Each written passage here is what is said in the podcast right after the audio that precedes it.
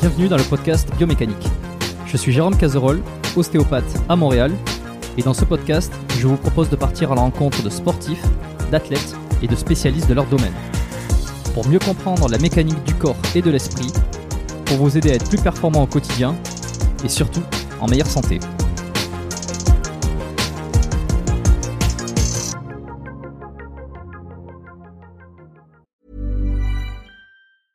Cool fact a crocodile can't stick out its tongue. Also, you can get health insurance for a month or just under a year in some states. United Healthcare short term insurance plans, underwritten by Golden Rule Insurance Company, offer flexible, budget friendly coverage for you. Learn more at uh1.com.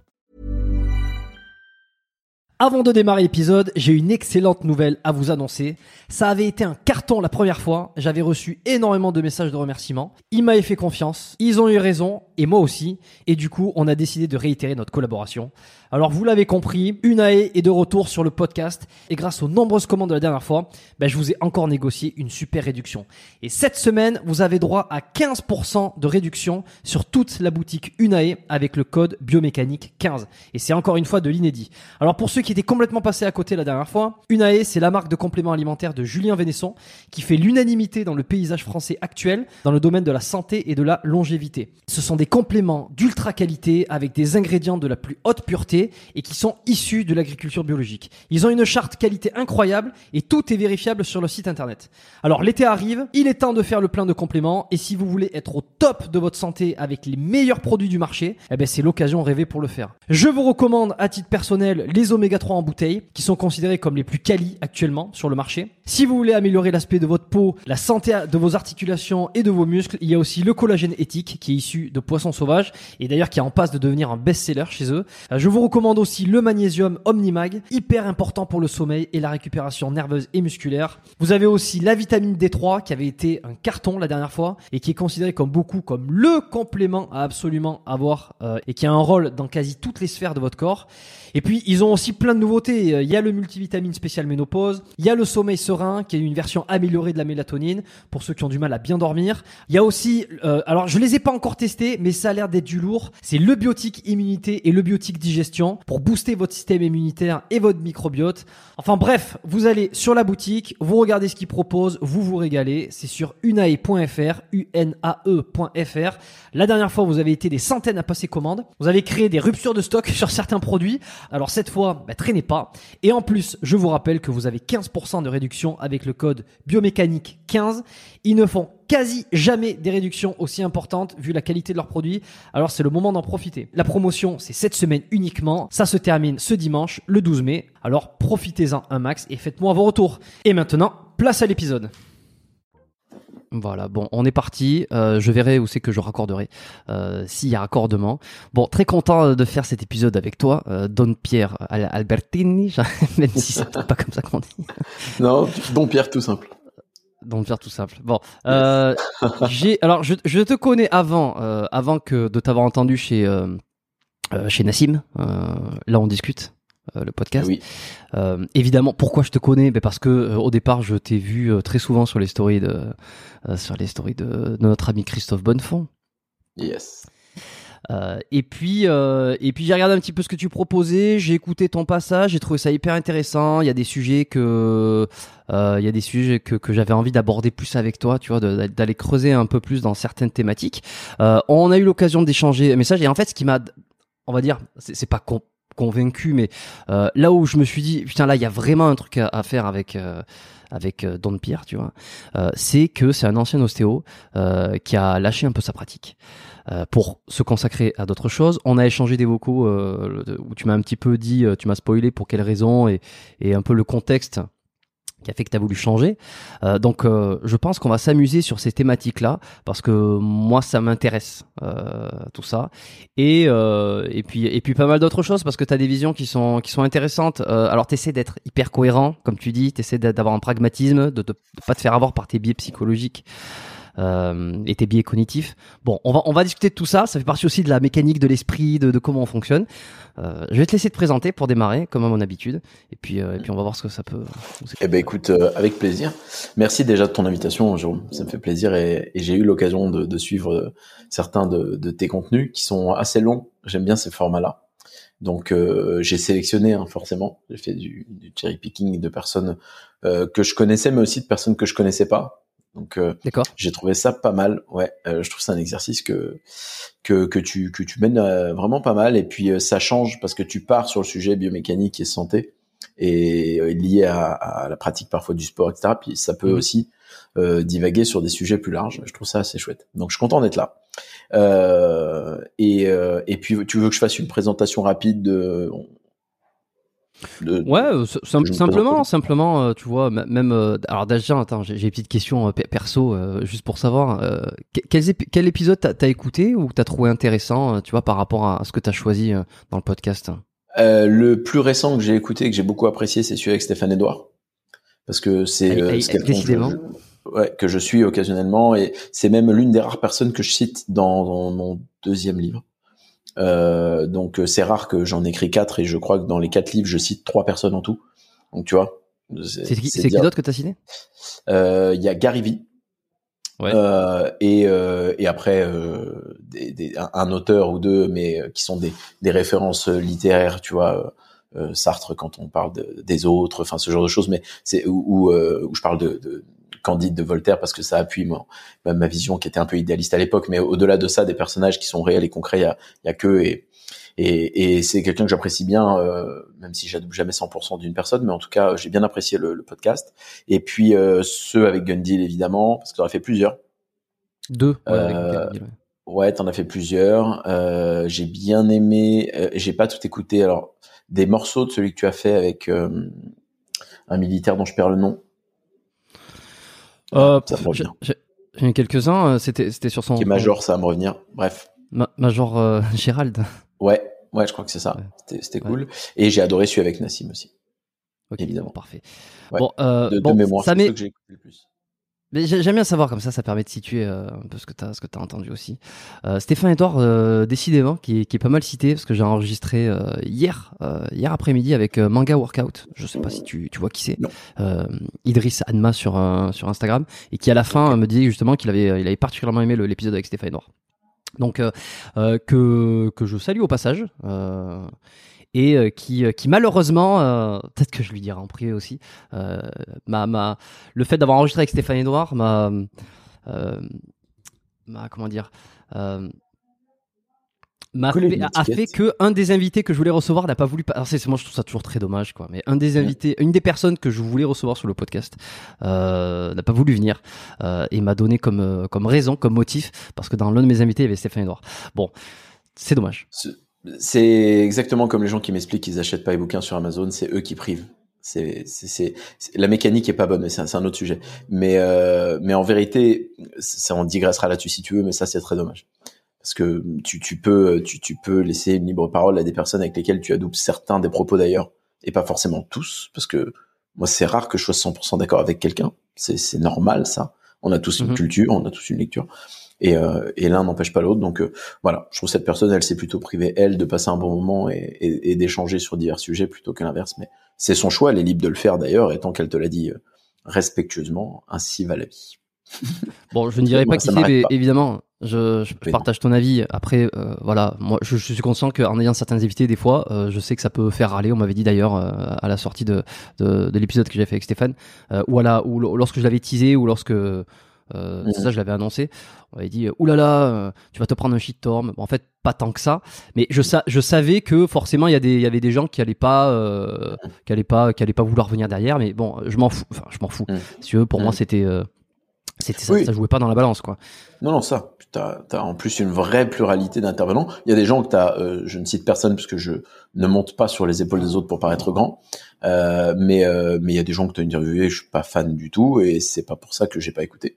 Parce que moi, j'ai une de mes mécaniques de réflexion qui est d'écouter des gens que j'aime pas. C'est un, truc que les gens ne font pas, mais moi, je le fais. Et, euh, et voilà, ça m'empêche pas d'être là. Donc, euh, en, guise d'introduction, je trouve que ta pluralité d'intervenants, elle, est très bonne, elle est saine.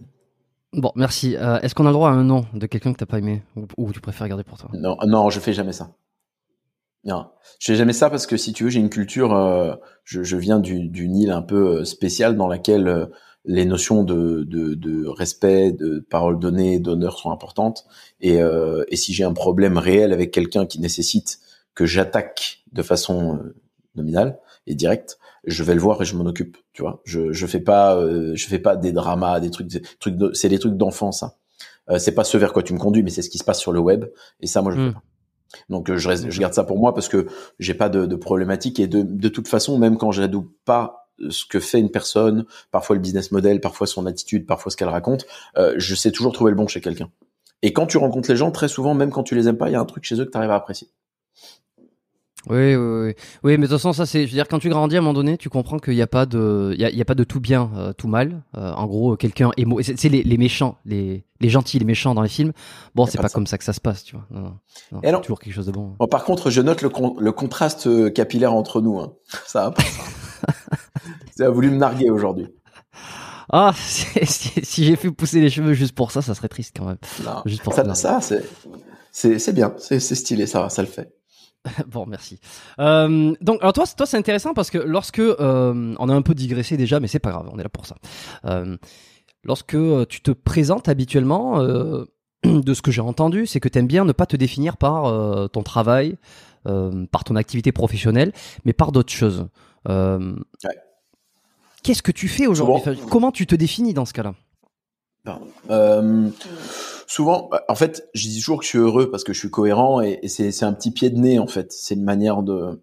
Je fais un pied de nez. Alors, faut être assez subtil pour le, pour le comprendre celui-là parce que euh, parce qu'il n'est pas évident. Je fais un petit pied de nez au dev perso et à ce truc là de de de, de toujours expliquer qu'on est dans l'amour, la bienveillance, surtout tous ces mots un peu galvaudés qui me fatiguent. Donc ça me, ça me fait marrer de le dire. Et, et, et je me présente en tant que personne cohérente simplement parce que je fais euh, aussi une espèce de, de postulat qui est que je ne veux pas qu'on me définisse par une étiquette professionnelle, parce que d'abord, on fait pas qu'une seule chose dans sa vie, et c'est très fréquent d'avoir une pluralité d'actions, mais aussi parce que c'est pas ce que je veux qu'on tienne de moi. Tu vois, si demain je décède et que je quitte cette terre, j'ai pas envie qu'on dise ah c'était Don Pierre le l'entrepreneur, le ci, le là. Je préfère qu'on parle plutôt de ce que je suis plutôt de ce que j'ai fait, plutôt de les contributions ou les trucs qui ont pu énerver les gens, mais pas d'une qualification professionnelle. Donc c'est vrai que euh, quand tu demandes à quelqu'un euh, présente-toi, qu'est-ce que tu fais, en principe on est toujours sur le truc pro.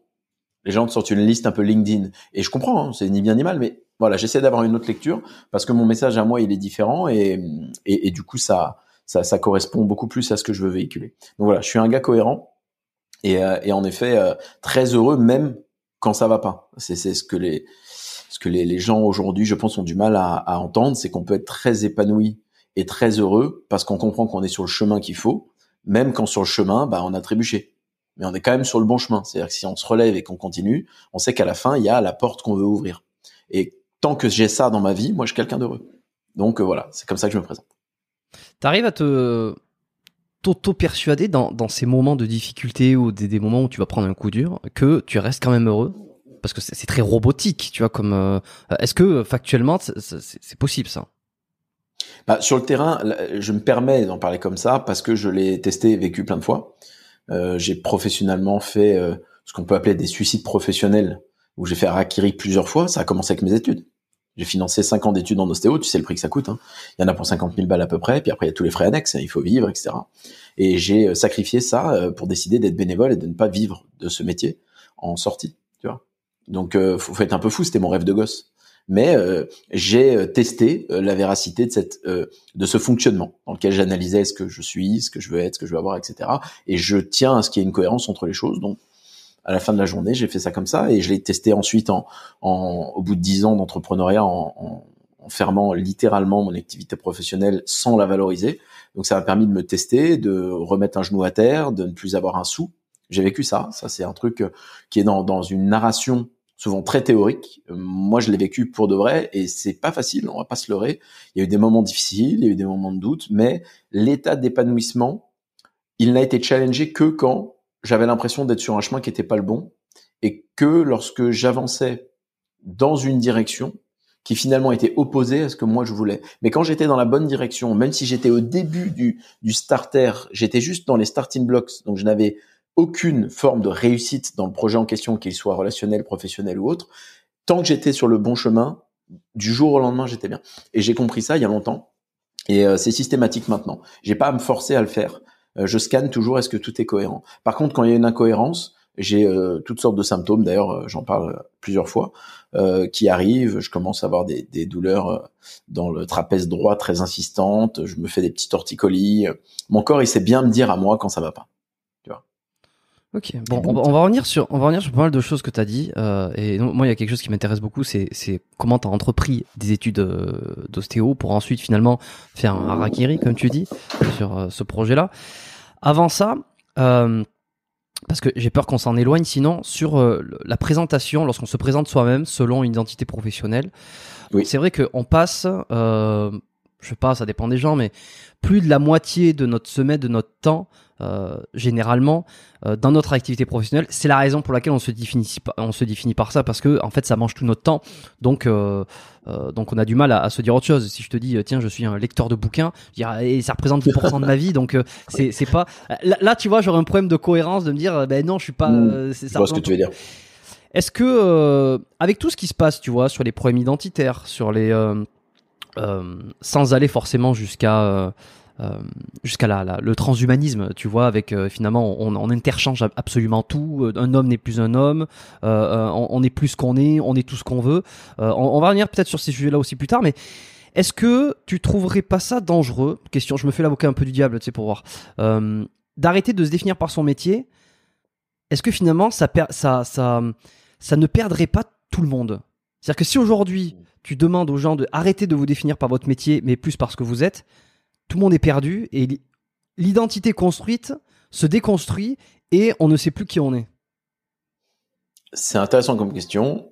Euh, selon moi, ce n'est pas un problème. Ce qui est un problème, c'est de se définir par des éléments identitaires, par sa sexualité. C'est bonjour, moi j'ai telle sexualité, par sa religion euh, ou ses convictions religieuses. Bonjour, moi j'ai telle religion, par sa couleur de peau. En fait, tout ça sont des éléments constitutifs de notre personne, de notre personnalité, de notre culture. C'est une partie de nous mais que ce soit le centre, que ce soit l'élément numéro un sur la bio Instagram de Monsieur, Madame, tout le monde, ça m'inquiète énormément. Et en fait, je mets en avant le facteur épanouissement slash bonheur et cohérence de façon vraiment très subtile. Et comme je te le disais, il y a un petit pied de nez là-dedans, donc il y a une part, euh, il, y a, une part de, de, de voilà, de, de petite attaque à tout ce qu'on voit aujourd'hui. Et je fais exprès parce que justement, j'entre en opposition avec ce truc où on vit dans des clans dans lesquels euh, finalement euh, il y a ce besoin fondamental de se présenter parce que moi je suis chauve, euh, je suis grand, je suis petit, je vis ici, je vis là, et convictions politiques, et il y a une espèce de radicalité qui m'inquiète parce que je trouve que c'est de pire en pire. Alors je n'étais pas là avant, on a aussi parfois un biais qui nous invite à croire que c'est pire aujourd'hui qu'hier. Je pense qu'on est relativement plus éduqué, paradoxalement, que c'est moins violent que ça pouvait l'être peut-être au Moyen Âge. Je, je, je pense plutôt que c'est comme ça que ça se passe, mais en tout cas depuis que moi je suis né et depuis l'avènement des réseaux sociaux et de l'ère de l'information, je trouve que ça se radicalise beaucoup. Je trouve que c'est dur euh, de, de, voir des, des, jeunes qui ne savent plus se définir autrement que par un truc là qui soudainement leur donne un petit peu d'importance et qui euh, deviennent contre tout. Et tu l'observes, euh, des gens qui à cause de ce mécanisme d'étiquetage ne sont pas capables d'avoir la hauteur d'esprit d'entendre euh, un propos qui semble opposé de la bouche d'une personne qui semble peut-être sur un autre tempo, qui, qui, qui l'apprécie ou qui l'apprécie pas. Et en fait, on se perd là-dedans. Donc je suis pas euh, convaincu que le fait de, de présenter d'emblée une activité professionnelle soit euh, euh soit euh, essentielle. Par contre, des mécanismes identitaires, c'est inquiétant. Mais tu soulèves une question qui fait du sens parce qu'encore une fois, la manière dont je me présente est littéralement une manière de moquer un peu de tout ce qui se passe et, et de donner de donner ce, ce contre ce contre-pied qui me va bien. Donc tu poses quand même une question qui fait du sens et je pense que le sujet est plutôt celui-ci. Euh, définissons-nous en tant que des êtres humains dont l'objectif commun est d'être heureux, épanoui, en bonne santé, parce que j'ai jamais vu quelqu'un qui veut pas l'être. Et personne ne veut que la planète brûle, et personne ne veut. On a finalement donc tous la même volonté de résoudre la même équation. C'est juste qu'on a différentes stratégies pour y arriver. Et donc je préférerais qu'on se définisse comme ça et qu'on se dise bon bah et au passage j'utilise tel et tel levier pour l'instant parce qu'en plus rien n'est rien n'est défini euh, de façon éternelle et je vois plein de leviers professionnels qui sont un jour et qui à J plus 30 ou à, N plus 1 ou à N plus 2 n'existe plus. Et donc le problème de se définir uniquement par une activité professionnelle, c'est que ça enferme aussi dans un certain carcan qui est corrélé à une image de marque que les gens ont parce qu'ils se disent ah t'as l'étiquette par exemple quand tu dis t'es ostéo c'est plus fort que tout le monde les gens ils ont une étiquette ils t'imaginent dans une posture professionnelle ils t'imaginent dans une tenue spécifique Ils voient parfois la blouse blanche, etc. Ils t'imaginent dans un cabinet. Ils imaginent aussi ton niveau de revenu en suivant leur niveau de développement euh, euh, culturel sur le sujet, parce que tout le monde n'a pas la culture des niveaux de revenus. J'ai remarqué en rencontrant beaucoup de gens que la plupart des individus sur cette terre ne se rendent pas compte de qui gagne quoi, mais en tout cas, ils te mettent une étiquette de revenu, et donc finalement, ils te, ils te collent tout un tas d'étiquettes parce que tu as dit, je suis dans cette thématique. Tu dis que tu es avocat, on te colle une étiquette. Si par exemple, je demande à quelqu'un, euh, représente-toi un sage dans ta tête, euh, on va avoir quelqu'un, voilà, en toche blanche avec euh, la barbe, les cheveux blancs, euh, assez âgé. On n'a pas, on n'a pas l'image bah, ni de toi ni de moi aujourd'hui. On a, on a des stéréotypes et des archétypes qui sont normaux. Hein, je les réfute pas, mais qui par contre me dérangent quand on a le sujet de se présenter et quand on a le sujet de l'identité. Donc c'est un peu pour ça que je fais ça. Je vais aller un petit peu plus loin dans ma question. En quoi, à quoi ça serait un problème d'être étiqueté finalement?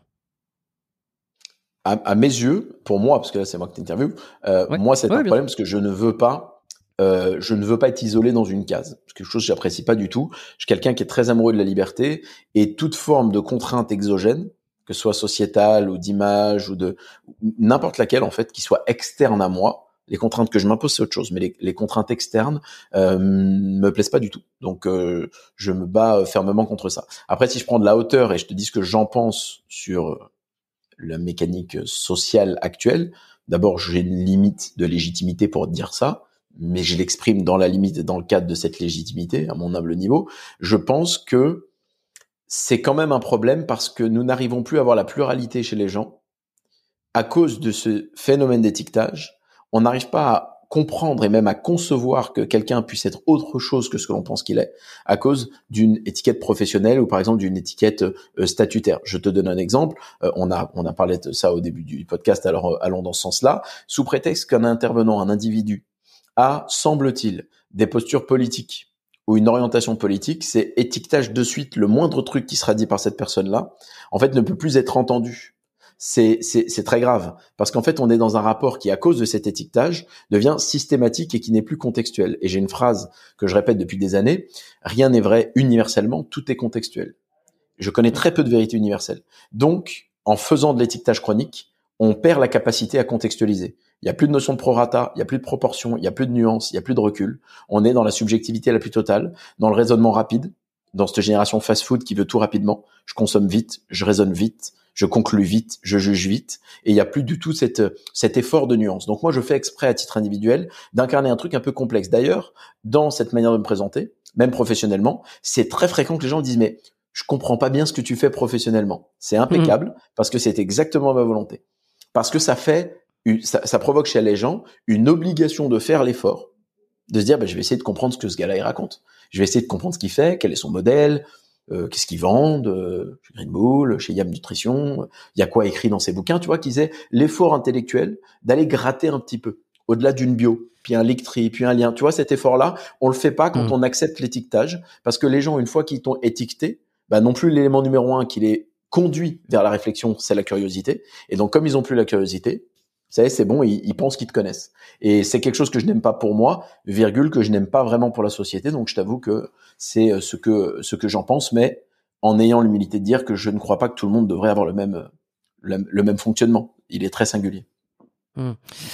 En semant le doute, euh, en semant le, le, trouble un petit peu sur, sur ce que tu fais, en fait, tu forces, euh, ou tu essaies de forcer d'aller vers le, le, discernement, d'aller augmenter ou d'aller améliorer le discernement des gens. Bon, c'est intéressant.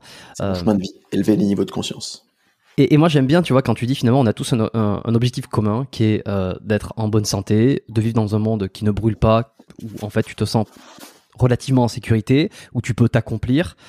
Euh, après, bon, il y a toujours, tu vois, si tu pousses le curseur, l'accomplissement, du coup, ça peut aller, tu vois. C'est ce qui peut entraîner aussi des dérives. Mais c'est intéressant parce qu'on a, on a tendance à perdre. Euh, écouté, euh, alors j'adore le podcast euh, Thinkerview, je pense que tu connais bien aussi. Oui. Euh, j'aime beaucoup. Alors j'écoutais, euh, j'écoutais, j'ai rattrapé un vieil épisode parce que j'avais envie de l'entendre sur des sujets particuliers, qui est François Bégodeau, dont j'ai lu quelques livres que j'apprécie particulièrement. Il a une pensée qui est très particulière, qui, qui n'est pas forcément dans le sens de la mienne, tu vois, mais je voulais justement aller, aller, aller voir un petit peu ce qu'il disait. Et et je me faisais la réflexion en l'écoutant lui, puis en écoutant peut-être d'autres, et en, en, en, prenant du recul sur toutes ces pensées, euh, toute cette politique, euh, de me dire mais tout le monde a des théories sur plein de choses. Euh, mais au final, pourquoi? C'est quoi le but ultime? Et je pense que je me suis dit à un moment donné dans, son interview, c'est que je me dis bon très bien tout ça, c'est pas que j'étais pas d'accord ni d'accord, on s'en fout, mais je me dis mais au final toute cette réflexion, tout, mais pourquoi? Et je pense que tu mets un mot juste quand tu dis mais mais le but ultime de toute politique, réflexion, décision, euh, mise en abîme, euh, contextualisation, tout ça, c'est pour tout ça en fait. C'est pour pouvoir vivre bien, être en bonne santé, se reproduire. Euh, c'est mon message d'union, ça. Des trucs normaux, quoi c'est mon, mon message là, et c'est pour ça que les gens me font rire toujours avec la politique en me disant mais dopé, lance-toi. Et, en fait, ils comprennent que c'est juste pas ce que je vais faire, mais euh, mon, parce que mon message en fait est, il est ferme. Il n'est pas, je, je, nuance mes propos, mais je ne suis pas dans une neutralité désagréable, parce que la neutralité de je me positionne jamais comme ça je me mouille pas, elle est désagréable. C'est pas ça avoir du caractère. Moi, ce que je fais, c'est que je peux expliquer une posture que je prends, mais en expliquant pourquoi elle est vraie au moment T, parce qu'elle est corrélée à un contexte social, sociétal, culturel, économique, politique, mon vécu, ma base de données, et que peut-être ça peut se challenger demain. C'est ça que je fais. Mais par contre, j'affirme des choses. Tu vois, je suis assez ferme là-dedans. Et en vérité, c'est ça mon propos. Mon propos est que on a, quand on prend du recul, toutes et tous le même objectif. Et c'est comme ça que j'ai débunké, puisque ma particularité, c'est d'avoir rencontré dans ma vie des, des milliers et des milliers d'êtres humains en tête à tête que j'ai aidé à entreprendre. Euh, ça se compte en dizaines de milliers au cumul et à, même à six chiffres si on compte les conférences, mais je parle des gens que j'ai aidés sur le terrain. Ça te donne une base de données qui est incroyable. C'est mon petit truc à moi. Ça a la valeur qu'on veut bien lui accorder, mais du coup, j'ai observé ça et j'ai réussi à débunker des situations très complexes, par exemple en famille, avec des gens qui ne comprenaient pas la décision de leurs enfants d'ouvrir un restaurant euh, qui ne comprenaient pas la décision de leur fille de tout plaquer pour se mettre à faire de la danse. Mais t'es folle, mais c'est pas sérieux, mais pourquoi euh, C'est pas un métier stable. Et en fait, j'ai joué ce rôle, tu vois, de, de, tampon et de médiateur très souvent, et je me suis rodé. Et avec le temps, j'ai appris à poser des questions simples, en fait. Bon, déjà, est-ce que tu l'aimes? Jamais, jamais vu un père de famille qui euh, ou une mère de famille qui dit non. Bah oui. Est-ce que tu veux être heureux et heureuse toi en tant que personne? Bah oui aussi. Est-ce que tu veux que ta fille elle soit heureuse? Oui, c'est évident. Super. Et tu veux que tout le monde soit en bonne santé, toujours. On a tous les mêmes objectifs. Donc finalement, le levier et le moyen. Quel est le premium et l'intérêt à ce qu'on en ait un seul? Mais c'est hyper sectaire de penser comme ça. Et c'est exactement pour ça que je n'aime pas les gens qui s'isolent dans une mécanique de pensée ou dans des camps, parce que le problème de ce clivage-là fait qu'on n'a plus la place à la nuance et à la contextualisation. On finit par adouber des choses qui sont des tendances de fond du camp, que ce soit un camp euh, économique quand on est un ultralibéral ou un camp politique quand on est gauche ou droite, etc. C'est la même chose. On rentre dans cette espèce de mécanique qui n'est plus objective. Elle est subjective. Et, j'apprécie que tu entendes le, point du fond parce que c'est véritablement ça que je veux partager. Et je pense que c'est un message qui est utile. On se rassemble avec un objectif commun et on résout une équation ensemble, comme notre conversation, qui est bien en challenge, on essaie d'avancer. Finalement, pourquoi Comment on peut le faire Et, et c'est comme ça que tu avances et aussi que tu évites de devenir un gros con ça aide à garder un peu d'humilité, de se dire euh, ce que je crois est vrai maintenant. Et peut-être que ça peut évoluer. c'est pas facile de pas devenir un, gros con. Euh, la, tendance naturelle, plus on vieillit, est à, est à prendre de haut ce qui, mm. ce que font les nouvelles générations. Et, en ce qui me concerne, c'est une lutte permanente entre mais qu'est-ce que c'est que ces conneries? Et attends, je vais m'y intéresser parce que c'est intéressant et que le monde évolue. Et, c'est, une lutte permanente. Mm. Ah, c'est vrai. Bon, euh, Qu'est-ce qui te pousse à entreprendre des études pour devenir ostéo? Puisque tu m'as dit que c'était ton objectif, enfin c'était euh, ton rêve, euh, mm. sorti du lycée peut-être. Comment ça se passe? À quel moment tu as envie de d'aider, ouais, d'aider les gens avec tes mains euh, Comment tu, ouais, j'ai envie de savoir. Ouais. Comment ça démarre Toi, toi, c'est venu d'où? Moi, c'est venu d'où? Alors, je, je, de mon plus vieux souvenir, c'était au lycée. Un des films que j'avais vu, c'était Crime et Châtiment. Je crois que j'en avais déjà parlé avec José Garcia. Euh, où en fait il, fait la, il a, il a l'activité d'ostéopathe dedans. Et ça m'avait fasciné. Et j'avais creusé le sujet. Moi, la, médecine euh, euh, slash la thérapie manuelle, tout ça, c'est quelque chose qui m'avait beaucoup intéressé. Et c'est comme ça que Ok. Que j'avais j'avais sauté. Comme ça. Alors. En, vérité, j'ai fait les études de médecine euh, et ensuite j'ai fait que que j'avais pas eu. Bon, long story short, j'ai pas eu le concours, j'avais repassé euh, et ensuite j'ai eu le choix entre soit euh, soit soit repartir en médecine, soit faire des études d'ostéo et j'ai bifurqué après. C'est très fréquent. Ouais. Non, c'est très fréquent. Bah, 90% de ma promo était dans ce cas-là. Euh, moi, dans mon cas, euh, merci du partage. c'est intéressant parce qu'on se découvre en même temps. Je me permets, moi. Hein. je te pose des ah, questions. Permets-toi, permets-toi. Euh, c'est ce qui nourrit ma vie de questionner des gens. Parce que souvent, quand on est dans ce mécanique, on répond à des questions. Mais en vérité, moi, l'élément principal, c'est ça. Euh, quand j'étais petit, mon père est tombé malade, il a fait un AVC euh, quand j'avais 4 ans. Euh, donc euh, bah j'étais dans le salon, je regardais mes petits dessins animés, 6h30 du matin. Tu vois ton père qui a un rock solide se pointer avec euh, bah, ce qui était le début de ce qui serait plus tard une hémiplégie partielle de tout le côté gauche et puis et puis complètement diminué. Donc ça m'a c'est brutal quand t'as 4 ans. mes parents faisaient de l'équitation. ma sœur était très impliquée. Bon, c'est quelque chose que je vais d'ailleurs partager parce que les gens ne, savent pas ces détails de vie perso, mais là ça fait du sens de l'expliquer. Et euh, dans le cadre de la pratique équine, on avait évidemment une ostéo qui pratiquait sur les chevaux qui s'appelait Patricia, euh, paix à son âme d'ailleurs, qui est décédée d'un cancer quelques années plus tard. Et en fait, euh, ben, le seul thérapeute qui donnait le sourire à mon père, c'était l'ostéo. J'ai passé à partir de ce jour-là et jusqu'à mes 25 ans ma vie dans des hôpitaux, des centres de remise en forme. Il a fait trois AVC, il a fait cinq infarctus du myocarde, un infarctus intestinal. On lui a fait 18 pontages au total. Euh, enfin, on lui a amputé la jambe le 24 décembre 2004, tu vois la liste. Et à son il est décédé en 2015. Mais j'ai eu, grâce à la médecine traditionnelle, la chance de garder mon père longtemps, donc je les remercie. Mais par contre, il y a un biais là-dedans, c'est que tu vas voir ton médecin ou le chir quand ça va pas. Mais en gros, il te voit pas quand ça va bien, si tu veux. Alors oui, t'as deux trois rendez-vous de bilan quand t'es en rééduc, après t'es cassé la jambe, ça c'est ok. Mais en vérité, il y a pas ce truc de. Attends, j'allais parler anglais, je vais pas faire une Jean-Claude Van Damme. Euh, j'allais dire relief, tu vas m'aider. De... Oui, bah non un sentiment de bien-être, un relâchement. Euh. Tu sais le truc que tu connais très bien, quelqu'un vient, il a euh, un blocage euh, dorsal, costal, il a une douleur spécifique, il, est vraiment handicapé dans ses mouvements, tac, un trust, une technique de libération myotensive, etc. Et d'un seul coup, la personne, tu vois qu'elle se libère, tu vois qu'elle respire mieux, tu vois qu'elle bouge mieux, elle tourne la tête, elle dit mais c'est incroyable, j'ai plus mal. Elle sourit, mm. tu as le visage qui s'illumine. Ça, c'est magique. Et en fait, un jour, j'ai fait un torticolis parce que j'en faisais petit, et cette fameuse Patricia vient chez nous et, euh, et me soigne. Et en fait, euh, je lui dis mais ton truc c'est vraiment magique.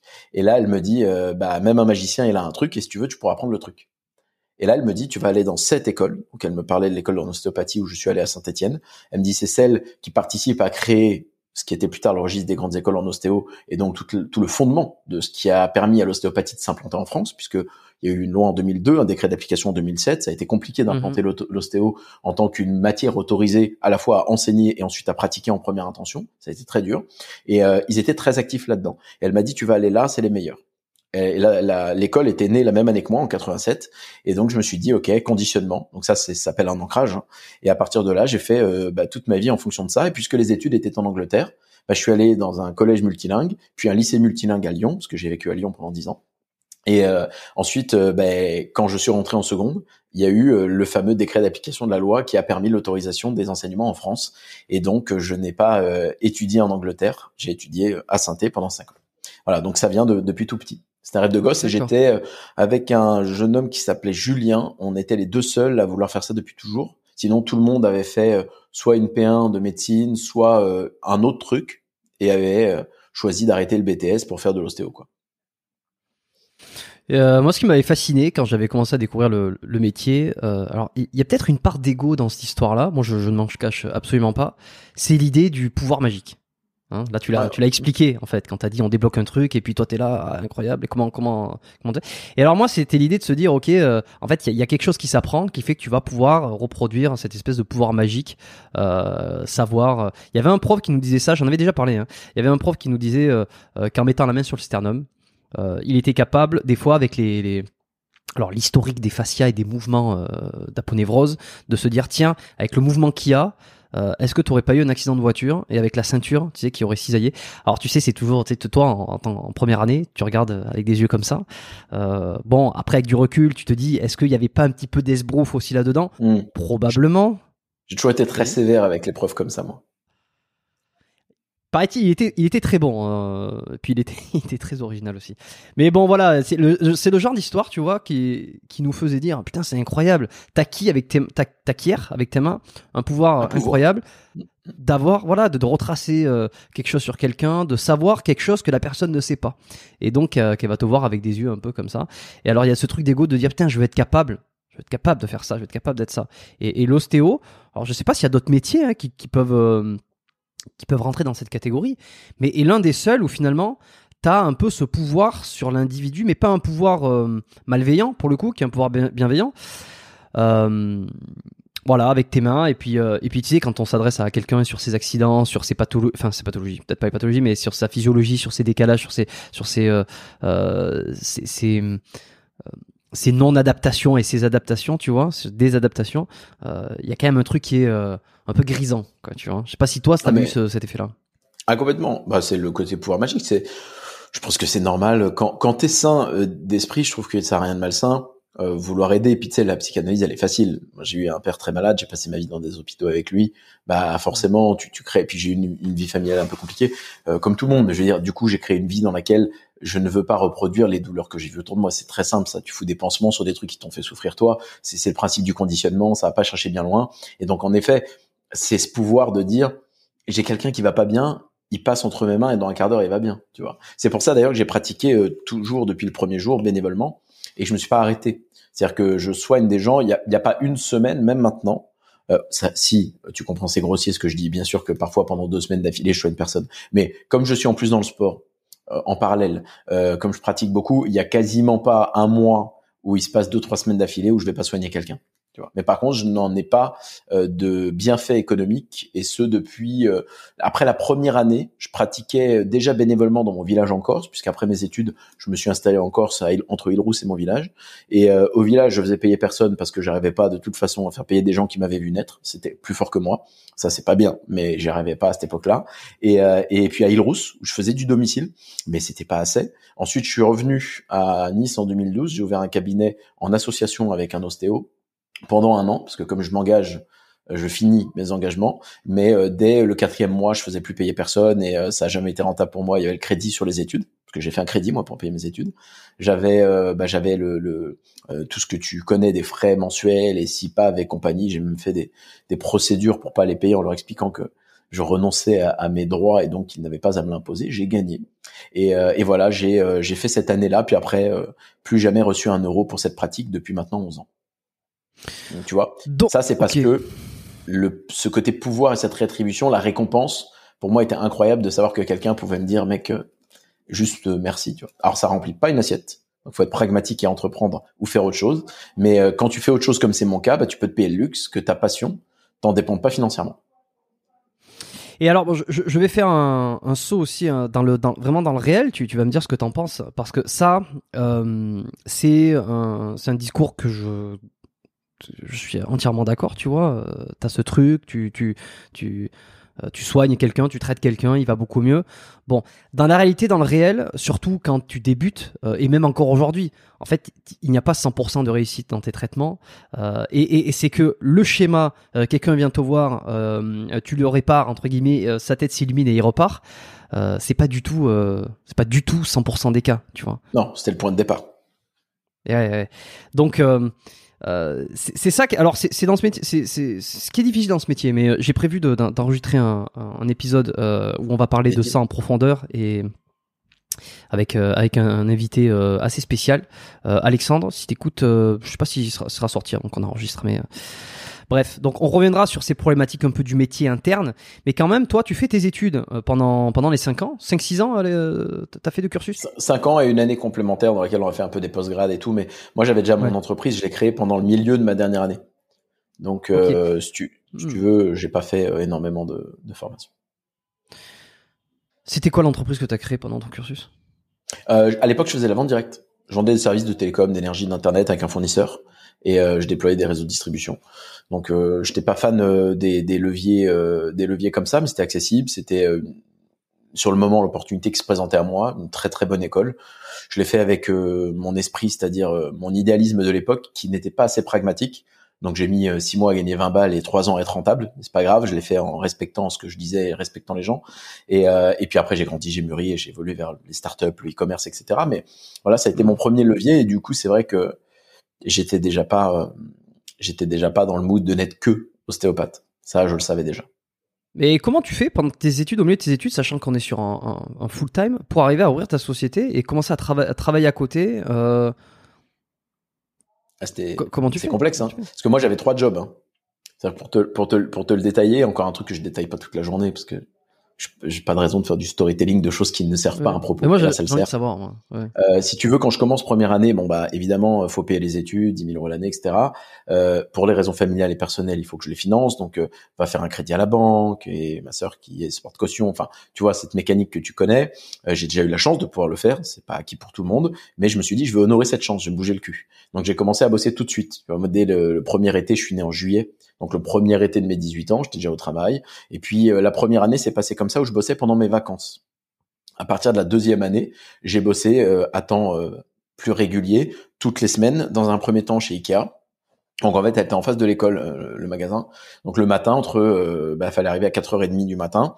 Donc entre 5h et 10h, je remplissais les stocks avant que le magasin il ouvre. Voilà. Donc la logistique pure et dure où tu portes des colis avec ton petit transpalette. Euh, ça, c'était euh, pendant plusieurs années. Après, euh, j'ai décidé d'avoir un deuxième job parce que je galérais. Donc euh, je me suis dit, bah, je vais trouver un truc dans la restauration le soir parce que bah, tu as du temps le soir et le week-end. Donc euh, là, il y a une jeune fille qui m'a recommandé d'aller dans un bar. J'y suis allé. J'ai dit à la, à la patronne du bar, qui s'appelait François, je lui ai dit, écoute, euh, j'habite à côté, je travaille gratuitement et si ça te plaît, tu me gardes. Elle a bien aimé l'audace. Elle m'a pris. C'était dans un, le bar d'un cinéma culturel à Saint-Etienne. Euh, donc il y avait le ciné au-dessus, le bar en dessous. Fallait faire des chocolats viennois, des trucs comme ça. Euh, au passage, j'avais jamais fait ça. Au début, mes collègues m'ont sauvé parce qu'elles ont vu tout de suite que j'avais fait de l'esbrouf. J'ai dit si, si, je sais tenir un bar, mais moi je pensais que j'allais servir des, des bières ou, des- ou du vin, tu vois, pas de faire de, de la chantilly au chocolat maison, tu vois. Et, et donc c'était marrant, c'était marrant. Et à la, à la sortie d'un inventaire, euh, je me suis retrouvé avec le patron du restaurant d'en face, euh, qui était celui qui était à peu près le, le plus en vogue euh, de, de- du quartier, qui cartonnait bien, qui faisait 200 couverts par jour à peu près le soir. Et, euh, et il m'a dit, euh, c'était un Sicilien, c'est toujours un Sicilien, Fred. Il m'a dit, Chichu, il me faut quelqu'un comme toi qui est sérieux, qui travaille. Et je lui ai dit, bah c'est moi. Et donc j'ai eu le troisième boulot, ce qui fait que pendant mes deux dernières années d'études, j'en avais trois à temps plein, plus mon activité. Alors comment j'ai fait? Euh, Bah c'était dur parce que il y a 168 heures dans une semaine et euh, le plus que j'ai cumulé c'est 128 sur une semaine de 7 jours fixes. Euh, donc ça c'est ça c'est assez rude. Et pourquoi j'ai tenu? Parce que comme tu le sais, on fait des études d'ostéo où la moitié du temps en pratique, on est sur une table de pratique et les autres pratiquent sur nous. Et comme on fonctionnait en trio, ce qu'on faisait, c'est que mes amis, et sont des gens formidables pour qui j'ai un respect énorme, parce que je l'aurais jamais fait sans eux, c'est que on ne tournait pas les patients. C'est-à-dire que c'était moi le patient deux fois et le thérapeute une fois pour apprendre. Et les deux fois où j'étais patient, je m'endormais à chaque fois. Donc je faisais des micro-siestes tous les jours, tout le temps. Et euh, la pause déjeuner le midi, pendant que mes potes étaient en train de partir manger et tout, moi je mangeais vite fait, je dormais. Et en fait, ma nuit se faisait comme ça. Parce que je terminais le bar à entre minuit et 2 heures du matin ou 3 heures les week-ends. Et par exemple, le vendredi, quand je terminais à 2h30 le, le bar, moi, à 4h30, il fallait que je sois chez Ikea le samedi. Et après, quand je rentrais à 10h, j'avais la clinique toute la journée jusqu'à 19h et ensuite j'allais au bar. Donc, tu vois, je, j'avais comme ça mon, mon cycle et il fallait, fallait réviser, quoi. Non, non, c'était compliqué. C'était compliqué, mais j'ai eu la chance et aussi une autre, et ça, c'est une chance, c'est pas une compétence, c'est que j'apprends très vite et tout ce que j'entends, je le retiens très, très rapidement. J'ai une bonne mémoire, donc ça veut dire que je mettais mes écouteurs à l'époque euh, sur mon iPod. Euh, et je mettais mes cours que j'enregistrais, euh, je les euh, je les notais attentivement pendant qu'on me les donnait, tu vois, j'ai été très attentif. Donc c'est ce qui m'a permis de le faire. On en parle souvent avec euh, avec ma sœur qui a la plus de difficultés de mémorisation et qui a travaillé pendant 10 ans d'études plus de 15 heures par jour et elle me disait toujours j'aurais jamais pu le faire parce que structurellement, elle avait besoin de travailler, travailler, travailler beaucoup, tu vois. Et ça Mhm. c'est une chance. Donc pour le coup, euh, il y a aussi un gros facteur chance. Je suis pas un surhomme, tu vois. Et à quel moment t'as t'as senti que euh, que t'allais pas être à 100% dans ton activité d'ostéo, que c'est pas ce que tu ferais euh, pour gagner ta vie euh, Est-ce qu'il y a eu un switch qui s'est fait En fait, assez tôt. Euh, au lycée, je, je fais un lycée très sympa à Lyon. Euh, j'ai adoré cette période. J'ai commencé à avoir des réflexions. J'ai voulu aller en éco, donc euh, au- au- à la grande tristesse de mon entourage, de mon de mon directeur, parce que j'avais compris qu'il fallait que je m'intéresse à des choses du monde réel. J'en parlais beaucoup. J'ai pensé à faire une école de commerce. J'ai remis en question l'ostéo une fois quand je suis allé sur un salon pendant mon année terminale. J'ai commencé à chambouler parce que j'avais comme un feeling, tu vois ce que je veux dire, un, un, un feeling de la limite et du plafond de verre que représentait le labeur unipersonnel de travailler euh, 8 à 10 heures par jour dans un cabinet avec un montant de revenus qui était limité. Et pour le coup, j'avais quand même des grandes aspirations et j'avais conscience que euh, bah, pour euh, pour réaliser ces trucs-là, il fallait des sous, tu vois. Euh, pour euh, avoir un domaine familial dans lequel euh, chacun peut avoir sa, sa petite maison sur le domaine, bah oui, il faut. c'est bien beau le rêve d'acheter une maison à maman, mais il faut de l'argent pour pouvoir avoir de l'impact dans les endroits dans lesquels tu as vécu ou tu as grandi. Bah pour soutenir des projets, il faut des capitaux. Donc j'avais compris, c'était très capitalistique pour le coup, alors que c'est une matière transactionnelle qui a pas plus de valeur que ça pour moi, elle est juste utile, c'est un leverage, c'est un levier. Mais à l'époque, en tout cas, c'était ça mon, mon, mon facteur, et j'avais analysé le plafond de verre. Au bout de la deuxième année, j'ai commencé à comprendre ce qui se passait autour de moi. J'ai commencé à comprendre le métier, j'ai commencé à comprendre que les limites étaient pires que ce que je pensais, parce que moi, je mettais des limites du plafond de verre. Donc, qui dit plafond dit limite à maxima. J'avais les limites dans ma tête de ce qu'on peut faire au plus, mais j'avais pas du tout pensé de ce qu'on peut faire au moins. J'avais pas pensé ce que tu fais au début d'une activité libérale, avec les charges, avec l'URSSAF, avec euh, enfin, le RSI à l'époque, avec tout ce que tu payes et, les, et, les, et la, caisse de retraite imposée, et puis tes crédits sur ton matos, et puis la, la, la table de pratique qui coûte encore 3000 euros, etc. Toutes ces choses-là, j'avais pas vu ces, ces éléments du réel parce que je n'étais que dans la théorie. J'étais en mode démo. Quand j'étais à 17 ans, je savais pas. Et j'ai vu ce qui se passait avec mes profs, qui étaient des ostéos. Et je disais, mais attends les gars, vous venez de démarrer en activité. Moi, pour moi, un ostéo, il travaille dans un cabinet euh, 10 heures par jour à fond, il soigne des gens, etc. Mais il va pas donner des cours, et même s'il le fait, peut-être une journée dans la semaine. Et je voyais des profs qui étaient là lundi, le mardi, le jeudi. Je dis, c'est quoi ça? Qu'est-ce que c'est ce phénomène-là euh, Vous avez fait des études de, pour être prof ou c'est pas t'es pas t'es pas allé à l'IUFM, tu vois T'es allé en ostéopathie. Qu'est-ce qui se passe? Et j'ai compris que c'était très dur. J'ai compris qu'en fait j'étais sur, euh, euh, si tu prends une, courbe classique, j'étais de, croissance de n'importe quoi. J'étais sur le haut du pic et, et que bah il y avait une, une masse critique qui était en train d'être atteinte avec un nombre de thérapeutes qui avait été démesuré par rapport aux dernières années. Euh, parce qu'il n'y a pas de contrôle, parce que c'est un vrai business derrière, une facilité de s'installer qui était rapide, et finalement que c'était beaucoup plus dur que ce qu'on pensait. Donc je me suis pas inquiété pour moi, mais je me suis dit professionnellement déjà que le plafond de verre il est pas sexy quand j'y pense, de mon point de vue, hein, ce sont mes filtres. Et je me dis si je l'atteins pas et que je suis à 50%, ma vie elle va être horrible. Et tout de suite, j'ai commencé à penser à autre chose. Et à partir de là, je me suis ouvert à des euh, possibilités d'entreprendre. Et, euh, et c'est vrai que quand on m'a donné cette possibilité, j'ai sauté dessus rapidement parce que euh, bah, je savais que ça me permettrait de démultiplier mon temps, mes compétences et mes revenus comme n'importe quel entrepreneur parce que tu recrutes ou parce que tu t'associes. C'est très intéressant ce que tu dis. Hein. Je me reconnais beaucoup dans cette euh, dans ce parcours, dans cette vision un peu euh, euh, long terme comme ça, de voir quelles seront les possibilités qui vont se dégager par rapport à ça. Euh, je pense pas que je l'ai eu aussitôt. En revanche, moi, ça a été vraiment c'est cette claque de réalisme. Je l'ai vraiment eu à la sortie des études, lorsque j'ai été plongé dans le réel justement, où j'ai commencé à me voir. Ok, donc en fait, ça, voilà la limite, comme tu le dis, voilà le plafond de verre, voilà les tout ce qu'il va falloir mettre en place, voilà les complications c'est une des, une des raisons pour laquelle d'ailleurs j'ai voulu m'expatrier à un moment, donné et que je suis euh, que je suis parti à Montréal. Euh, c'est parce qu'il y avait des choses qui me plaisaient pas en France. Alors pas que, il y, avait beaucoup d'autres choses, mais euh, effectivement ce plan de fond de verre et cette limite psycho-physique et financière et, tout ce qu'on veut, je me reconnais là-dedans. Et c'est assez c'est assez marrant parce que oui, les profs, tu vois beaucoup de profs qui reviennent très souvent je m'étais pas fait cette réflexion là à ce moment-là. Moi, c'est après, quand je voyais les, les assistants de profs, tout ça, c'est après que j'avais compris. Je disais, je comprends mieux pourquoi il y avait les assistants là, etc. Eh Mais sur le moment, j'avais juste l'impression que c'était des gens qui étaient passionnés par leur, euh, par le métier, qui voulaient transmettre. Tu vois, je, je, me faisais, j'ai eu du temps, hein, j'ai eu de, j'ai mis du temps à mûrir. Euh, je pense c'est la confrontation du réel qui m'a vraiment mis des claques. On a eu, mais la, la naïveté pour moi, alors je la déteste à l'état adulte, moi, dans mes relations amicales ou, ou, de couple, par exemple, parce que bah, parce que je me suis développé et que c'est quelque chose que je ne veux pas dans mon quotidien. Mais par contre, quand on est jeune, pour moi, d'abord, on a une excuse naturelle à la naïveté qui est le manque d'expérience. C'est tout à fait corrélé, c'est naturel. C'est même une causalité. Je pense que quand t'as pas d'expérience, t'es un peu naïf. Mais moi, je l'étais, et je pense que c'est une qualité. Je pense que les gens euh, naïfs sont, sont plutôt sains d'esprit, c'est-à-dire que tu n'étais pas tourné à voir le mal partout c'est-à-dire euh, il est où le vice, il est où le machin. Et j'ai été comme toi pendant des lustres dans tous les domaines. Quand j'ai commencé à entreprendre, moi j'ai, on m'a présenté un modèle, un truc, c'est génial, tu peux. Et après tu vas et tu dis attends, attends, c'est pas comme ça sur le terrain. Qu'est-ce que vous racontez aux gens là? Et c'est comme ça que je suis devenu au passage orateur, par exemple, tu vois, parce que j'ai transformé le réel qui me frappait en force mécanique de résilience classique. Je l'ai renvoyé l'énergie. J'ai dit ah ouais c'est comme ça, bouge pas. Je vais monter moi sur une scène et je vais raconter à tout le monde que c'est hyper dur. Et comme je vais être meilleur que vous, bah, vous pourrez plus me sortir de la scène et vous, vous pourrez plus vendre votre merde aux gens. Tu vois, ce mécanique. Et j'ai fait la même chose dans l'ostéo. Quand j'ai réalisé cette chose-là et que le directeur de mon école, que j'adore d'ailleurs, euh, m'a proposé dès la sortie du diplôme, il m'a dit, Dompé, j'ai fait mon, mon, mon, petit discours de, de fin, tu sais, euh, sur tes résultats, tu, tu faisais un petit discours. Et, et donc, j'ai fait ça avec, euh, tu sais, ma truc sur la tête, la petite toge. Euh, en noir. Et ce que j'ai ce que j'ai dit, euh, bah, l'a touché. Et puis il vient, il me dit écoute, est-ce que tu veux donner des cours à partir de septembre? Est-ce que tu veux être assistant? Est-ce que tu veux si Et même le type du syndicat français des ostéos était venu et m'avait proposé euh, d'être un peu partie prenante. Et je leur avais répondu laissez-moi me faire une décennie d'expérience, on verra ce que je pourrais enseigner après.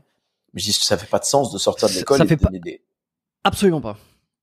Enfin, moi, j'ai toujours pour, pour le coup, excuse-moi, mais c'est pour le coup, moi, ça, c'est quelque chose que j'avais que j'avais remarqué, c'est que les assistants ou ceux qui te donnaient des conseils, des cours, sortaient à peine de la soit de la session d'avant ou de 2-3 ans, et, et je m'étais toujours dit. Euh, euh, et d'ailleurs, je pense qu'on m'a déjà posé la question, des proches ou quoi, tiens, ou alors des, des ou euh, quand on en parlait entre entre collègues de promo, c'est euh, tiens, euh, est-ce que t'aimerais faire assistant, toi, est-ce que t'aimerais être à sa place, et je pense que j'avais cette réflexion de me dire, ben euh, peut-être pas de suite, je veux dire, je sors du truc, si tu veux, je je je saurais pas quoi enseigner, j'aurais un peu l'impression de ouais. de faire des de duper les gens, quoi. Tu dis, c'est le syndrome de l'imposteur, mais pour de vrai celui-là. Ouais, ouais, exactement. À l'époque, on avait soigné quoi? 100 patients? Et moi, j'ai attendu, par exemple, d'avoir 35 ans pour créer des contenus en ligne. Et j'ai rencontré en tête à tête 200 personnes par semaine, c'est 800 par mois, 10 000 par an pendant 10 ans. Et je compte pas mm. trois confs que j'ai fait par semaine tous les soirs, t'imagines? Ce que j'ai attendu comme volume d'expérience pour oser ouvrir ma bouche sur Internet. Alors imagine comment je pense qu'est fait la mécanique d'enseignement. En ostéo aujourd'hui, si tu me demandais d'enseigner quelque chose, parce que je me suis reculé du terrain, je ne suis pas légitime pour le faire, je ne fais pas. Et d'ailleurs, j'ai un de mes pontes ostéo que j'adore, euh, Eric, que j'embrasse, qui regarde pas les contenus en ligne parce qu'il est d'une génération où il s'intéresse pas trop à ça, mais qui est quelqu'un de formidable. Euh, il peut écouter les podcasts à Nice. Ça se regarde pas, je ça peux lui faire écouter. Il écouterait parce qu'il a une humilité et très intelligent. Euh, et la vérité, c'est que quand j'ai un individu qui me pose des questions et que je vois une limite, si c'est rapide, je lui dis écoute passe à la salle ou je ne sais où et je te soigne. Si je suis géographiquement à Nice par exemple, et sinon je vais recommander euh, ses services, tu vois parce que je mm. n'ai pas le, le, niveau pour. Et il y a un petit manque d'humilité aussi dans ces métiers où t'en chies pour te faire cinq ans d'études et après ça y est t'es parvenu et tu penses que tu peux tu peux transmettre des infos. On est des guignols quand on sort de l'école. Euh, on est des guignols quand on sort de l'école, tout à fait.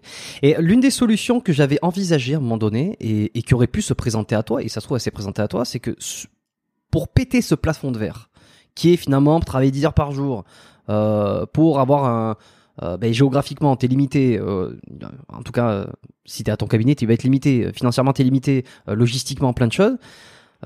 Est-ce que il t'est venu en tête de dire, bah, tiens, pourquoi je je commencerai pas à, à déléguer, comment je à, à, monter une clinique, ouvrir une clinique, et puis regarde, il y a peut-être la possibilité d'en ouvrir une ou deux, de franchiser, derrière peut-être d'ouvrir une école.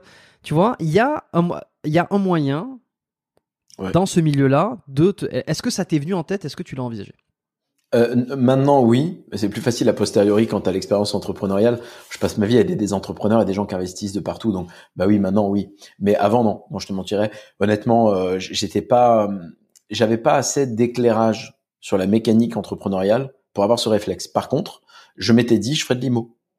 Je m'étais dit, j'utiliserais le levier de mes revenus pour acheter de l'IMO, des flips en achat-revente ou de mettre en location. Par contre, j'avais cette vision. Et c'est comme ça que j'avais accepté le cursus en me disant c'est pas grave que j'ai un certain euh, plafond de verre rémunération parce que je vais le passer, enfin je vais passer outre en exécutant euh, dans des, euh, des leviers comme l'IMO qui sont intéressants parce que bah je peux aussi utiliser l'argent de la banque qui n'est pas le mien.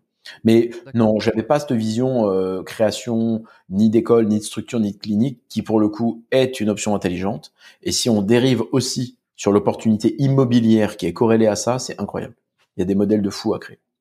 Euh, eh ben, c'est alors c'est un peu l'inverse pour moi pour le coup parce que euh, je l'ai envisagé tôt ou en tout cas euh, l'idée m'est venue tôt euh, sauf que euh, bah, comme toi pour le coup je n'avais aucune conscience à ce moment-là. Donc c'était vraiment vers la fin des études où je me disais tiens je, je fin des études début de, de, la vie active où tu sais je vais être limité et la solution serait bah tiens regarde tu vois avec quelque chose de un peu plus entrepreneurial tu pourrais si tu veux dépasser cette limite peut-être créer des cliniques voilà, essayer de collaborer avec des gens, etc.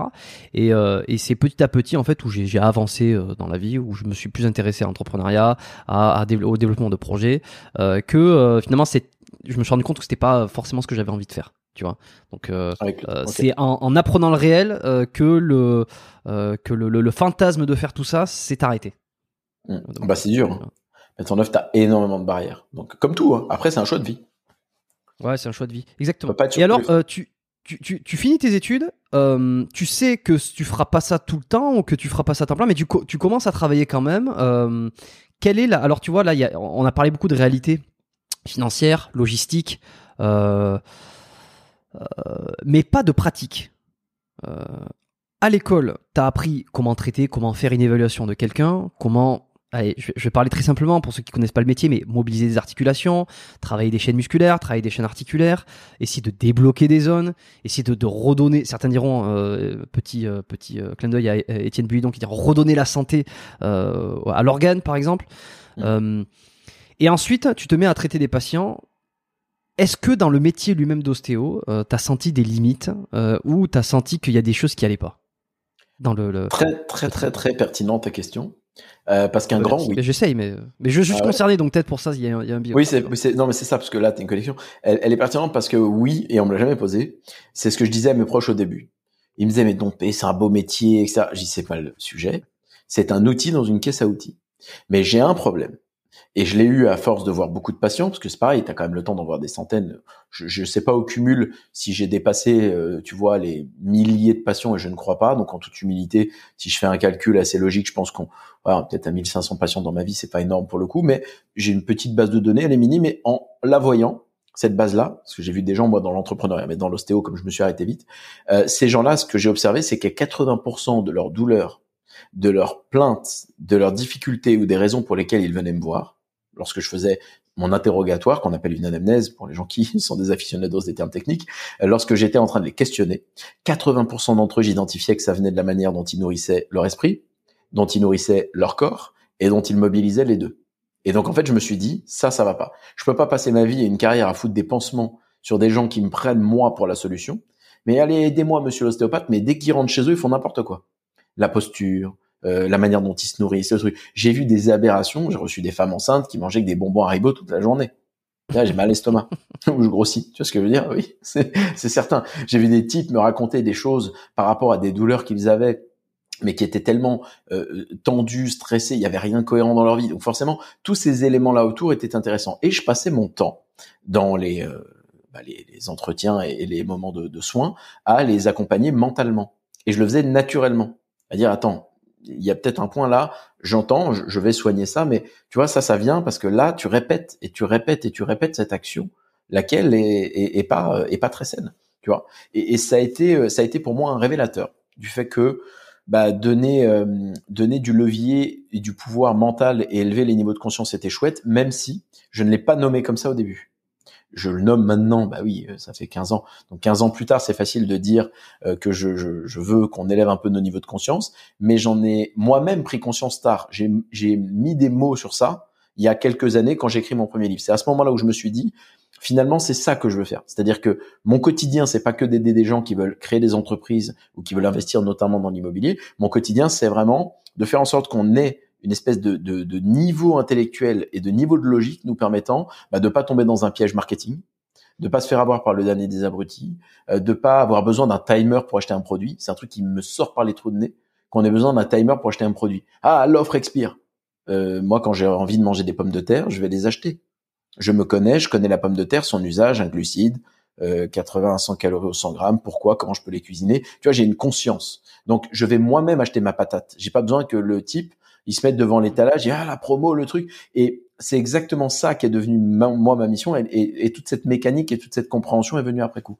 Tu vois, c'est des trucs qui viennent comme ça en cours. On a dit. Excuse-moi, je vais faire un cut. C'est, c'est, ça a sonné, ça a sonné à la porte. j'arrive deux secondes. Oui, non, non, non. Excuse-moi. C'est juste que euh, je ferai. Euh, je, je, attends. Hop. Tu feras un petit cut. Je, Ouais, je ferai un cut là, mais euh, euh, c'est c'est parce qu'il y a des travaux en ce moment euh, chez moi là, parce qu'il y a eu une fuite. Bon, je vais pas raconter ma vie, on s'en branle. Euh, mais ce qui fait que je savais qu'il devait passer et, et j'avais demandé à ce qu'il passe pas. Et puis donc ça a frappé et donc euh, je savais qu'ils allaient rentrer parce que je leur avais donné l'autorisation que si jamais il y avait personne chez moi, ils pouvaient rentrer pour faire les travaux. Ah Sauf que là, je suis en plein enregistrement, donc je j'avais pas envie que les mecs rentrent, etc. Donc c'est pour ça que j'étais obligé d'aller leur dire les gars revenez dans. derrière quoi. Revenez, ouais, c'est ça. Revenez dans deux heures là, parce que je, en ce moment, je suis occupé et euh, pas besoin d'avoir du bruit à côté ou quoi que ce soit, quoi, ou des gens qui passent quoi. Donc, euh, euh je ferai un raccord. Euh, désolé, du coup, ça, ça, ça a coupé. j'aime pas, j'aime pas ça. comme je dis d'habitude, je ne fais aucune coupe sur les épisodes sauf cas d'urgence. Là, c'est un cas d'urgence. je laisserai pas les, les, les vocaux que t'as fait pendant ce temps. ah oui, oui, non, oui, non. Ah oui, bah, parce que j'ai pas coupé le micro, oui. Ouais, peut-être. Oui, mais c'est pas grave. Ça, ça, ça, ça sauter. Donc, euh, ouais, alors tu, tu, me parlais de, de euh, Ben j'en ai, ça, m'a sauté de la tête, tiens. Euh. Là, là, on, digressait sur le, le, le, fait que l'ostéopathie soit un outil euh, qui a des limites et, et notamment voilà. et que et que les limites soient notamment dans le fait qu'on mette des pansements sur les gens et, et qu'on je préfère élever les niveaux de conscience et c'est la raison pour laquelle euh, j'ai simplement décidé de ne pas faire que de l'ostéopathie parce que je me sentais limité. Je dis pas que c'est mal parce que je fais pas du ou, je fais du et. C'est juste qu'il fallait cet outil et un autre. Et donc, j'ai pas que l'outil ostéopathique comme réponse, mais expliquer aux gens qu'il faut nourrir son esprit et son corps et les mobiliser un peu mieux. Et qu'il y a une énorme part de responsabilité individuelle dans la manière dont tu te sens mentalement et physiquement. Et on le dit pas assez aux gens. Et on présente l'ostéo comme le magicien qui va réparer. Mais c'est comme une voiture. Si tu fais des drifts pendant une heure après que j'ai mis des pneus neufs, tes pneus sont, sont morts. Donc, bon, t'as, euh, un peu devancé ma question. Ouais, t'as as devancé ma question pour le coup parce que c'est là où je voulais euh, je voulais aller là en suivant. Euh, tu ne penses pas finalement que la pratique ostéopathique euh, manuelle euh, ne puisse pas aller euh, plus loin que ça? Et autrement dit, je sais pas si t'as déjà si t'as déjà si t'as si t'as regardé si t'as écouté des des entrevues avec des interviews avec des, des ostéos qui ont une manière de pratiquer très globalisante très un peu un peu des voix un peu des fois un peu trop t'as l'impression qu'ils ont un peu le la science infuse où ils savent tout régler à peu près, tu vois. Euh, mais il y a quand même une euh, un courant en ostéo de surpuissance, de malgré tout ce que tu dis, d'arriver à régler énormément de problèmes, de fascia, de tension, euh, de réorganisation, d'équilibre, qui fait que tu vas, même si la personne n'est pas dans un contexte favorable, en fait, tu vas avoir quand même un sacré pouvoir entre les mains. Ça, toi, tu, tu le rejettes. Mm, ouais. En fait, je déteste les sentiments d'omnipotence ou d'omniscience. C'est très dangereux. C'est comme ça qu'on devient les pires abrutis. Euh, donc je les fuis pour moi-même et je les fuis quand je les observe autour de moi. Les professeurs enseignants que j'ai détestés le plus étaient ceux qui se présentaient comme ça. J'en ai en tête un qui est venu un jour, très insultant en plus, euh, un ostéo très très très âgé euh, qui soignait des, des gens, des hommes politiques et qui présentait, il parlait que de ça. Donc, et oui, j'ai soigné lui, j'ai soigné lui. J'ai dit, qu'est-ce que ça vient foutre ici Je veux que tu me parles de la face supérieure du phénoïde. Et, et, je veux que tu m'expliques pourquoi les cellules ethmoïdales elles sont comme ça. Je veux que tu me dises qu'est-ce que je peux faire quand quelqu'un euh, a une dysfonction euh, costo-vertébrale. Bref, le type était dans une espèce de, de, de, de, voilà, il se, il se parlait à lui-même, il nous racontait ses faits d'armes, enfin, c'était très égocentrique. Et derrière, il, il t'expliquait qu'il pouvait tout faire, c'est-à-dire qu'il est allé dans des délires, mais qui étaient des délires faciles à faire. Tu sais, le genre de test où tu tends la main à quelqu'un, puis tu fais ça, euh, tu lui mets un power balance dans la main, tu te rappelles, c'est un bracelet là, puis tu le fais, puis après ça tombe. Euh, c'est des, trucs de base de manipulation. N'importe quel mec qui a fait un peu de mentalisme, euh, des techniques de forçage. Il y en a physique, il y en a mental. Et le mec utilisait ça et il appuyait sur une dent comme ça. Mais vraiment. Et euh, il dit, tu vois le bras? Alors le type avait du mal à lever le bras. Et puis voilà, ça y est. Alors il forçait à fond. Bah, c'est normal. On était passé d'un mouvement actif à un mouvement passif tu vas plus loin quand tu es aidé par quelqu'un et que t'es pas en contrôle musculaire que quand c'est actif. Et, tous les neuneux là devant, ah, c'est génial. Et j'en avais un deuxième en tête. Euh, J'ai failli dire le nom. Je fais pas ça comme je te l'ai dit tout à l'heure. Euh, il se pointe et lui, il est vraiment, hein, il, se lève, il met la main sur la porte et il nous dit là, j'arrive à ressentir qui c'est qui est malade dans tout le bâtiment, etc. autour. J'écoute, je respecte ta posture, mais et je me suis levé parce que j'étais, je suis beaucoup plus diplomate maintenant mais les gens d'ailleurs qui me connaissent et qui disent pardon pays diplomate carré etc euh, j'ai été très ferme très tôt dans ma vie. Et quand des choses comme ça se produisaient j'avais une sévérité systématique. Donc je me suis levé et j'ai dit même si je respecte votre croyance et ce que vous voulez ça n'a pas sa place dans ce cours ça. C'est trop ésotérique c'est il y a rien que vous pouvez démontrer par une étude ou par quoi que ce soit. Et même si vous me trouvez un peu trop terre à terre, je suis pas là pour euh, parler de ça. Je suis pas en train de fumer un calumet de la paix euh, au Népal. Je suis dans une école d'ostéo, donc on parle pas comme ça parce que là ça va pas aller, sinon je m'en vais, tu vois. Et, il avait été euh, choqué. Il me dit mais non, il faut être ouvert. J'y suis ouvert ce que vous voulez, mais c'est trop. Et le problème c'est que j'avais toutes sortes de, de types et de nanas là, de cette nouvelle génération qui se connecte aux énergies et tout. je dis mhm. pas que c'est mal parce que moi justement je suis pas binaire et je suis pas dans un camp contre un autre. Je ne dis pas que je suis connecté à rien, que je ne comprends pas qu'il y a des choses qui me dépassent autour de moi. Je ne dis pas que de temps en temps, je ressens pas quelque chose quand je rentre dans une pièce. Oui, c'est pas le propos. Le propos est que trop c'est trop. Et j'avais cette génération autour de moi d'individus qui ont posé leurs mains sur un crâne la première fois de leur vie. Je sais ce que tu vas dire. Et ces espèces de guignols, parce qu'il n'y a pas d'autre mot, t'es là, ah oui, je sens la rotation sphénoïdale. Non, tu ne sens rien. c'est faux. C'est, tu ne sais à peine comment ça fonctionne parce que c'est, les gens imaginent pas parce que si quelqu'un nous écoute et ne sait pas à quoi ça ressemble un putain de sphénoïde, crois-moi, tu ne sais pas. Quand tu poses tes mains dessus, s'il est en train de tourner ou pas. Et en plus, si ça existe, parce qu'il y a du mouvement dans le corps, mais on parle de micro, micro mouvement, les mecs sont dans un truc et, en fait, ça, ça m'agaçait tellement que moi, tous les, je les appelle les chamans de la thérapeutique, je fais très attention. Et par contre, j'ai une règle. Ils peuvent être fumistes tout ce qu'ils veulent et enfiler des perles comme ils veulent, tant que c'est pas invasif, tant que ça coûte pas des, des fortunes aux gens, et tant que c'est pas euh, irrespectueux, malsain ou dangereux, fait. Moi, quand on me dit dompé, le mec, il va me mettre une plume sur le front, il m'a dit que ça me soignait. Je dis, écoute, si ça n'est pas un truc qui te prend des fortunes, si ça n'est pas si ça n'est pas un truc qui te blesse, et si la personne, elle te soigne et que toi, tu te sens mieux, va mettre ta plume sur ton front. J'ai, j'ai pas cette posture d'autorité de dire, moi, je pense que j'ai raison. Non, je suis sévère, mais par contre, les gens, ils font ce qu'ils veulent. Mais donc, non, je suis vraiment pas le gars qui va adouber ce, ce truc de l'omniscient, mais pour rien, hein. dans aucun domaine. Mec qui sait tout, on peut tout résoudre, c'est pas vrai. Et c'est c'est euh, c'est un combat euh, en ce qui me concerne aussi parce que je pense qu'on a on a une une approche quand même tous les deux qui est plutôt terre à terre, euh, cartésienne. T'es quelqu'un de cartésien, il me semble, hein, Ouais, par rapport à comment tu, tu parles. Voilà. On ne peut plus Euh, pragmatique. et ouais, pragmatique, c'est où les, on aime bien les tacs à 1 plus 1 égale 2, euh, tu vois, si tu commences à essayer de me dire 1 plus 1 égale 3, je vais commencer à me dire, ok, bon, pourquoi pas, mais il va falloir m'expliquer longtemps, tu vois.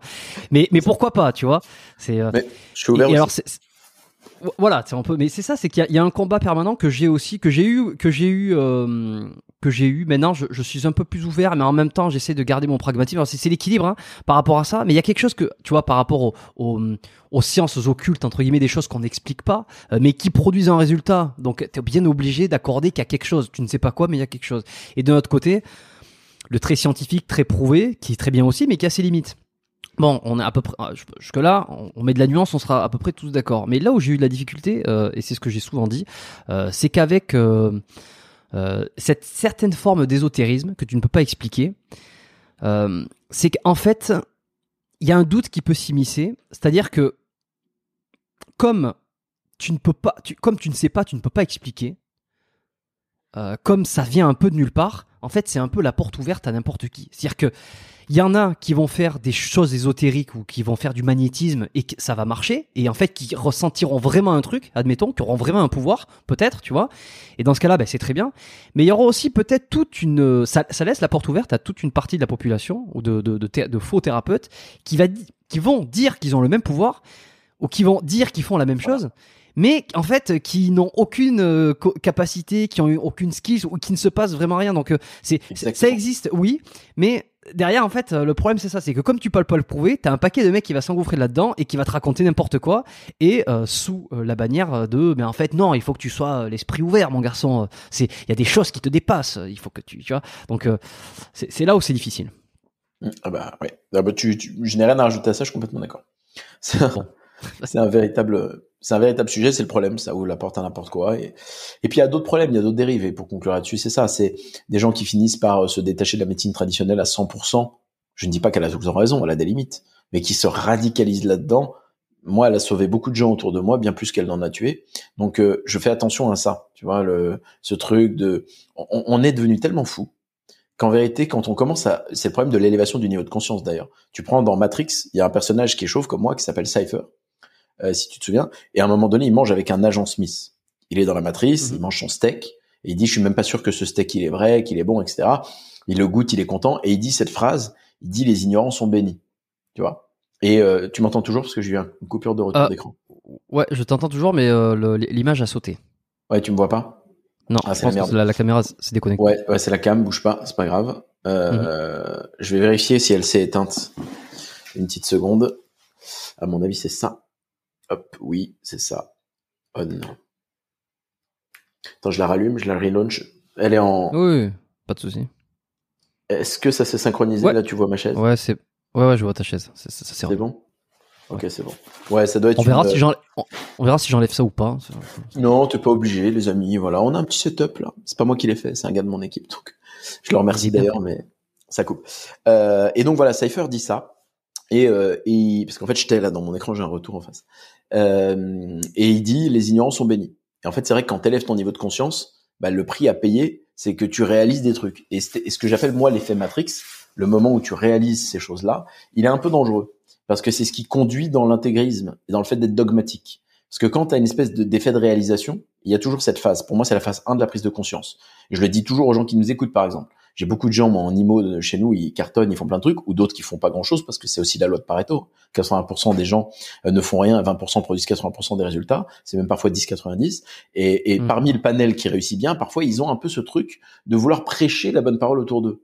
Et je leur dis les gars, ton, ton oncle qui est ébéniste, pourquoi tu l'emmerdes au repas du dimanche à lui expliquer qu'il devrait acheter des immeubles? C'est peut-être pas sa lecture. S'il se plaint pas, et c'est ça la règle qu'on devrait tout savoir. Si quelqu'un se plaint, on peut ouvrir la discussion et proposer des solutions selon notre expérience. En ayant conscience de nos propres biais et en nuançant le propos, faut le contextualiser. Mais si par contre personne ne demande rien, faut pas rentrer dans ce truc-là.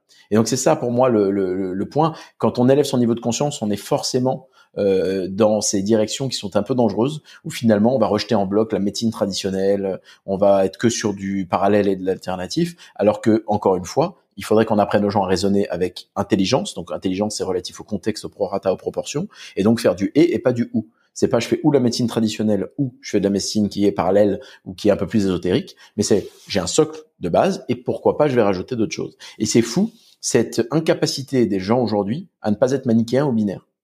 Voilà, c'est je j'adoube ou je suis contre. Je ne sais pas faire ça. J'adoube ah bah, dans certains contextes et je suis contre dans d'autres. Bon, le, le, contenu court, euh, très euh, qu'on voit beaucoup aujourd'hui, tu vois, les formats short, reels, euh, TikTok, on appelle ça comme on veut, participe d'une certaine façon à ça aussi, parce que en, en, quelques secondes, tu n'as pas le temps de nuancer un propos. pour nuancer un propos, t'écoutes un podcast de 3 heures, si tu veux. Et, là, pour le coup, il y, y, a beaucoup moins de monde. Ouais, par contre, j'ai rempli le challenge parce qu'au début, je voulais pas. Mon équipe m'a tanné pendant des lustres. Elle fait des réels, fait des TikTok, vas-y. J'ai lancé sur TikTok en avril euh, et ça a marché puisque je fais des contenus. On m'a laissé trois minutes puisqu'il laisse trois minutes. Et du coup, je fais souvent des contenus de 2 minutes 50, 55. C'est, court, c'est, mais ça me laisse le temps quand même de nuancer un petit peu. Mais malgré tout, j'ai sur cette plateforme parfois des incompréhensions parce que les gens euh, saisissent un, un, propos puis après ils foncent quoi. Et, euh, et c'est, très triste parce que c'est pas ça être intelligent. Est-ce que tu avais écouté, tu vois, juste euh, l'épisode que j'ai fait avec Guy Voyer? Je te le recommande, tu sais, sur les fascias, c'est un, ostéopathe qui est bon, qui, qui aimerait Je on a hein, le tour je me permets de faire en direct. Comme ça, j'oublie pas. Ouais, Je te le recommande, ouais, parce que il a été énormément apprécié par, euh, bah, par une la grande majorité des auditeurs de, de ce podcast euh, et beaucoup de ceux qui sont très intéressés sur euh, les sujets santé, euh, compréhension du corps, mais vraiment, tu vois, euh, bon, on a parlé beaucoup de fascia, mais pas que, aussi de la, de la médecine ostéopathique, comment il comment il gère lui son sa pratique, son activité entre justement la médecine conventionnelle comme ça, ce qui fait l'ésotérisme, le non-ésotérisme, très très intéressant. Je recommande fortement cet épisode. Ouais. Cool. Exactement celui-là. Euh, pour ceux qui veulent aller creuser un peu plus loin, moi je, vous invite à aller. Euh, c'est l'épisode 153, les amis. Go. Voilà, bon, parfait. Je, je, me le mets en note comme ça. Je pense que je le, je le rajouterai euh, dans les notes, le, le, numéro et le nom de l'épisode. Euh, Bon, plein de choses qui me viennent en tête. Hein. On, on... La première chose, c'est ta pratique sportive. à quel point elle s'est intégrée dans, dans ta pratique ostéo, par exemple Est-ce que, est-ce que euh, t'étais sportif toi déjà dès, le plus jeune âge? Ouais, ouais depuis tout petit, euh, j'ai commencé euh, très petit la natation, à 5 ans le taekwondo, jusqu'à la limite de la ceinture noire que tu devais passer à 14 ou 16 ans. J'ai trouvé ça trop long, donc j'ai arrêté parce que j'étais à la limite. Tu sais, j'avais plus rien à. Il, il, faisait passer les ceintures trop tôt. J'ai fait de la boxe anglaise à partir de mes 11 ans pendant une petite décennie au milieu de ça, du full contact, du kickboxing, pas mal de sports de combat.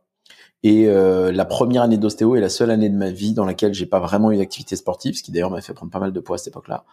Et oui, parce que quand tu habitues ton corps à avoir un déficit calorique, euh, quand tu fais, euh, c'est énorme. Moi, je faisais quatre entraînements semaine de full contact de, de boxe anglaise, et tu sais ô combien ça demande en, en énergie. Donc euh, ça plus la croissance, la malbouffe de l'étudiant, c'était pas drôle. Et après, je m'étais mis simplement à, à, reprendre les gants pendant une année et demie.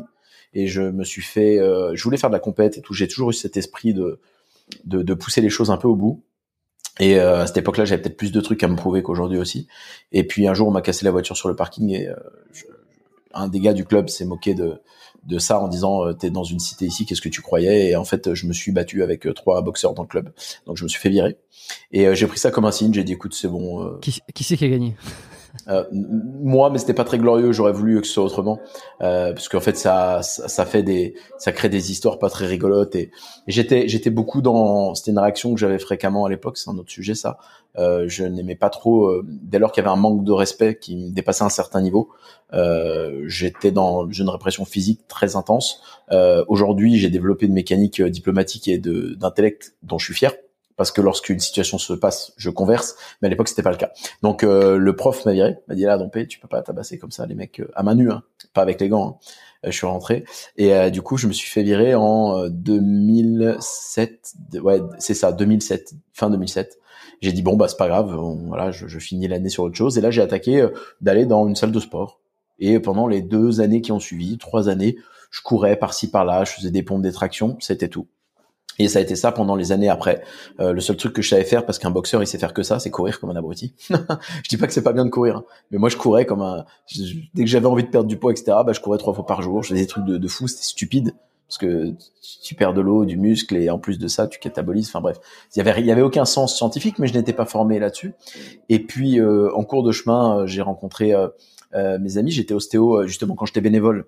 J'étais ostéo du club de karaté de Christophe Pina euh, à Nice. Donc, euh, je sais pas si tu vois qui est Christophe Pina. C'était le, il a été connu à l'époque parce que c'était le prof de la Starac, le prof de sport. Et euh, ah oui, d'accord. voilà. Et là, il a refait un combat, euh, d'ailleurs très intéressant comme personnage puisque très combatif. Il a refait un combat à 50 ans passés là, qu'il a perdu, mais on s'en fout. le challenge de se repréparer était assez ouf et c'est quelqu'un d'incroyable. Bref.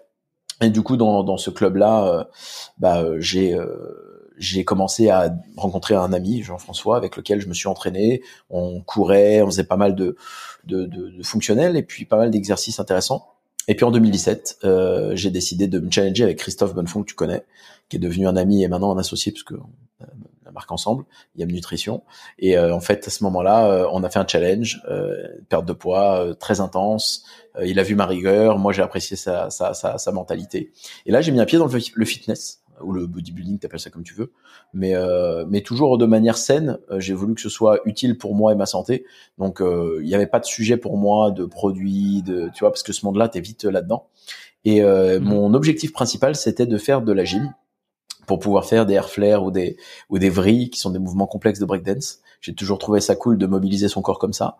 Et je me suis donné l'objectif en 2011 de le faire. Et j'ai attaqué la gym en 2020 voilà, maintenant, ça fait deux ans et demi que je fais surtout euh, la muscu pour la gym. Mais pour conclure, ça n'a pas de place dans la pratique ostéo que j'avais au passé ou que j'ai au présent. D'abord parce qu'au présent, c'est plus un sujet, c'est occasionnel. Mm. Euh, mais ça a de la place dans ma vie, par contre, le sport, depuis toujours. Attends, 2017, tu rencontres Christophe, c'est ça? Ouais. 2017, t'es diplômé depuis combien de temps? Juste pour avoir. Euh, bah, 7 ans. Je, juillet 2010, mon diplôme. Ok, juillet 2010. C'est moi où, c'est moi où il a, il a recoupé. Ça, ouais. Et ta caméra re. Euh, Alors si jamais ça recoupe, ce que je vais faire, bouge pas. Tu sais ce que je fais? C'est peut-être euh, est-ce que les batteries euh mm, Ouais, parce que ça m'a l'air d'être chiant. J'écris juste à mon gars en deux secondes, voir s'il est encore là. Parce que tu sais, il est 6h30 ici. Et bah, on est assez flex sur les horaires, on les embête pas trop. Ils sont pas obligés de partir comme des fonctionnaires, mais on les engueule pas s'ils partent plus tôt. Allez hop, je demande. Là. Ok. Voilà. Est-ce que tu, tu veux qu'on fasse une pause ou euh, Non, c'est bon. Je, je lui ai demandé sur Slack qu'il va venir si jamais il est là. Euh, Ouais, je vais, je vais la rallumer moi, mais je veux qu'il vienne vérifier pourquoi elle fait ça. D'accord. Ouais, parce qu'en fait c'est un peu chiant. Hop. Là, elle va se rallumer. Ouais. Donc 2017, euh, ça fait ouais c'est bon. Euh, 7 ans que t'es que t'es ostéo. C'était une des questions que j'avais moi. C'est on te voit beaucoup avec Christophe Bonnefond et, et euh, et, on le voit beaucoup avec toi, hein, ça dépend dans quel sens euh, on, regarde les choses. Je me demandais comment tu l'avais rencontré, euh, si parce que maintenant on, tu faites un peu de business, enfin vous faites du business ensemble, vous êtes partis tous les deux à Dubaï, vous êtes quoi un peu collés tout le temps, donc ouais ouais, bah, on a uniquement, c'était pour ça au départ. Ouais, on est non en fait c'est passé autrement. J'ai j'ai eu l'occasion de recruter une ex à lui en 2014. Ça s'est pas fait, mais voilà bon bref, on est resté en bon terme. Et un jour j'ai fait un live en 2017. Ah. Celle qui est euh, celle qui est publiquement connue ou, non? Non, non, une ex qu'il avait avant. Non, si tu parles de la dernière qui dans, dans, le droit, non. Euh, et du coup, ce qui s'est passé, c'est que un jour, je fais un live en 2017 et elle lui dit, tu devrais écouter ce type-là, tu vas l'adorer. Donc lui, il me regarde sur le live, il commente, il m'écrit en privé. Et puis tu sais, on se lit comme ça de, de liens euh, à distance, comme on a fait nous, quoi. réseau, on discute, on, s'apprécie. Puis un jour, j'avais ce challenge. J'ai dit, écoute, j'ai 45 jours, j'ai un événement le 14 juillet 2017 qui était symbolique pour moi parce qu'un an avant à Nice, tu sais qu'on a vécu un drame compliqué. Et moi, j'aime bien transformer les fatalités en force. Donc j'ai dit, je veux honorer la chance que j'ai d'avoir deux bras, deux jambes et je vais me transformer. Donc il m'a fait perdre 11 kilos en 45 jours. Je te dis que c'était intense. Euh, mais je suis quelqu'un de rigoureux quand je me fie à un, objectif, je lâche pas. Et en fait, on s'est connu par ce côté challenge. Et puis c'est tout. On est devenus amis, euh, fait euh, tous les anniversaires euh, euh, de l'un et de l'autre pendant les années à venir, fait quelques petits trucs sympas. Mais on était l'un comme l'autre à l'époque, en couple. Sur du long terme, tu vois. Donc, on avait notre vie. Lui était sur Paris souvent, moi j'étais à Nice. Et puis là, le timing a fait que on s'est retrouvé dans, dans une situation où on est seul, euh, sans femme et sans enfant et célibataire au même moment, euh, en étant mm. des entrepreneurs. Donc il est venu me voir. Moi j'habite entre Dubaï et Nice. On n'avait pas précisé, euh, voilà, parce que j'ai deux, deux setups et qu'on a notre maison mère à Nice. Le groupe Green Bull, on a à peu près 60 employés qui est à Nice et on en a une trentaine ici et on développe des activités partout. Puis Yam Nutrition, comme tu le sais, c'est une boîte qui est pour l'instant en France et qui restera d'ailleurs. Je dis pour l'instant qui, qui exerce son activité commerce en France et c'est tant qu'on n'internationalisera pas, ce sera toujours le cas. Et euh, Chris est venu me voir en vacances, puis un jour euh, euh, en discutant au fil des, des, choses, il me dit écoute Dompé, on pense pareil, on a le même mindset, les mêmes valeurs, viens on fait quelque chose. Et puis je dis écoute, on va pas inventer un truc, on a des boîtes, euh, appuyons là-dessus. Et puis, euh, au fil de discussion, bah, on a participé à des choses. Euh, j'ai aidé à faire le rebranding de la marque. On a, tu vois, on, a tâtonné comme ça. Et puis finalement, on s'associe pour le développer en France mieux et à l'international dans un second temps. Et on est assez content de ça. Donc, on va le développer aux Émirats, dans les pays arabes aussi, États-Unis, Canada, partout où on le peut en fait. Vous êtes associé sur euh, Yam Nutrition, qui est la marque de compléments euh, qu'il a créé, dont on avait parlé quand il était passé sur le, podcast ici, euh, il y a quelques mois, slash années maintenant. Farine de, ouais, ouais il avait cartonné avec ça. maintenant, il propose pas mal d'autres choses. Alors, j'aime bien la communication. Est-ce que tu lui as soufflé des idées, enfin, est-ce que tu lui as soufflé cette communication qui des fois est un peu nature, tu vois, ah virilis, ces trucs comme ça, ou, non, il a, il a toujours été comme ça. Hein c'est du 100% Chris et c'est pour ça qu'il est admirable, Chris, parce que Chris a créé tout seul cette boîte de zéro, euh, sans être fils de, sans avoir fait des études de commerce, de machin. Vraiment, il avait tout contre lui. Et il a créé ça, et il a créé un business euh, dans le monde des affaires, on appelle ça bootstrappé, c'est-à-dire que il a autofinancé et par la croissance de ses bénéfices réinvestis et pris de plus en plus de risques. Et chaque année, il a fait un truc, une salle de sport, un magasin, une deuxième, un produit, un autre produit, une innovation, un e-commerce. Puis il grandit comme ça avec le temps, tout seul comme un grand, et il a une authenticité qui est incroyable. C'est-à-dire que on est un peu un binôme particulier parce qu'on a les mêmes objectifs et les mêmes valeurs. C'est assez original malgré le fait qu'il a 12 ans plus que moi. Euh, la vérité, c'est que on est très complémentaires parce que je suis lui, c'est en gros, si je caricature, lui c'est le bourrin et moi je suis le carré analytique. Donc c'est génial. On fait des rendez-vous avec des fiscalistes, on se marre. Le type il commence à faire son déroulé d'explication, tu sais, sa presse, etc. Moi j'aime bien. Vas-y, explique-moi tout. Je veux tous les éléments de l'équation. Au bout de cinq minutes, Chris il est sur son téléphone. Au bout de sept minutes, il dit bon, concrètement, ça a coûté combien? Et tu vois, c'est tellement amusant. On est un binôme et on va faire plein de contenu, on va faire des lives ensemble maintenant et tout parce que on, a le retour de la communauté qui est euh, quand on voyage. Tu vois, l'an dernier, on est parti un mois aux États-Unis et on est à Montréal. Oui, j'ai suivi, euh, bah, suivi votre. on aurait pu se voir. Aussi. Oui, bah alors j'avais proposé, j'avais proposé à Christophe. Euh, en fait, vous êtes passé à Montréal très rapidement, je crois. Hein. Ouais. Ouais, 5 jours, 5-6 jours. Je l'avais envoyé un message, je lui avais dit euh, Putain, Christophe, t'es là, viens, euh, euh, viens, je te si tu veux, passe au cabinet, je te manipule. Alors, déjà, il m'avait dit qu'il avait pas, malheureusement, il avait pas le temps parce qu'il partait dans la journée ou le lendemain. Lui, ouais, il est parti plus tôt que moi en plus. Voilà. Et en plus, il me dit, euh, euh, il m'a dit, bah tiens, justement, mon collègue est ostéo. Et c'est, je crois que c'est, c'est là que j'avais découvert que, enfin, est ostéo, a, une formation d'ostéo. Et c'est là que j'avais découvert, ah tiens, tiens, tiens. Voilà. ça, ça remonte à. Donc, ouais, ouais on s'est connus comme ça et aujourd'hui, on, on, est associés, on est bien content. D'ailleurs, avec Green Bull, enfin, tout le monde, on avance tous ensemble. Pour, pour développer la marque. Donc, on aime bien ça, mais euh, c'est, pour nous, c'est comme un jeu. Tu sais, on se prend pas pour, c'est ce que j'aime chez Chris. Il a le même fonctionnement que moi, il se prend pas pour un autre. il est pas, et se brouve pas, il se, se fait pas éblouir lui-même par l'argent, par le truc, tu vois, il, il vit son truc et, et je pareil, on a tous les deux conscience que tout peut s'arrêter du jour au lendemain, que la croissance, bah, c'est un truc qui est pas illimité, que tu peux avoir des difficultés. Enfin, tu vois, on a le même, euh, on a cette même lecture. Donc en fait, on fait beaucoup, euh, on fait que se marier en fait. Ouais. Est-ce que, est-ce que toi, tu es obligé de consommer beaucoup de compléments, de, alors de, consommer ou d'aller regarder, de faire de la veille sur ce qui se fait à côté, euh, sur l'industrie du fitness, euh, de la musculation, de la complémentation, non?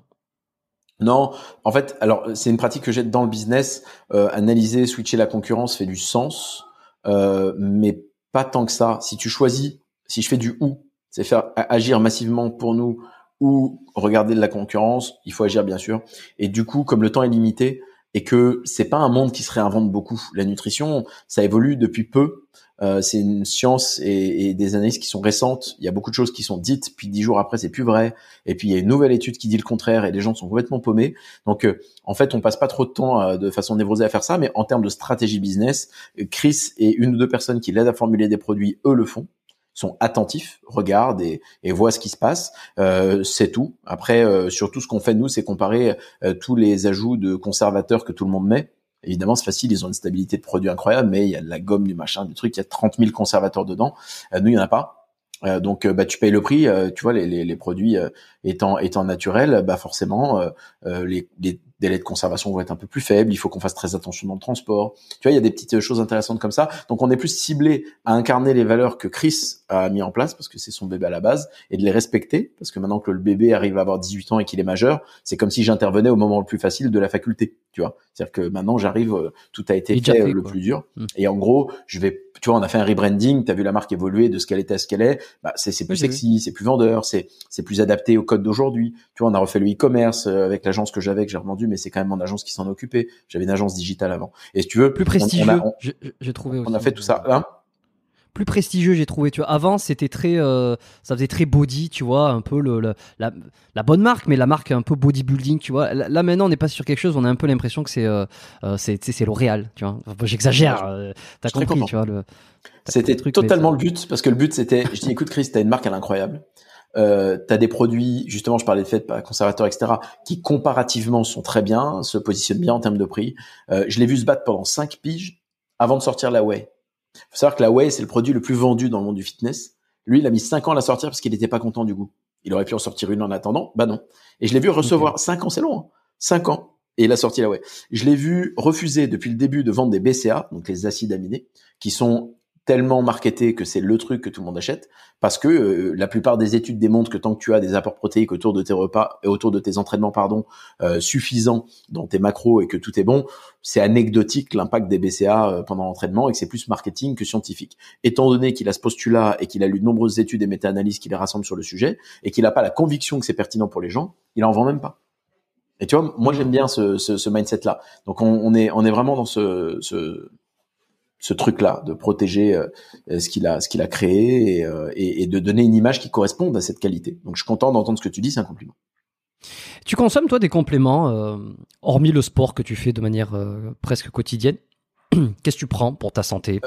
Moi, pas compliqué, du magnésium parce que bah, quand tu fais prise de sang, etc., on est tous quasiment plus ou moins carencés. En tout cas, c'était mon cas. Donc euh, magnésium, parce que c'est pas mal. Euh, du collagène, parce que moi, ça a eu un vrai impact. encore une fois, c'est singulier, individuel, mais ça reste. D'ailleurs, c'est en tant qu'ostéo, c'est intéressant qu'on en parle. C'est quand même 30% du corps. Et euh, hmm. t'as jamais personne qui t'en parle euh, dans tes études. T'en parles à n'importe quel rhumato, mec qui est un peu sur. C'est des trucs qui sont pas des sujets pour eux. Pourtant, nos tissus sont composés, euh, bah, du coup, euh, de façon assez importante de cette matière et je trouve qu'on on, l'élude beaucoup. Euh, donc j'en consomme parce que c'est bien et euh, c'est à peu près tout parce que je n'ai pas vraiment besoin dans mon alimentation. Les macros, les micros sont bien gérés euh, de quoi que ce soit de plus. chez nous, bah tu vois, tu parlais du virilis, il y a le produit que les mecs aiment bien, etc. Mais moi je vais bien à tout niveau. Donc, je me suis pas supplémenté dans le but d'avoir des boosters de testo ou de ma forme parce que finalement, je vais bien. Et moi, j'ai une fonctionnement, je pars du postulat que quand je vais bien, que mes analyses sont bonnes, euh, mon corps sait me donner des warnings. Alors je sais qu'il y a des logiques de prévention, mais les compléments alimentaires en question sont pas, on n'est pas que dans la prévention, on est plutôt dans t'as une pratique sportive, il faut l'optimiser pour le maintien de la masse musculaire, pour la perte de masse graisseuse. Et donc au final, j'analyse est-ce que mon corps va bien, est-ce que quand je fais un déficit calorique, bah, ce déficit il, il se fait par, par, par palier comme tout le monde, un petit peu ça remonte, ça descend, ça remonte, ça descend, et c'est le cas. Euh, est-ce que je suis efficient, est-ce que j'ai des douleurs articulaires ou pas? Tu vois, je, je m'écoute beaucoup. Et en fonction de comment mon corps me, me parle, bah, je, je m'adapte. Mais euh, on consomme ce qu'on consomme tous les jours, c'est notamment la farine de patate douce, on mange des crêpes tous les midis euh, ou la whey pour euh, pour remettre dans le porridge ou des trucs sympas qui nous donnent un peu de goût euh, parce que ça évite de se taper les lipides qui vont avec les sources de protéines qu'on pourrait avoir en plus.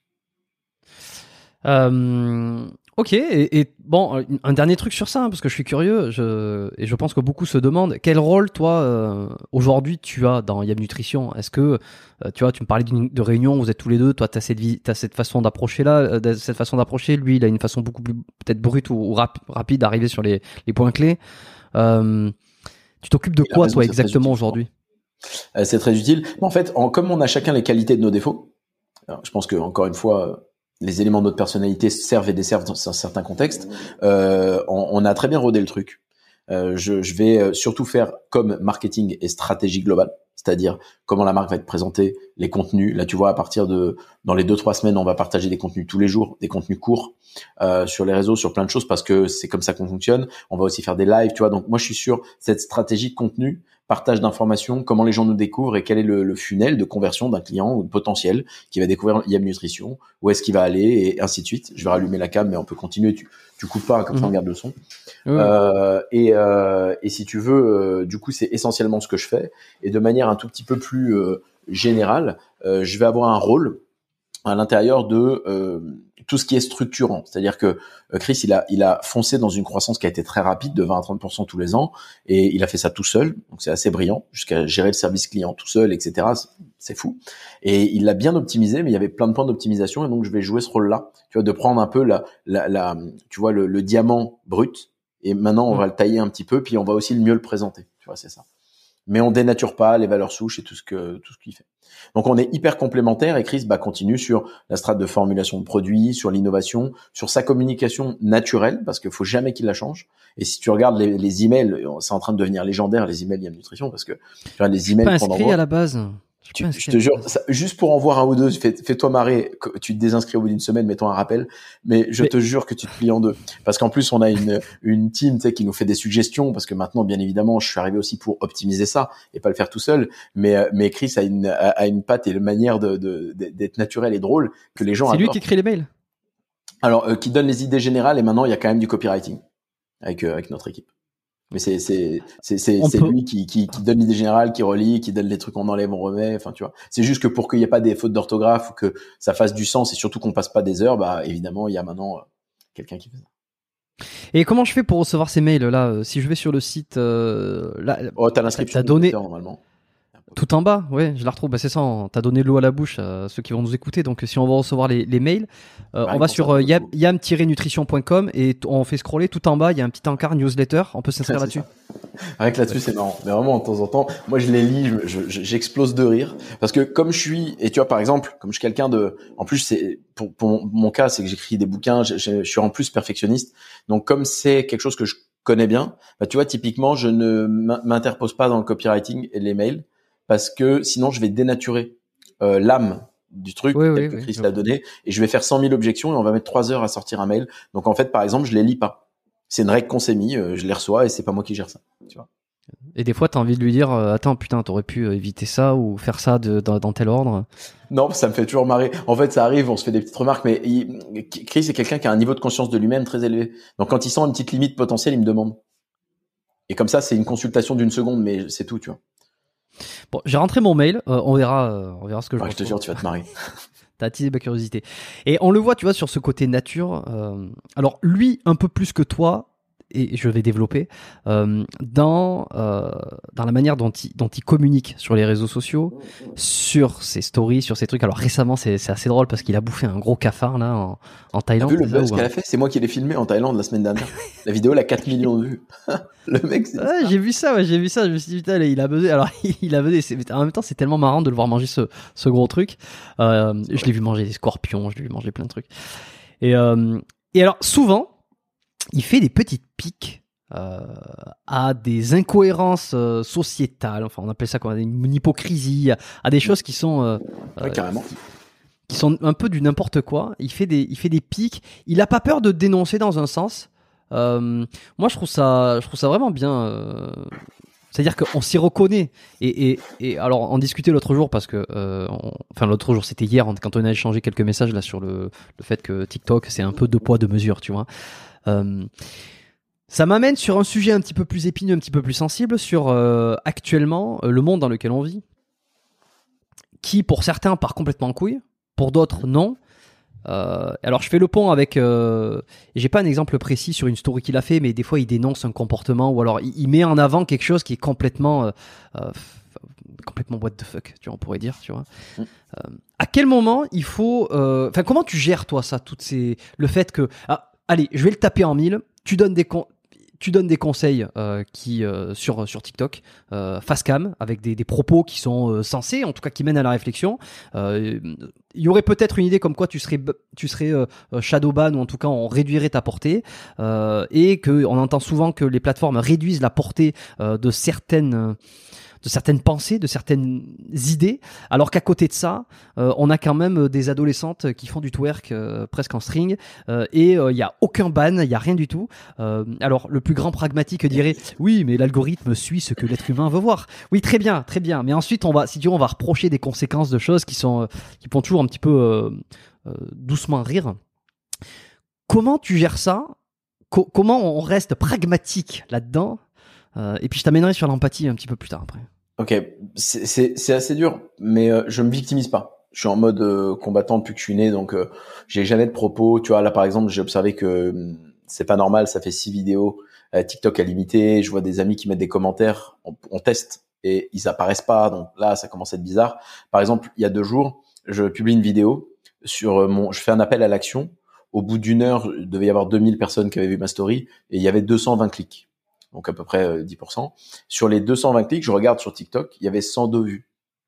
Il peut pas y avoir moins de vues que le nombre de clics, tu vois. C'est et là, là, on est en train de se poser la question. Donc, quand je vois ça, je me dis bon, bah c'est classique. Et je t'avoue que par contre, au-delà de ma personne, parce que tout de suite, moi, je prends un peu de hauteur. C'est-à-dire que je me dis pas ah pauvre moi. Alors, en toute humilité, mais quand même, parce que j'ai la chance de ne pas en dépendre. Moi, je crée des contenus puisque c'est un levier de communication qui fait énormément de sens aujourd'hui et que je pense que ce monde a besoin, en tout cas, je veux participer à ça, de certains propos un peu plus nuancés que j'estime qui sont utiles. Donc, euh, voilà, j'ai la confiance en moi nécessaire pour le partager, au moins pour mes enfants qui sont pas encore nés, comme ça ils verront ça plus tard. Et j'aurais fait ce que j'avais à faire, non pas rester dans mon canapé à me plaindre. Et donc je me victimise pas, mais tout de suite je prends de la hauteur.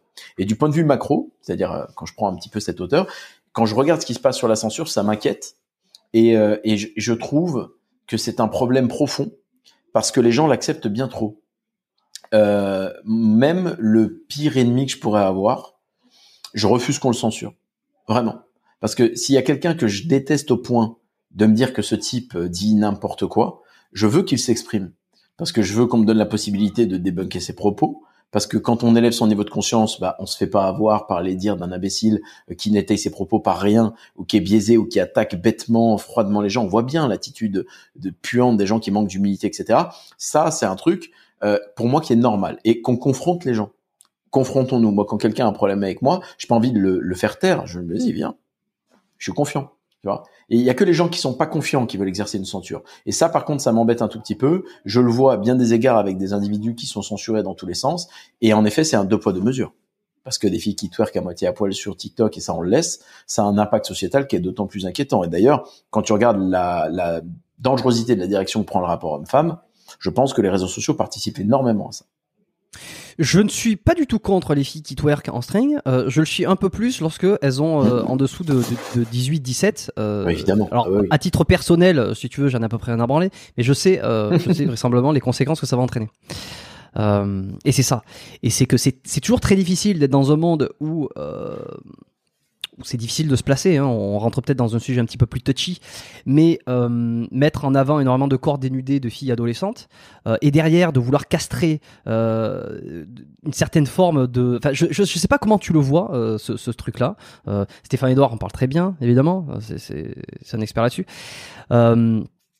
Les réseaux sociaux ont permis aussi d'avoir aux filles euh, de manière générale et celles qui sont en plus un peu mignonnes d'avoir une, survalidation, euh, une surqualification, enfin euh, absolument et, de décaler finalement les, relations. Voilà, il y en a beaucoup qui se plaignent. Je dis, je dirais pas que j'en fais partie, même si je pourrais le dire, mais il y en a beaucoup qui se plaignent que finalement maintenant les filles, certaines filles en fait ont des attentes qui sont bien au-delà de ce qu'elles pourraient prétendre dans un monde sans réseaux sociaux, par exemple. Qu'est-ce que t'en penses toi de ça? J'ai pas. Alors, je pon, je pon, je vais pondérer et ponctuer le propos par le fait que je ne pense pas avoir la légitimité pour parler de ça euh, avec autorité. Donc, du coup, je te donne ma lecture et elle vaut ce qu'elle vaut. D'abord, je n'ai pas le sentiment, mais j'ai pas de data pour dire que c'est autre chose qu'un sentiment, euh, que c'est plus féminin que masculin. C'est-à-dire que je pense qu'on a un décalage dans cette société d'individus qui n'ont pas le niveau de conscience souvent suffisant pour se, et c'est le sujet de mon quatrième livre d'ailleurs où je parle de ça, je dis vous vous rendez pas compte de ce que vous êtes réellement et vous avez des attentes à l'égard du sexe opposé ou de, du même sexe d'ailleurs selon votre sexualité euh, qui sont oh. totalement décorrélées du réel. C'est-à-dire qu'en gros, mm. et j'en parlais avec euh, quelqu'un qui m'est proche récemment, qui euh, fume, qui boit, qui prend pas soin d'elle et qui me dit oui, moi je veux un homme fin, affûté et tout, mais et c'est quelqu'un d'âgé. et je lui dis mais t'as cru quoi toi? T'as cru qu'à 60, 65 ans, le type, parce que c'est moi à 60, 65 ans, je sais comment je vais être, le type qui a passé toute sa vie à prendre soin de lui. L'autre il fait des triathlons, il est en santé, machin, il mange clean, il fume pas, il boit pas. Tu penses qu'il veut que être avec quelqu'un qui fume et qui boit, qui, tu, tu comprends pas qu'il y, a un déséquilibre dans tes attentes. Et en fait, je pense de ma lecture que c'est sociétal et structurel et que ça n'est pas spécifique à l'homme ou à la femme. Mais ça n'a de valeur que ma petite expérience et je n'ai pas, euh, tu vois, une étude euh, sociologique ou n'importe laquelle, euh, ah, voilà, qui était. Cela étant dit, je le vois bien sur le terrain. J'ai une particularité, c'est quand même d'avoir vu des milliers et des milliers de personnes et d'en avoir recruté beaucoup. Euh, j'ai euh, dans ma vie euh, recruté formellement, peu importe le modèle, que ce soit d'association, que ce soit embauché, que ce soit des indépendants, peu importe, plus de 3000, 3500 personnes dans ma vie. Ça fait du monde. J'ai vu beaucoup de choses et des gens que j'ai vus sur le terrain. J'ai vu le comportement. Je suis sur les réseaux sociaux. Je vois ce qui se passe. J'ai vu l'évolution de ça et je suis atterré par ce que je vois. Atterré. Tu, si je dis les réalités de ce que moi je constate euh, dans les coulisses, euh, je, je, suis, je suis pas certain que ça ferait du bien aux gens parce que j'ai remarqué que toute vérité n'est pas bonne à dire et que malheureusement quand t'as pas une certaine expérience, il y a des vérités que tu veux pas entendre. Et d'ailleurs, quand certains les disent, ils finissent bannis, ils finissent strikés parce que c'est pas entendable. Donc moi je suis pas dans un truc. On pense, oui, on pense. Je sais à qui tu penses, à Andrew Tate pour ne pas le citer parce que tu avais déjà parlé un peu avec Nassim. Euh, ou, ou, certains parce que attention à ça, si on remonte là-dedans, je suis obligé de pondérer. Mais la, la, parenthèse pour, pas dire c'est bien, c'est bien, c'est ce que j'allais dire de toute façon. Pas ça, mais j'avais pas parlé de lui, j'allais parler du fait que je suis fatigué du fait qu'il n'y ait que des virilistes caricaturaux, euh, la testo, le truc, les muscles, et allez tous vous faire foutre si jamais vous avez euh, de la sensibilité et de la vulnérabilité. Je trouve c'est trop. Mais je suis aussi fatigué de l'autre côté par des mecs qui te laissent plus être un homme et qui te demandent de te justifier de toutes les deux minutes, euh, d'avoir du poil au menton et que oui, si quelqu'un vient demain s'en prendre euh, à ma femme avec moi dans la rue, etc., je vais le passer à travers la vitrine. Et pour moi, c'est ça être un homme. Ça te dérange, ça te dérange pas. Et en fait, le vrai problème que j'ai aujourd'hui, c'est qu'on est dans un monde dans lequel il y a des polarités où soit on dit t'as plus le droit d'être un homme et puis il faut plus se définir par son genre etc et on remet en question des trucs biologiques de base qui font pas de sens et ça, ça m'agace fortement parce que ça c'est en train de me de, de parasiter mon envie de faire des gosses parce que je contrôle pas tout et que j'ai pas envie qu'à l'école on se pointe et qu'on lui dise non mais toi choisis si tu veux. Ça, ça je suis pour le coup très très ferme et violent là-dessus. Et l'autre paramètre c'est que je suis aussi fatigué euh, des virilistes qui sont euh, une caricature d'eux-mêmes et qui vont passer leur temps à te dire euh, oui alors il faut il faut être red pill à fond. les hommes les hommes sont des grands héros conquérants parce que je sais aussi qu'il y a une distance entre ce que l'on veut être et ce que l'on peut être, et qu'il y a des hommes qui peuvent entendre cette narration, mais qui n'en ont pas le niveau. Et là, c'est dangereux. C'est-à-dire que je pense que les deux discours sont dangereux, parce qu'étant donné qu'ils sont polarisés, ils ne sont pas adaptés à chacun. Et donc, les gens, et même comme c'est le cas de Tate, soulèvent des éléments que j'ai observés avec le temps qui sont factuels. Je vais être très clair, euh, les pires et les plus intenses des féministes que j'ai rencontrées dans ma vie, et les vraiment les plus révolutionnaires et les plus ardues, sont celles qui ont les demandes les plus délurées, et les plus violentes quand tu es dans la sphère intime. Donc, c'est mon expérience. Je, suis d'accord d'expérience aussi. Voilà, d'expérience. Mon expérience de petit être humain euh, qui a eu une vie exponentielle quand même, mais pour le coup, voilà, je ne, je ne dis pas que c'est une figure d'autorité suffisante pour donner une tendance. Je ne transforme pas mon propos en un archétype ni en une conclusion générique sur la, la, la, la femme du maire général, mais cette hypocrisie me fatigue parce qu'en vérité, il y a des réalités qui sont biologiques. Nous sommes des êtres hormonaux et des êtres sanguins avant d'être culturels, sociaux et intellectuels, et personne veut le dire plus personne veut l'accepter. Ça, ça me dérange. Par contre, en effet, je pense que les gens qui tiennent les propos un peu caricaturaux de maintenant d'un camp versus l'autre, dans les deux cas, desservent le propos. C'est comme tout. Il y a des gens qui sont en train de défendre la cause féminine très bien, en se battant pour les droits ou la cause féminine et pas contre les hommes, mais 80% d'entre elles, ou je, dis un chiffre que je qui non, ça fait pas de sens de dire ce chiffre, mais une majorité, en tout cas, je le constate, se battent contre l'homme et l'archétype masculin et pas pour les femmes. Et donc ça, ça me dérange. De l'autre côté, les hommes qui sont dans, dans une dérive viriliste sont exactement dans le même truc. Ils sont dans l'excès toutes les deux minutes de t'expliquer que euh, c'est scandaleux, tu dois pas donner le biberon à ton enfant. Non, moi, tu mets un bébé dans une pièce, je veux dire, j'ai dû, j'ai dû confronter dans la rue et mettre des gifles à un nombre de types, je sais pas je peux même pas m'en rappeler. Donc, je sais qui je suis en tant qu'homme. J'entreprends, j'ai des revenus, je truc, j'ai un physique, ça va, je me, tout va bien pour moi, j'ai confiance là-dessus. Mais c'est pas pour ça que je vais euh, me dire non moi tu comprends je fais pas moi tu mets un bébé dans la pièce je peux m'asseoir et jouer 7 heures avec une licorne avec lui parce que depuis que je suis tout petit j'adore les gosses et il y a pas de problème avec ça donc je pense qu'il faut aussi faire attention à la direction qu'on prend parce que voilà ce que fait notre société ils ont tiré dans un sens et maintenant c'est eh tellement excessif qu'on peut plus faire un film ou voir un truc sur Netflix sans qu'on m'ait mis un mec de telle telle communauté parce que je comprends, il faut la moyenne. On, est tellement devenu taré que des gens, bah c'est le mécanique du, ressort, hein, tirent de l'autre côté pour ramener au centre. Et malheureusement, les deux ont tort parce que c'est trop excessif. Donc, je veux pas me positionner dans un camp. Par contre, je suis dans le camp du fait qu'on est hormonaux et sanguins avant d'être culturels, sociaux et intellectuels, et qu'on le dit pas assez, et qu'il y a du bon sens à avoir dans certains principes de vie, mais qui peuvent être de façon occasionnelle, ça s'appelle une occurrence, remis en question. Et moi, je serais très heureux, comme je l'ai fait dans le parcours de ma vie, ça m'est arrivé, de mettre un petit peu au second plan euh, pour quelqu'un parce que cette personne traverse quelque chose et de pas être le driver tout le temps. Mais par contre, j'ai aussi constaté sur les relations hommes-femmes que ça finissait toujours par desservir la relation, puisque fondamentalement, ce qui est attendu, notamment de l'archétype masculin, bah, c'est qu'il ait cette capacité d'initiative, cette direction, cette force, ce leadership. C'est naturel, et c'est la raison pour laquelle il y a une différence entre les oestrogènes et la testo. C'est ça qui est formidable, c'est que si tu suis certains conseils qui veulent euh, absolument tout déconstruire, euh, alors c'est quelque chose que j'aimais bien dire, c'est que euh, alors vas-y, suis tout ce que on te dit pour être déconstruit. Euh, ne sois plus leader, euh, sois très vulnérable, n'aie pas peur de pleurer, euh, mets-toi une jupe. je veux dire, vraiment, on déconstruit tout. Bon, très bien, une fois que tu as fait tout ça, il n'y a plus personne qui veut de toi. Ah bah, c'est bizarre. Eh oui, tu vois, c'est marrant. Hein. et donc, mais oui, c'est un peu ça, quoi. Et, moi, je trouve que, tu vois, quand tu dis, bien joué. ouais, quand tu dis,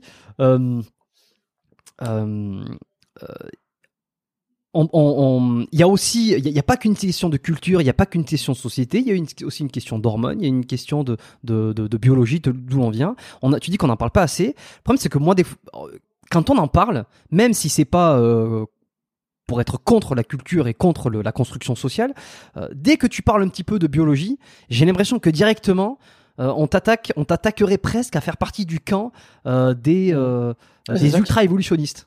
Mmh. Mais moi, je les laisserai pas faire ça. Tu pourquoi, mais pourquoi d'ailleurs, on me demande souvent ça? Pourquoi je suis pas plus attaqué sur les réseaux sociaux? Euh, D'abord parce que j'ai une petite audience. Euh, je sais pas, on est 100 000 sur TikTok, on est 6 000 sur YouTube, on est 10 000 sur Instagram. Je suis personne, tu vois. un, déjà parce que l'audience est relative. Mais deux, parce que mes propos et tu l'observes, je n'ai fait que ça. Euh, même si je suis très ferme dans mes positions, je contextualise. C'est-à-dire que je, ne suis pas radicalement contre les gens, etc. Je ne comprends pas ça. C'est-à-dire que moi, ma phrase a toujours été la même tant que un tiers ne t'embête pas, moi, ça m'emmerde pas que euh, deux, mecs s'embrassent dans la rue, ils font ce qu'ils veulent. T'as deux lectures. Soit, soit tu chopes la haine parce que tu dis c'est pas normal, etc.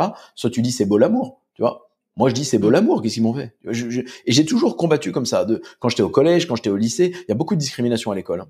Moi, j'ai vraiment vu des trucs, euh, violence. C'est surtout la période du collège, c'est une période très très vicieuse dans laquelle les enfants sont parfois euh, hard. Bref, j'ai toujours combattu ce truc-là, cette différence. Moi, j'aime ça.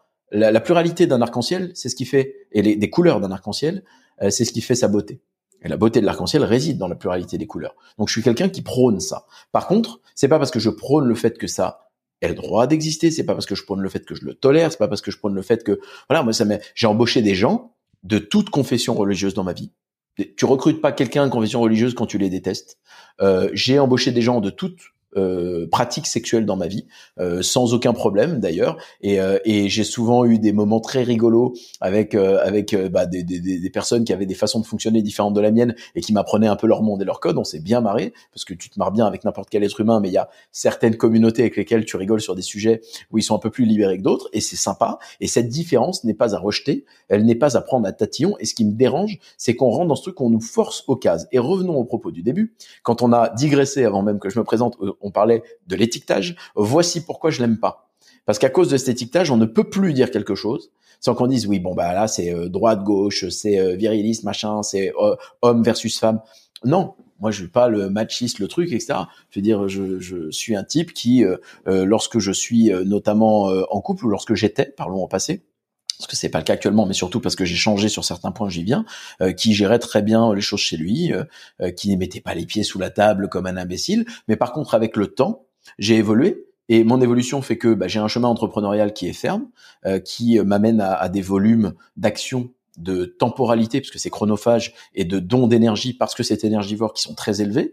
Et donc, je suis un peu le Raphaël Nadal de ma famille, et j'en parle dans, dans, quelques conférences que j'ai fait récemment.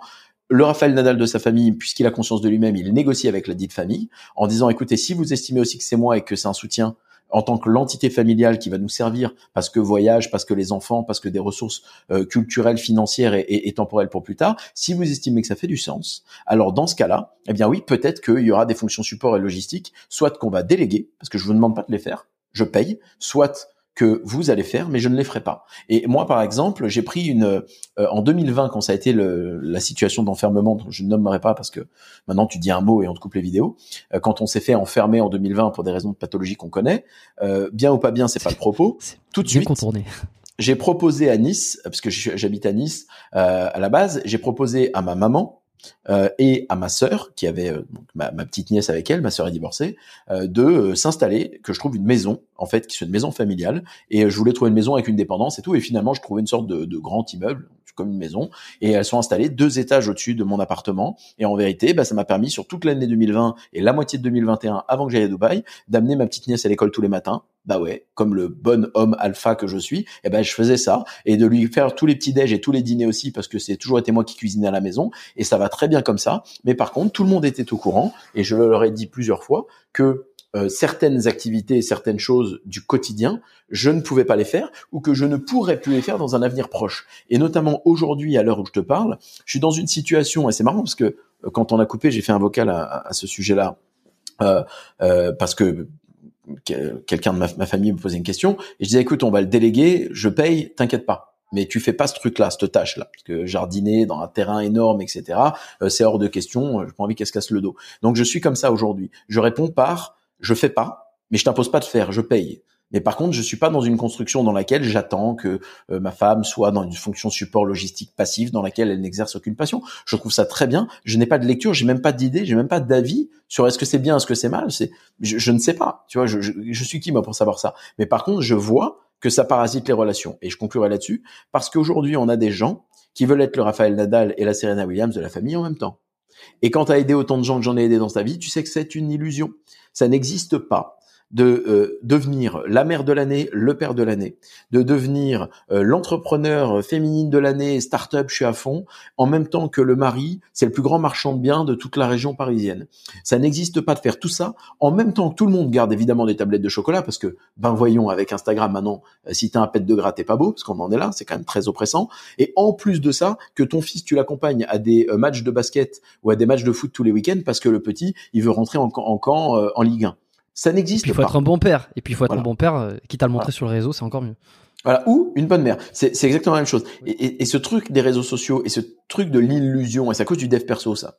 C'est le problème du dev perso. révèle ton potentiel, révèle rien. Ça marche pas, ça. C'est, tu, ah ben, tu peux te développer, mais ce truc de dire aux gens, et c'est vraiment un sujet qui m'anime, vous pouvez réaliser tout ce que vous voulez, vous, non, c'est pas vrai à un moment donné, il y en a un qui va faire un peu moins que l'autre parce que c'est comme ça. Et quand tu veux aller chasser bah, des, des, des, des, grands succès, forcément, il y a une pondération. Et si tu analyses la biographie de l'ensemble des sportifs de haut niveau, des entrepreneurs à haut niveau, hommes ou femmes, eh bien, la personne en couple de l'autre côté était un peu plus en retrait et ou en soutien. C'est noble.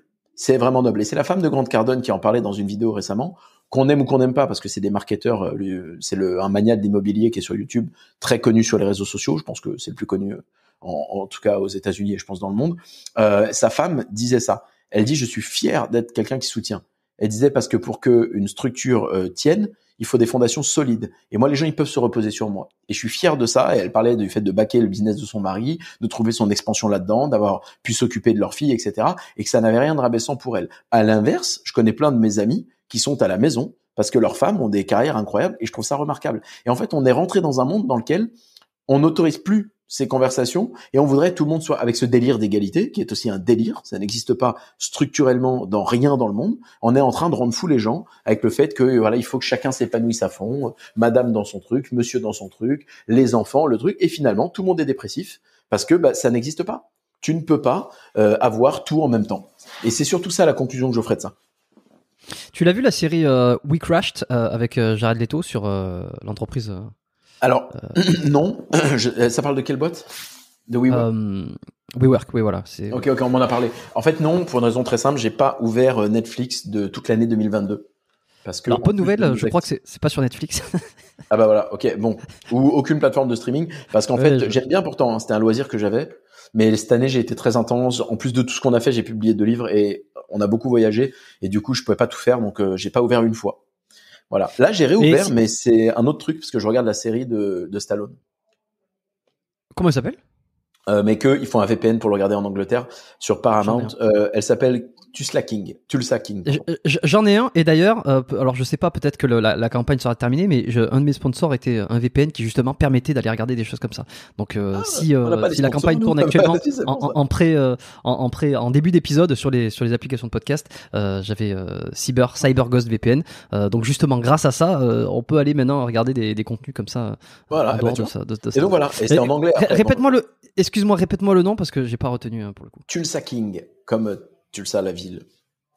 Ah oui, d'accord, Tulsa King. Ça fracasse tellement, c'est tellement bien, c'est tellement drôle. Franchement, très bien. J'ai beaucoup aimé je suis en train de regarder. Je, mets ça de côté. Non, si je te parlais de WeCrash, c'est parce que justement, à un moment donné, euh, lui, c'est le grand entrepreneur qui a des, des rêves fous, euh, puis qui a une ambition absolument débordante, qui des fois a flirté avec la folie euh, et qui est allé jusqu'à dépenser de, l'argent comme pas possible pour développer donc l'entreprise WeWork et pour en faire quelque chose qui était plus euh, il avait trop d'ambition par rapport à ce que c'était réellement sur le, sur le marché. Et, euh, et sa femme, qui est qui à un moment donné dit un truc comme ça, dit mais moi je suis fier d'être une de, euh, alors c'est dans la série, je sais pas si dans la réalité c'est passé exactement comme ça, mais sur une scène dit, euh, euh, moi je suis fier d'accompagner mon mari, d'être son soutien, d'être. Et alors elle prend des vagues de, de haine. parce que c'est un discours un peu antiféministe d'aujourd'hui, mettons tout ça entre guillemets évidemment.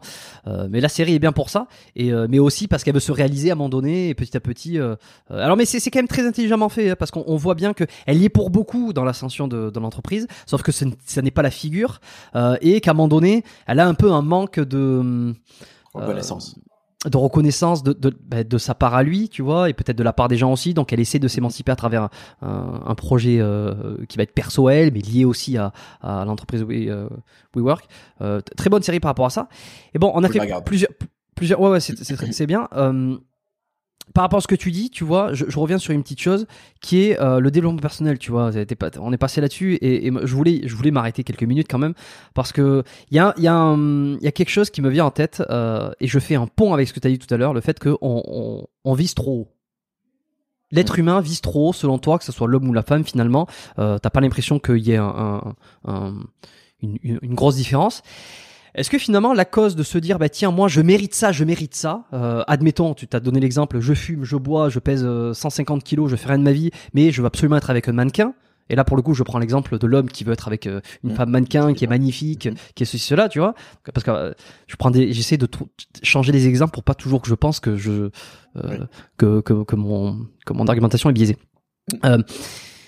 Est-ce que tout ça finalement c'est pas la cause de ce fameux développement personnel comme tu disais, qui te martèle depuis une dizaine d'années que vous êtes formidable, mais vous êtes assez, mais vous êtes, mais prenez votre temps, prenez votre temps, allez-y cool, vous méritez de prendre soin de vous. Alors, je, caricature au maximum de dire, mais vous êtes quelqu'un de formidable, vous êtes spécial, vous êtes spécial, vous êtes spéciaux, euh, extraordinaires. Euh, et en fait, on s'est tous fini euh, par se convaincre qu'on était tous des petits génies qui se cachaient. Moi, j'entends très souvent euh, des anciens amis. Des HPI. oui, oui, voilà, me dire, me dire, mais tu sais, bon, toujours un potentiel. Oui, j'ai un potentiel énorme. M'a toujours dit que j'étais avancé par rapport à ça. Et en fait, ah, concrètement, mais oui, mais d'accord, mais c'est génial d'avoir une, une, un, talent euh, caché, euh, d'avoir un potentiel. Sauf que y a, y a rien qui s'est passé derrière. je suis assez d'accord avec toi. Euh, c'est bien dit, hein, c'est le problème. C'est le, le, le, souci de la conscience de soi et de la conscience des autres. C'est tout le thème de ma life. J'ai écrit trois bouquins pour ça. Qu'on élève les niveaux de conscience, c'est mon, c'est mon chemin de vie. Parce qu'en fait, le problème vient de là. On a, nous, on dit souvent parce que tête des entrepreneurs, des gens investir, visent plus haut, machin, mais c'est trucs de motivation de base en mode, euh, c'est vrai que tu vas faire ce que le plan indique. Ça, c'est vrai. C'est-à-dire que si tu te dis, je me donne une deadline dans 10 jours pour faire quelque chose, tu vas le faire le 9e, mais tu vas le faire. Alors que si tu donnes une deadline dans 100 euh, jours, tu vas le faire le 99e, mais tu vas le faire. Donc, tant en temporalité qu'en volume d'attente, on conseille toujours les gens d'augmenter un peu les, les, expectatives parce que tu réalises que tu peux faire bien plus que ça. Euh, Gary Vee, qui est très connu sur les réseaux sociaux, Gary Vaynerchuk de son nom, qui est probablement pour le coup l'entrepreneur le plus suivi sur Terre dans la, la, sphère de motivation ou de création de contenu marketing, il, il dit souvent ça, il dit euh, moi euh, je vous conseille de créer 10, 20, 30 contenus par jour. J'ai vu une vidéo là récemment où il conseille à une entreprise de publier 250 contenus uniques par jour sur les différents réseaux sociaux. C'est une boîte qui a du staff, hein, c'est une boîte qui est implantée déjà. Mais tu vois, c'est des trucs quand tu fais une les mecs se disent qu'ils vont publier un réel par jour, deux, ou qu'ils vont publier un blog post sur LinkedIn, mais, mais pas 250. Et l'autre, tac, qui te cru. Donc, en effet, on a ce truc de, malheureusement, être un tout petit peu trop petit quand on veut entreprendre quelque chose parce qu'on n'a pas confiance en soi, etc. Mais de l'autre côté, et notamment sur les relations humaines, sur nos attentes ou sur ce genre de choses, on est complètement décorrélé du réel, on pète des plombs ça va pas. L'homme que j'étais à 19 ans ne peut pas attirer le genre de femme que j'attire aujourd'hui, clairement, parce que je les méritais pas. Je les méritais pas, j'avais pas euh, le, charisme nécessaire peut-être, je n'avais peut-être pas le physique nécessaire peut-être, peut-être pas le capital social, je dirais économique, même si je suis très triste du fait que ça ait autant de poids aujourd'hui, mais c'est quand même important et je le comprends, c'est ça aussi biologique. C'est-à-dire que voilà, une femme n'a pas envie d'être avec quelqu'un qui passe sa vie à jouer à la PlayStation dans le canapé. Et oui, quelqu'un qui se bouge les fesses pour accumuler plus de matière capitalistique, laquelle est le fondement de créer des orphelins, des orphelinats, au passage. C'est-à-dire que pour toute action saine et belle dans le monde, bah, il faut des capitaux. Donc, euh, Mère Teresa, elle levait des fonds, hein, donc euh, l'argent c'est pas mal. Tous ces éléments-là, parce que tout ça c'est plus aujourd'hui, je peux être attractif. Et j'ai conscience moi de ça. Tu vois, par exemple, je fais euh, 1m70, je suis rasé, je suis relativement musclé et tout. Bon, c'est, je suis pas l'archétype de ce qu'elle aime une femme aujourd'hui. Femme même plus le l'homme d'un mètre 80 85 euh, qui va être brun, mat, plutôt fin, la typologie classique qu'on connaît aujourd'hui de euh, du mannequin classique. J'en ai conscience, j'ai aucune forme de problème avec ça parce que je suis conscient de moi-même et bien que tu sais quand tu es conscient de ça que tu plairas pas à toutes les femmes, bah tu sais que tu peux plaire à certaines d'entre elles. Et puis tu as d'autres armes. L'arme intellectuelle, l'arme de l'humour, euh, l'arme de ta personnalité, de ce que tu réalises dans la vie, qui peut devenir attractif, même pour une femme qui, au premier abord, ne t'aurait pas apprécié sur le plan physique. Enfin, pas apprécié, mhm. pas non plus que tu sois euh, dégueulasse, mais que tu sois pas forcément son type. Oui, Elle peut C'est sûr que si c'était Quasimodo au départ, c'est plus difficile. Voilà, c'est euh, difficile. Mais je crois que chaque individu peut et devrait travailler sur soi pour s'améliorer à la hauteur de ses objectifs. Voilà le problème. Quand on laisse la société, et c'est là où je peux rejoindre les gens qui sont dans ce délire progressiste de dire faut plus de règles. Je les rejoins que sur un point, c'est que c'est pas bien, selon moi, qu'une société impose des dictates qui mettent une pression trop importante sur les physiques des gens, par exemple, ou sur leur état financier, et qui leur laisse l'impression que si tu gagnes pas des millions ou que si t'as pas des tablettes de chocolat, t'es pas quelqu'un de bien. Ça, c'est pas bien. Ça, c'est dangereux. Mais par contre, de l'autre côté, parce que comme ces gens sont polarisés, ils disent ça, ils mettent dans un sac, ils sont radicaux. Je pense à l'inverse que nous devrions, à titre individuel, aller dans le sens de nos objectifs. Et que là, par contre, quand on dit je veux ça, je veux séduire tel partenaire d'affaires, tel investisseur, je veux gagner tant de sous parce que je veux acheter telle chose. L'objectif est là. Ou je veux séduire tel et tel homme ou femme, par exemple, quand tu as toi-même un objectif, on devrait fermement t'exploser la tête en te disant maintenant tu vas bouger ton cul pour le mériter. Parce qu'en vérité, il faut devenir la personne que tu dois devenir pour pouvoir attirer ce genre d'individu-là. C'est pas juste en y pensant et en espérant que ça va se produire, mais c'est en le méritant. Et ça, on n'a plus le droit de le dire. Et le problème que j'ai avec les émissions, notamment de télé, il y en avait une à l'époque euh, qui s'appelait Belle toute nue. Je sais pas si tu te rappelles, elle existe peut-être encore. Oh, je m'en euh, souviens, euh, je m'en souviens de loin. Ouais. Belle toute voilà. Bon, euh, tu sais, émission euh, où en fait c'était truc body positive là. Tu sais, on met on met en avant des, des, femmes qui ont des formes, etc. Puis on va aller t'expliquer que bah, elles sont incroyables. Maintenant, tu vois des campagnes et, et, belles, et elles le sont d'ailleurs. Hein, je vais pondérer le propos après. Tu vois des campagnes maintenant de marques Calvin Klein ou autres où bah t'as des femmes qui sont ou des hommes d'ailleurs complètement boudinés dans leurs vêtements. c'est malaisant possible, mais c'est pas grave. On le met en avant parce que tu comprends il faut que tout le monde se ressente. Je ne suis pas d'accord. Et là-dessus, pour le coup, je suis très ferme et je vais expliquer pourquoi. Moi, à titre individuel, euh, je ne suis pas trop attiré euh, par une femme qui soit un fil de fer, etc. J'aime les formes. Euh, pour moi, la féminité est inhérente et connectée à des formes naturelles, seins, fesses, etc. Et j'aime ça. Donc, ça ne veut pas dire que je veux qu'une jeune femme avec laquelle j'ai une relation soit en surpoids de 25 kg. Parce que tu n'es pas déconstruit, Pierre. Voilà, oui, ouais, ça. Mais il y a don devant. Ne m'appelle pas Pierre, voyons Jérôme. bah, je me suis permis cette, euh, cette, familiarité. Bon, et, et non, je taquine. Et du coup, si tu veux, je, je, suis ça, moi. Mais par contre, je suis atterré. Quand je voyais cette émission à l'époque, je dis, mais vous êtes des malades. Parce qu'en fait, vous banalisez le fait de dire à des gens que c'est normal et sain d'être dans un état physiologique qui ne l'est pas. Et en fait, on doit pas faire ça. Et moi, j'ai des proches que j'ai engueulés à cause de ça. Ils disaient non, mais euh, la société veut nous faire. Non, je suis d'accord et je l'ai dit avant avec le fait que ce n'est pas une obligation d'avoir des tablettes de chocolat pour être quelqu'un de sain, etc. et pour être quelqu'un d'apprécié. Il faut pas laisser la société nous amener là. Ça, c'est vrai. Les réseaux sociaux sont très dangereux pour ça. Mais de l'autre côté, je suis désolé, je te le dis, tu vas crever dans 20 ans d'un infarctus du myocarde. Tout le monde va souffrir. Tes proches, ta famille, tous les gens qui t'aiment, parce que toi, tu seras plus là, tu t'en bats les reins. Mais au final, tu as coupé ta vie trop tôt et tout le monde souffre. Deuxième élément, tout le long, parce que tu auras été malade, tu es un coup pour la sécurité sociale et pour l'État. J'en ai marre qu'on puisse pas dire ça. Et en tant que thérapeute slash entrepreneur et individu qui passe sa vie avec des gens, bah, je me permets de leur dire, là, tu as un problème. Et moi, je te le dis. Parfois, j'aide des gens à entreprendre qui me disent, je galère, j'y arrive pas, et je le vois. Je dis, mec, tu vas faire du sport et tu vas perdre 20 kilos, on parlera du business après. Et à chaque fois, ça les énerve.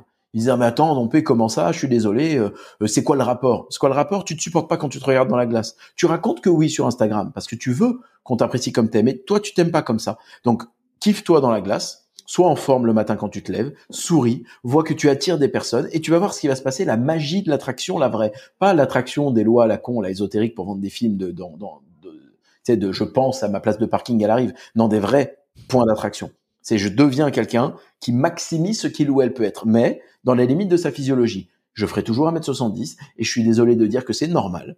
C'est normal qu'une femme qui fait 1m79 et qui, euh, bah, du coup, a une propension naturelle à vouloir un homme un peu plus grand qu'elle, parce que c'est rassurant, parce que ça aussi c'est biologique, eh bien, je comprends que je ne vais peut-être jamais pouvoir euh, aller séduire la femme en question. Je l'ai accepté, je me connais, je me comprends et tout va bien.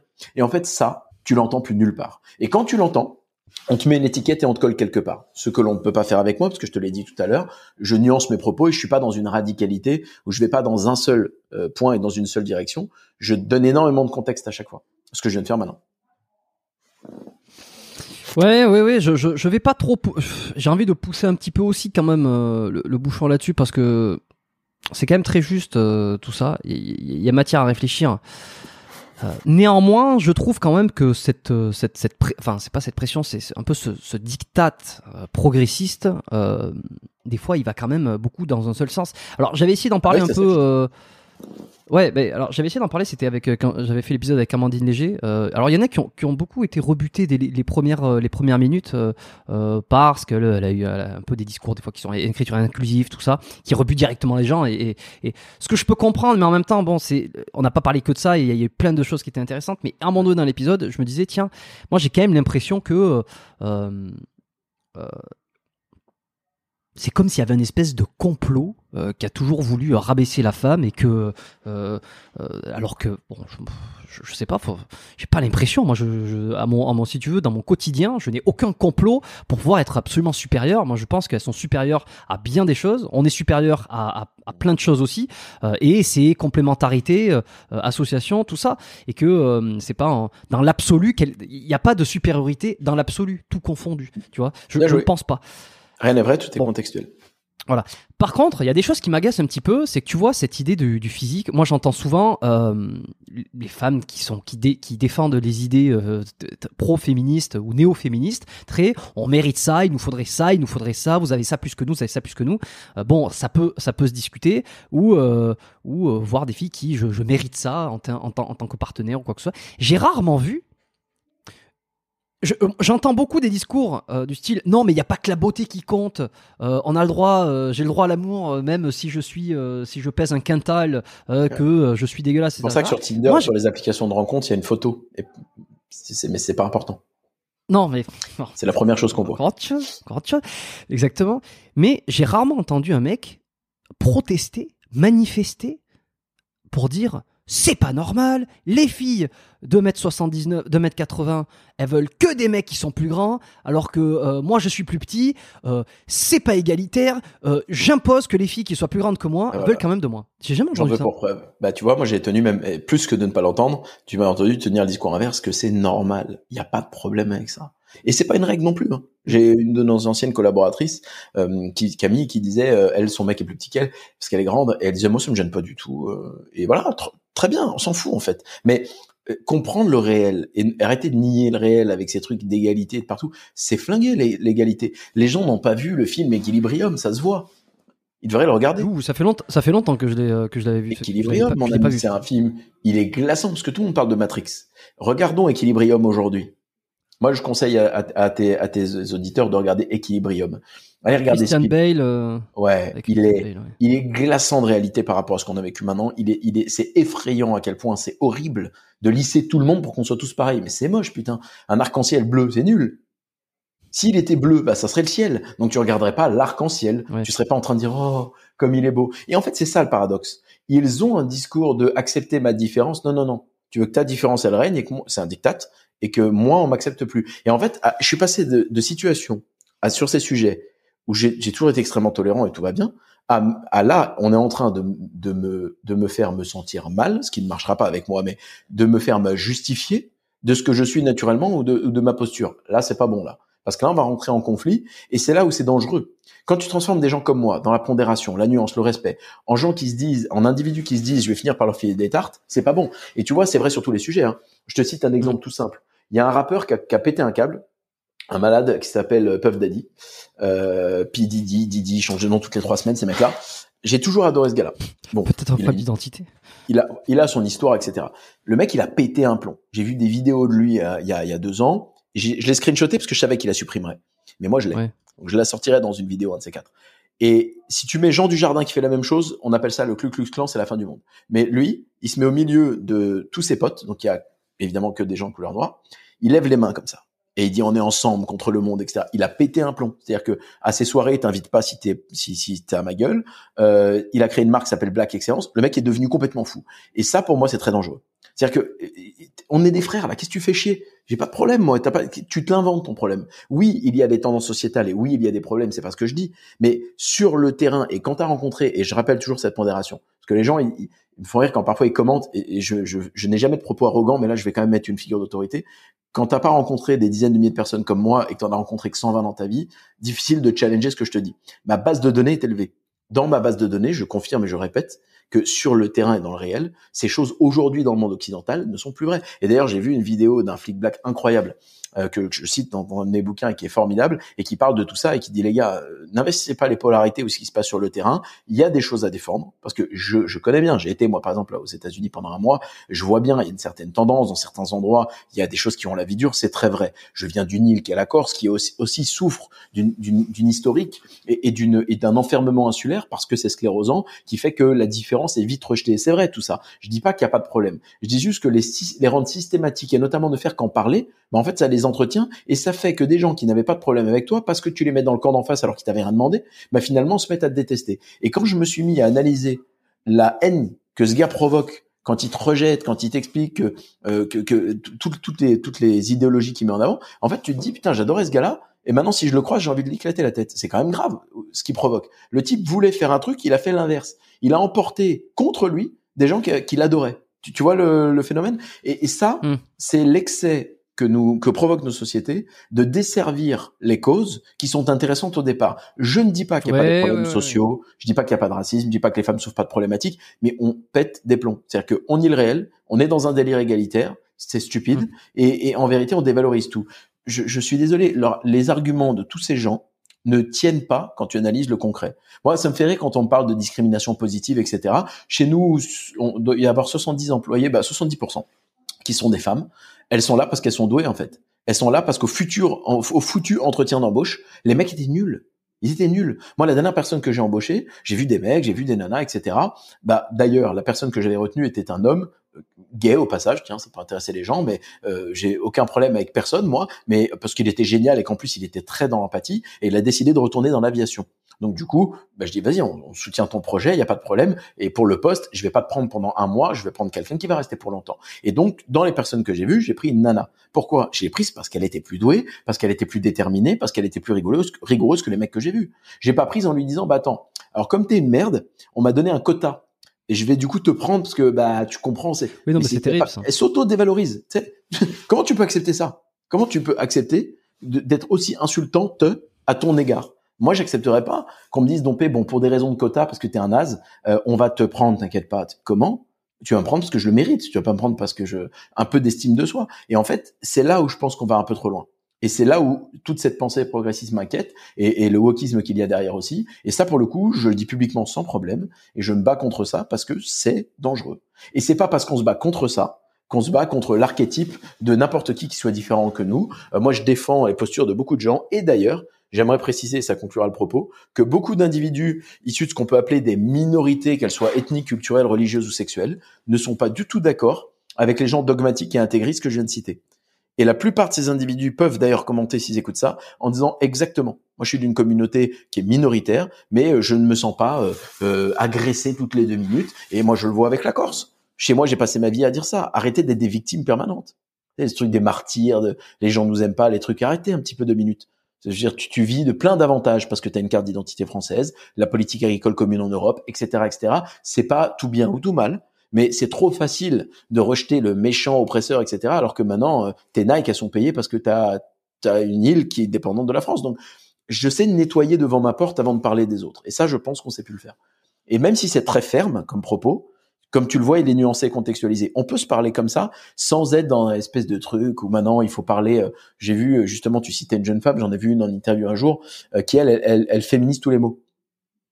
Mais c'est un niveau d'hystérie, c'est très grave. C'est dur ça, c'est dur ça, c'est très très dur ça. Mais c'est très grave en fait, parce que elle n'a pas rencontré les bons hommes. Désolé de, de lui dire ça. Oui, non, mais il y, a beaucoup de ça euh, dès le bah, départ. Bien sûr, tu, tu peux mettre n'importe qui. Non, bah, moi, j'ai jamais trompé une femme de ma vie, je toujours été correct. Tu peux mettre toutes mes ex qui vont regarder la vidéo et qui peuvent commenter là maintenant tout de suite et qui peuvent te dire si euh, on a besoin de féminiser tous les mots pour qu'elles se sentent respectées au passé ou au présent. Non, un homme, un vrai, il te respecte et il y a, il y a parfois des ordres naturels des choses et parfois il y a des disruptions, il y a des choses qui sont des occurrences, qui changent un petit peu de la règle et c'est très bien. Et qu'est-ce qu'on s'en fout? Tant que les gens sont heureux, pourquoi on fait chier tout le monde? Et en vérité, toutes ces minorités se sentent pour les gens que je connais la plupart du temps, donc en majorité, oppressés par ces gens qui sont censés les défendre. Et si tu regardes bien, et si tu zoomes sur les commentaires des hystériques qui viennent à la télé dire des conneries, comme ça a été le cas d'une végane hystérique sur TPMP là, euh, qui, a pété un câble, bah tu regardes dans les commentaires, tu regardes les gens, même les gens qui défendent cette cause disent vous desservez notre cause. Oui, vous desservez notre cause. le, discours n'est pas euh, bah, dessert, comme tu dis quoi, n'est pas, pas bon. C'est euh, beaucoup le problème de on, on, me doit plus que je ne dois. Euh, ça, alors j'en ai déjà parlé, je sais pas dans quel épisode, mais c'est la culture du euh, euh, mes droits avant mes devoirs. Droits. Hmm. J'en parle beaucoup de ça. Bah, je trouve qu'il faut. Je, si, si, si, enfin, je pense que tu es d'accord avec ça. Je vais voir quel est ton postulat pour aller dans le bon sens, mais ta, ta, question repose sur le fait qu'on proclame plus nos droits qu'on a conscience de nos devoirs. Oui, oui. Ben, en fait, plus, plus on a de droits, plus on a, j'ai l'impression qu'on a l'impression d'en avoir, d'en avoir droit encore plus, euh, et euh, au profit du, du, du devoir. Euh, oui, bah, de toute façon, on pense la même chose. Ouais, c'est ça. Ouais, bah, en fait, c'est, naturel et c'est ce qui se passe dans tout. C'est ce que notre société de, de, de petits enfants gâtés a créé. Euh, on est maintenant dans, dans un environnement dans lequel on a euh, tout un tas de choses que l'on pense qui nous sont dues. Euh, qui sont des acquis. Euh, on n'a pas l'impression d'avoir à travailler pour ça. On me doit ceci, on me doit cela, mais par contre, euh, on rend pas l'appareil et on travaille pas. Et j'explique toujours que ce qui suspend un lustre, bah c'est la base et le socle. Et les droits, ils sont là. Les devoirs, c'est ce qui suspend. C'est ce qui est fixé au, plafond. Et en fait, si jamais tu coupes le niveau des, devoirs que tu as, les droits ils s'effondrent. Je donne un exemple très simple. Si tu es en moto par exemple et tu dis moi j'ai le droit de griller le stop, c'est vrai dans l'absolu. Tu as le droit de griller le stop. Tu n'as pas le droit légal si tu veux accepter le contrat social qu'on a mis dans l'état de droit, etc. Que je réfute par certains moments, moi, parce que j'ai un droit naturel que j'estime qui vient avant le fait que je donne une délégation à certaines entités pour me protéger, mais c'est un autre sujet. Mais tu as donc le droit de réfuter ce, contrat un peu moral que tu as avec l'état de droit et de dire, vous avez mis un stop pour protéger autrui et moi-même, mais je choisis de le réfuter. Ouais, c'est vrai, tu le droit, le fameux droit. Mais si un camion euh, qui arrive en face à 80 km heure et que toi tu grilles le stop en moto, t'es mort. Donc en fait, avoir le droit, c'est mignon, mais le devoir que tu avais, c'était un devoir d'être intelligent, de sonder la situation et de calculer les bénéfices-risques et te dire, est-ce que ça fait du sens pour moi en moto d'aller griller mon stop Bah non, du coup je le fais pas. Et c'est un véritable problème cette euh, cette direction qu'on prend et le fait qu'on ne soit plus du tout capable d'avoir le, seul droit de dire que justement le devoir est une notion importante. Et toutes les personnes qui le disent se font rejeter. Toutes les personnes qui parlent des devoirs des gens se font euh, démonter. Et je comprends un petit peu pourquoi, parce que notamment nos gouvernements sont allés un peu trop trop, trop loin dans cette proclamation du euh, euh, de, de, cet argument justement du devoir citoyen, etc. Et du coup, les gens, de manière structurelle et encore une fois archétypale et caricaturale, mettent tout dans le même panier et disent parce que je me sens oppressé et quand j'ai l'impression qu'on m'enlève mes, mes droits toutes les deux minutes, je veux plus entendre parler de mes devoirs. Et j'arrive à comprendre ça. C'est le problème des biais et des gens qui raisonnent de façon tellement linéaire et tellement binaire qu'il n'y a pas de complexité dans leur raisonnement. Tu vois, ils n'arrivent pas à se dire, oui, le gouvernement me casse un peu les pieds avec l'histoire de mes droits et de me dire que j'ai des devoirs citoyens, mais de l'autre côté, ça ne veut pas dire que je dois faire fi de mes devoirs moraux, euh, euh, ethniques, culturels, sociaux ou familiaux, qui sont essentiels. Et ça, c'est vrai dans une boîte aussi. Les gens te font des demandes décorrélées du réel. C'est-à-dire, tu es un agent économique qui travaille euh, de 9h du matin à midi, de 14h à 18h. Tu apportes tant de valeur et, et, et tu, tu, viens là demander des, euh, par exemple une augmentation de 40% de ton salaire, mais comprends qu'une entreprise n'est pas une église, c'est une personne morale dont la vocation est d'apporter des solutions à des problèmes et d'être rentable. Donc c'est pas euh, un truc, euh, ça, ça, me fait marrer cette vision là de mon Dieu, l'entreprise, ils ont licencié des gens. C'est une structure externe à l'humain qui rassemble des humains. Et son but c'est d'être rentable en apportant des solutions à des problèmes. Ça plaît, ça plaît pas, le monde fonctionne comme ça et ce train à grande vitesse, on l'arrêtera pas la main devant, faut monter dedans. Donc c'est ce que je fais d'ailleurs, parce qu'il y a des choses que je trouve pas normales, mais je monte dedans, je joue le jeu du monde dans lequel je vis et je suis pas dans l'ésotérique. Mais quand ces gens te font des demandes, tu te rends compte que ils n'ont pas compris qu'il y a un devoir de, de, délivrer plus avant, avant de réclamer ce, ce droit à l'ajustement du salaire, du revenu. Il y a, y, a une, y a une implication de ta personne, ta personnalité, tes efforts, et ça c'est quelque chose que je n'entends pas. Et quand tu le dis aux gens, ils ont un peu de mal à le comprendre. Oui, mais euh, euh, notre collègue a eu une augmentation. Oui, mais ta collègue, sans rien que je lui demande, toutes les semaines, elle, fait des trucs de ouf. Tu vois Elle fait des trucs. Le, jeune homme qui m'a activé le, tu sais, le, tout mon setup là de caméra qui, en fait, elle chauffe. C'est pour ça qu'elle s'éteint un peu de temps en temps. Euh, bon, c'est comme ça. Tout ce qu'il m'a, il m'a fait là. Tu sais qu'il y a trois mois, ce jeune homme, il était au service un peu marketing et service client, et qu'en fait, il savait rien faire de euh, bah, de tout ce qui est audiovisuel, machin. C'est d'ailleurs pour ça qu'on a encore des petits bugs comme ça et des coquilles comme celle-ci. C'est pas grave, je lui accorde volontiers, parce qu'en trois mois, il a eu un jour obligation parce que bah notre vidéaste est, parti euh, vers d'autres cieux. On s'entend très bien avec lui parce qu'on sous-traite maintenant, mais il a fait le tour du monde, il est parti à droite, à gauche, et du jour au lendemain, bah t'as plus de vidéaste. Et nous, on est une société qui produit du contenu, on fait des webinaires, on fait des trucs. Il s'est retrouvé à aller regarder des tutos YouTube sans rien qu'on lui demande pour résoudre le problème et pour tout nous setup pour pas qu'on soit en stress devant le, webinaire et qu'on soit concentré sur le truc. Ça, c'est bien. Et du coup, la fois d'après, bah, il y a eu un tournage pour mes vidéos TikTok. C'est moi, le mec se met en face de moi, il me pose des questions de ma communauté qui me pose sur Instagram. Et je lui réponds. Et on filme ça. Et j'avais plus le gars parce que le vidéaste est parti. Il me dit, pas je te le fais. Il a passé son temps à regarder comment on mettait le truc en 1080 par 1920 pour que ce soit vertical au bon format pour TikTok. Il a regardé les micros, le machin. Tu sais quoi, les vidéos, elles étaient pas top. La lumière, c'était pas tip top. Euh, mon grain de peau était pas très bon. Et en plus, ça grésillait un peu. J'ai publié les vidéos, c'est pas grave. Et l'étape d'après, et pourquoi je te raconte ça, c'est parce qu'il a mis ses, son exécution et ses efforts devant ses demandes eh bien c'est que sans rien qu'il demande, on lui a proposé de prendre un poste qui est bien plus rémunérateur que celui qu'il a, dans lequel il gère maintenant et il manage ça, et il est en train d'apprendre et développer des compétences. Et tu vois, ça c'est génial. Pourquoi? Parce que c'est exactement le symbole de ce qu'on ne dit plus à l'école. On parle plus de mérite. Euh, on lise tout. Maintenant, c'est des petits smileys, des petites cartes, des trucs. Putain, c'est bien de se taper un 4 sur 20 et oui, de te comparer à autrui, etc. Même si, j'ai une nièce dyslexique, donc je suis très fâché par le système actuel, qui, pour des raisons d'industrialisation, parce que l'échelle est trop grande, n'est pas fait, malheureusement, pour des enfants qui sont dyslexiques et qui sont hors système. Ça, ça m'embête parce que toute sa vie, on va lui dire, t'es nul à l'école, donc t'es nul. Ça, ça m'emmerde. Donc, je pondère le propos. Mais d'une manière générale, quand tu es euh, euh, dans un fonctionnement mental qui est plus ou moins, entre guillemets, sain et normal, je trouve extrêmement utile de pouvoir avoir cette pression de, de, comparaison, de compétition, ça te tire vers le haut, ça te donne envie d'avancer. Il est vrai qu'il faut pas que ce soit castrateur et que ça déprime non plus, parce que c'est vrai qu'on va aussi trop loin. Mais tu vois, le problème c'est que parce qu'on va trop loin, bon, on pousse à l'extrême et du coup maintenant, il y a plus de notion de mérite, on met plus de notes, euh, euh, le bac, il y a plus rien, il y a plus de challenge. Putain, moi j'ai des potes qui ont raté leur cinquième année d'ostéo avec moi. Pourtant tu le payes. J'ai un de mes amis proches euh, que j'embrasse, Jean-Philippe, qui a raté la cinquième année pour un examen parce qu'il fallait le faire en 45 minutes. Tu sais, le dernier examen qu'on fait, euh, il l'a fait en 49. Hein? Le clinica avec un. Oui, voilà, oui, le clinica, etc. il y a, y a, y a des noms techniques et tout, mais c'est ça. Et le dernier examen, il l'a raté.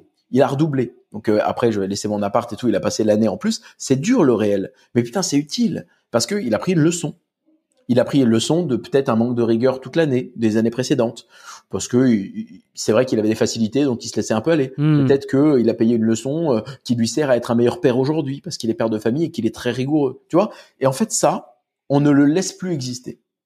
Et donc cette mécanique devoir droit me dérange parce que j'entends des gens proclamer leurs leur droits à longueur de temps, mais je les entends jamais me parler du fait qu'ils ont des devoirs, jamais à aucun moment des propos responsabilisants. C'est déresponsabilisation chronique. L'État, l'entreprise, le méchant patron, le méchant capital. Mais les gens ont jamais rien fait. Tu te fais arnaquer par une crypto à la con, c'est ta faute, c'est toi qui es con. Oui, je me bats pour que ces gens arrêtent de t'embrouiller. Mais toi, tu dois te battre pour élever ton niveau de conscience et pas être un pigeon. C'est c'est ça, c'est demander du demander euh, un droit euh, sans rien comprendre euh, des enjeux qu'il y a derrière ou des rouages. c'est c'est moi moi c'est ce que j'essaye. Alors moi c'est ce qui me passionne, c'est la compréhension des choses parce que quand tu comprends, c'est plus facile de, réclamer quelque chose qui est, qui en conséquence ou de ne pas les réclamer parce que tu as compris que par rapport à ce que tu as compris, il n'y a pas besoin de réclamer. J'en reviens tout à l'heure à l'exemple de euh, quand tu as compris que de manière générale, euh, les filles, admettons, elles aiment, elles préfèrent en globalité les hommes qui sont plus grands qu'elles d'un point de vue de taille, si tu fais 1m70, tu ne vas pas te battre toute ta vie pour réclamer euh, des filles qui font 1m90. Bah, J'exagère, je prends des exemples toujours euh, très gros, tu vois. Euh, alors, je passe quand même un petit clin d'œil à, Barbara. un petit, je lui fais un petit coucou. dédicace. Elle, sera... Non, ah. non, non, mais. coucou Barbara. Ouais, voilà, je pense qu'elle comprendra. Elle, comprendra. elle sera contente, sera contente de l'apprendre. Mais en tout cas. J'adore ce prénom. C'est le prénom de ma cousine aussi. Ouais, alors pour, tu sais quoi, je vais faire une dédicace euh, complète. C'est son vrai prénom, c'est Barbara Thierry Lina. L-Y-N-A, tu vois, donc euh, c'est bon, bref. Et donc, euh, on, passe son temps comme ça à essayer de réclamer des choses dont on ne comprend pas. C'est ce que j'essaie de faire, moi, à travers ce podcast, à mon échelle, en discutant avec des gens bah, de ton acabit qui finalement ont des choses hyper intéressantes à dire, et des d'acabit scientifiques, thérapeutiques, sportifs ou quoi. C'est finalement la compréhension du vivant est à la base de tout. Euh, et alors, on peut pousser. Hein. La compréhension du vivant mène aussi à la compréhension des dynamiques sociales, la compréhension euh, des dynamiques professionnelles, euh, qui elles-mêmes engendrent des, des une compréhension de de la société d'une certaine manière, parce que la société, c'est c'est pas un truc qui est venu d'un coup s'imposer à nous. alors attention, il n'y a pas d'études, il y a rien. Là, c'est moi qui m'exprime selon mes mes envies, mes motivations la société n'est pas venue quelque chose qui s'est implanté d'un coup comme ça dans les années 2000 ou 90 ou j'en sais rien en se disant tiens voici mes règles. Euh, non elle, elle, s'est fondée elle s'est faite par rapport à c'est l'humain qui l'a créé qui l'a évolué qui l'a adapté qui l'a qui l'a qui l'a fait euh, qui l'a fait progresser ou, ou régresser selon euh, selon les les thématiques. Comprendre l'humain c'est comprendre tout ça euh, comprendre aussi la société. J'essaie de le faire. Tu vois, un podcast que j'ai fait avec Frédéric Delavier, que j'ai appelé sobrement vers le progressisme, euh, dont on m'a gentiment dit euh, que ça n'a plus à voir avec le sport. Mais écoute bien, écoute bien, tu, vas comprendre que ça a à voir avec le sport, le physique et la mécanique, la mécanique de l'esprit, de toute façon. Mais ouais, Fred, c'est quelqu'un quand même. Bon, voilà. Après, c'est vrai que on a toujours tendance à se dire, oui, il, voit tout par le prisme de la biologie finalement de l'évolution. Tu vois, c'est ce qu'on. Oui, mais aussi. bon, ok. Peut-être qu'il a un prisme de lecture euh, qui est une part de, de, biais qui est lié à son expérience. Et bah, c'est pareil pour nous tous. C'est vachement dur de faire fi de ça. Et puis c'est intéressant. Ça fait partie d'une équation. Moi, ce que je dis n'est pas universellement utile au vrai. C'est un des composants. Ah, tu dis tiens, l'autre il a dit un truc bien. C'est mon y dans l'équation. Il y a 26 autres éléments, tu vois. Mais si t'as compris, si t'as compris ça, je, je dis pas que évidemment euh, la société, la culture vient s'entrecroiser dans la création d'une identité, d'un être et d'une façon de penser.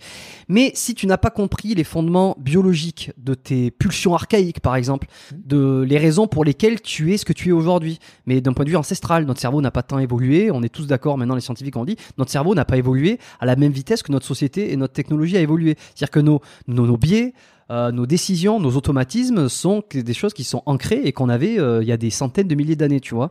Et si tu n'as pas compris ça, je trouve que c'est difficile eh ben, de réclamer des droits ou quoi, que ce soit, parce que euh, putain, il y a bien une origine à tout, quoi. Tu vois, il y a une origine à, comment on fonctionne. même s'il y a des influences, il y a des influences sociétales, tu vois. Ça, ça on peut pas le nier. Mmh, et bon, j'essaie de le faire à travers ce podcast à mon, à mon niveau aussi. Mais tu le fais d'abord bien, puis en plus, tu es régulier. C'est très rare ça. Oui, bon, ben ça c'est voilà, c'est une discipline. Mais c'est la raison aussi pour laquelle tu vois, ça me permet de faire un, petit, euh, mm. pas un disclaimer, mais une actu, d'actualiser le truc, de dire voilà, ces épisodes ne sont pas toujours tournés autour du sport autour du fitness, autour de comment, euh, autour de la santé, tu vois. Euh, mais que des fois, on, on, a le droit, on se laisse le droit d'aller, justement, c'est un droit, euh, d'aller voir autre chose, d'aller comprendre autre chose, pour pouvoir mieux retomber sur ses pattes, sur sur comment on est. Et, et, et tu vois, le body positivisme, le body positivisme, je dis pas que c'est une mauvaise chose, je dis pas que c'est une, mauvaise chose, mais tu vois, d'en discuter et d'aller plus loin, ça permet euh, d'ouvrir son niveau de conscience, comme tu le disais. Voilà. Non mais ça. Et puis même, euh, je veux que les gens retiennent ça. Il euh, y a pas de. C'est pour ça que moi, c'est très intéressant de, la direction que tu as fait prendre au podcast, puisque dès l'introduction et notre digression sur l'étiquette, en fait, on est exactement là-dedans. Pourquoi je la réfute? Parce que quand on a une étiquette, on n'a plus de pondération de contexte, de prorata et de proportion, donc on n'a plus de raisonnement. Et en fait, voilà le monde dans lequel on veut nous imposer, on veut nous mettre, et je ne veux pas. Je laisserai pas quelqu'un dire euh, ah donc t'es contre body body. non, je suis contre le fait de rendre exacerbé euh, l'analyse et le constat qu'un être humain peut être beau ou belle sans avoir, en ayant des aspérités physiques, en ayant des cicatrices, etc. Oui, ça c'est très bien, mais le côté exacerbé d'aller jusqu'à carrément devenir ça pour dire c'est mon identité, euh, c'est comme ça et on doit m'aimer au forceps, non. Euh, je suis désolé parce que je passe pas une heure et demie par jour euh, à euh, m'entraîner et ou à m'alimenter correctement pour avoir aucune forme d'attrait pour une personne qui se détruit de l'intérieur et que c'est visible de l'extérieur. Ce n'est en plus pas très agréable à regarder selon moi. Je le dis en plein calme et en, en étant très posé. Je ne veux pas faire de mal à des personnes qui ont des moments compliqués ou des problématiques de santé parce qu'on en a tous vécu et que moi-même je sais ce que c'est. Tu sais, moi j'ai pesé 94 kilos au pic. Donc euh, c'est pas tu parles de ce que tu connais pas parce que toi t'es des mecs et beaux gosses les tablettes de chocolat. Je connais cet argument, on l'a déjà fait. Oui, maintenant. Mais je sais ce que c'est de faire 24 kilos de plus que son poids et pas en strongman bodybuilder, hein, parce que euh, c'était pas le cas. Donc si tu veux, j'ai fait ce qu'un homme doit faire. J'ai dit putain merde, j'ai merdé là. Fin de mes études, trois ans d'entrepreneuriat et les restos et machin, et le midi et le soir et tu le vois pas et tu dis ah c'est pas bien quand même, tu vois c'est un peu too much, allez je me reprends en main. Et en fait j'ai pas été dans une espèce de discours gnangnan victimisé à dire j'entreprends, c'est compliqué, c'est machin. Bah non, je, j'ai organisé ma vie autour de ça et j'ai fait ce que j'avais à faire pour être dans la croissance, euh, pour être la meilleure version de moi-même comme les gens du dev perso le disent et et ça a été formidable. Ça a été formidable parce que je suis bien mieux aujourd'hui. Je suis dans mon pic de santé aujourd'hui à 35 ans et j'en suis très heureux. Mais ça n'a pas toujours été mmh. comme ça. Et, et ça, pour moi, c'est exemplaire mais c'est fatigant de parce que il est négatif de mettre une pression excessive sur des gens alors qu'en fait ils, ils n'ont rien demandé. À cause de ça, c'est fatigant de ne pas avoir le droit de mettre en exergue une incohérence et ou de parler de performance ou de mérite lorsque quelqu'un a envie d'achever quelque chose et on oublie cette corrélation. Mon propos est lié à si tu veux aller dans une direction, il y a un putain de prix à payer. Mais si tu ne veux pas et que tu veux être dans la stase ou que tu veux rester là où tu es, cool. Moi, par exemple, et ça étonne toujours les gens quand je suis en société, je ne suis jamais en train de rajouter la mienne dans une conversation. Jamais. C'est-à-dire que quand je suis en société, si les gens me parlent de la pluie et du beau temps, je parle de la pluie et du beau temps. Si personne ne me demande rien, ou si les gens parlent d'un truc que je sais être incohérent, s'ils me disent n'importe quoi, je rajoute pas la mienne. Je suis pas dans l'excès de pédagogie systématique. Si tu savais le nombre de repas où j'entends des gens me dire des conneries, euh, euh, mon Dieu, euh, attention, pas manger trop de, protéines, ou faut pas manger des œufs, ou, ou, ou, des choses sur le monde des affaires, par exemple, que j'entends, je ne relève rien. Tu vois, les gens ils racontent leurs histoires, les machins, j'en rajoute pas une. Pourquoi? Parce que on m'a rien demandé. Quand on me demande, là par contre, si tu m'actives, t'es pas bien. Ah bah oui, là c'est sûr. Ah, tu veux, tu veux mon avis, t'es sûr? Bon bah très bien. Mais j'en parle souvent à mes proches. Moi, j'ai une sœur de qui je suis très proche parce que bah voilà, on a grandi ensemble. Elle a 7 ans de plus que moi. On a des choix de vie très différents. On est euh, sur la plupart de mes éléments constitutifs de personnalité, on est euh, la polarité inverse. Donc c'est assez rigolo, tu vois. Euh, sur tous les trucs du style patient pas patient, euh, tu vois. Bref, tous ces trucs. Tu prends un mm. truc, on est l'opposé. Mais par contre, les valeurs, le truc, on est en commun. Et souvent, sur des choix de vie, on n'a pas la même vision. Mais c'est normal parce qu'on a un, un setup différent c'est une femme, je suis un homme, elle a 7 ans de plus, c'est notre génération. Et en fait, on a fait des règles comme celle-ci qui sont venues avec le temps, ça n'a pas toujours été facile, qui sont que tant que tu demandes rien et que tu te plains pas, c'est bon, je m'exprime pas. Par contre, si tu te plains, je t'attends au tournant et je vais te dire tout ce que je pense de la façon la plus ferme du monde. Et après, tu peux pas me reprocher. Et cette règle, elle est hyper agréable parce que c'est comme ça que tu peux dire des trucs difficiles aux gens. Tu demandes l'autorisation, parfois c'est moi qui la demande, ou parfois on me la donne. Et c'est pareil en amitié. Hein. Parler avec Chris, nous on a ces petites règles entre nous. Il y a des trucs, j'écoute est-ce que je, peux dire ce que je pense de ça? Et le plus ouvert du monde, il me dit, ouais, vas-y, moi, toujours, tu peux y aller avec moi. Et je dis, t'as pas, ça, je pense ça. Et à l'inverse, lui aussi, tu vois, on se débride ou on se bride ou et c'est vachement agréable d'avoir amicalement, professionnellement ou euh, dans les relations familiales cette mécanique dans laquelle tu rapportes ce que tu dis au contexte et à la demande d'une personne, c'est tout. Et on est devenu fou à ne plus autoriser les gens à juste dire peut-être que t'as pas envie de ça et c'est pas grave. Un jeune qui a envie de, mm. je sais pas moi, de jouer à des jeux vidéo toute la journée, euh, si c'est sa vie et que c'est pas un coup pour autrui, super.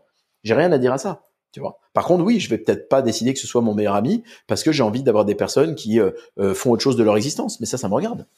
Et c'est pareil. Bientôt, t'as pas le droit. Bientôt, on va me dire, euh, Dompé, comment ça, tu sélectionnes les gens qui t'entourent par rapport à leur drive dans la vie? Ouais. Bah oui. Bah, Maintenant, on en est là. Bientôt, t'as plus le droit de sélectionner tes amis pas non possible. Oui. Mais moi, c'est pareil. Si, si tu veux, euh, c'est, euh, tu peux, euh, t'as le droit, t'as le droit de, de, finalement de rien faire de ta vie. t'as le droit de manger des chips dans ton canapé, de peser 500 kilos. Alors, admettons, là, je vais parler d'une, je, je, pousse le truc. Hein, on me critiquera pour ça, mais c'est pas grave. Une fille qui, par exemple, ne fera rien de sa vie, elle fera 500 kilos. J'ai le droit de faire 500 kilos et d'être heureuse. Très bien, mais me demande pas d'avoir envie de toi parce que ça n'arrivera pas, si tu veux.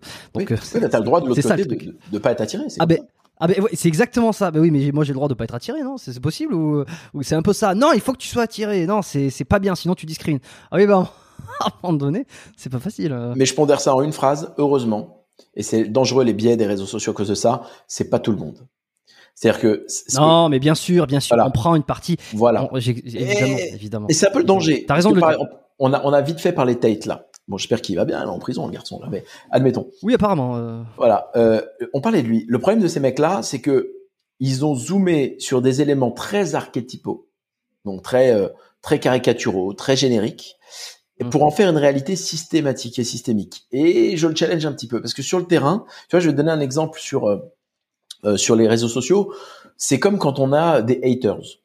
On dit ah les haters, j'ai fait une petite masterclass, les catégories de vidéos sur YouTube sur ça. Je l'ai vu. Et je parle des haters. Ah, tu l'as vu? Bah, je l'ai vu. Que je l'ai pas regardé, mais je, je l'ai vu. J'ai regardé le début et je me l'ai mis de côté pour plus tard.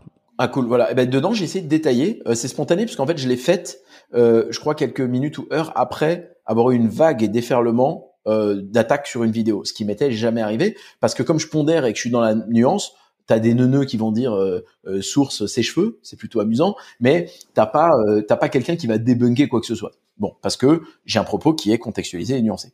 Ça veut pas dire qu'il est idéal, on peut le challenger, mais quand les gens le challenge, ils le font bien et j'apprécie le challenge. Ce que je veux dire, c'est que j'ai un compte de motivation qui est connu, où il y avait euh, 6 millions de vues sur ma vidéo, d'ailleurs sur leur compte, qui est un des comptes de motivation les plus connus, je crois, en France. C'est la vidéo la plus vue du compte.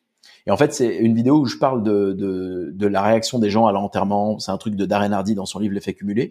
Bref, c'est un exemple, c'est une parabole qui étaye le propos. Les gens, ils zooment là-dessus. Tu as 1500 commentaires, je fais défoncer. Et en fait, je fais les maths dans ma masterclass et j'explique que sur 6 millions de vues, il y a 150 000 likes. Donc c'est énorme. Il y a 5% des gens qui sont allés me dire je t'aime bien. C'est quand même énorme comme acte. Et il y avait 1500 commentaires, donc mathématiquement, on, est, on était sur les 1500, je crois qu'il y en avait 600 négatifs, on était à 0,002% de commentaires négatifs sur l'ensemble des gens qui avaient vu. C'est anecdotique. Mais le biais psychologique, c'est les biais cognitifs, c'est classique. Comme t'en lis 1500 d'un seul coup, ou 600, t'as as, l'impression que tout le monde te déteste. Alors qu'en fait, pas du tout. Et, ça me fait rien, parce que d'abord, j'ai dissocié ma marque de ma personne, mais aussi parce que je pense que cette mécanique mentale, elle est importante. De, de, ne pas non plus tomber, et je voudrais pas le faire, dans euh, ce truc, et ça peut nous le faire hein, euh, à tous, de dire, ouais, bon, les gens sont comme ceci. Non, une proportion et une portion de la population, mais pas les gens. Et c'est pour ça que rencontrer du monde, c'est une clé. Tu rencontres des gens, tu observes, tu regardes, et il y a des femmes extraordinaires, il y a des hommes extraordinaires, euh, il y a des pères de famille géniaux. Tu vois, les, archétypes. Si je te dis ce que moi j'ai vécu, en rencontrant probablement plus d'une centaine de milliers d'êtres humains dans ma vie en tête à tête, 80% des scènes que j'ai observées et ou que j'ai vécues ou qui ont été autour de moi de euh, d'adultère, c'était des trucs de femmes, c'était pas des mecs. Et je te le dis, c'est mon expérience. Tous les mecs ou presque que j'ai eu autour de moi sont euh, peut-être des gros bourrins qui vont te parler, euh, ils vont parler cul comme des bourrins, tu vois, elle est bonne, etc. C'est vrai. Euh, ils vont être dans la séduction très souvent parce qu'ils ont ce besoin, tu vois, de plaire, de rassurer. C'est vrai. D'ailleurs, on parle de la séduction, mais l'archétype féminin est aussi très intéressant là-dedans. J'en veux pour preuve toutes les milliers de photos sur Insta qu'il faut prendre quand on est dans un lieu avec des poses suggestives. Tu veux plaire à qui? Je me questionne, mais c'est donc les deux archétypes ont le même problème.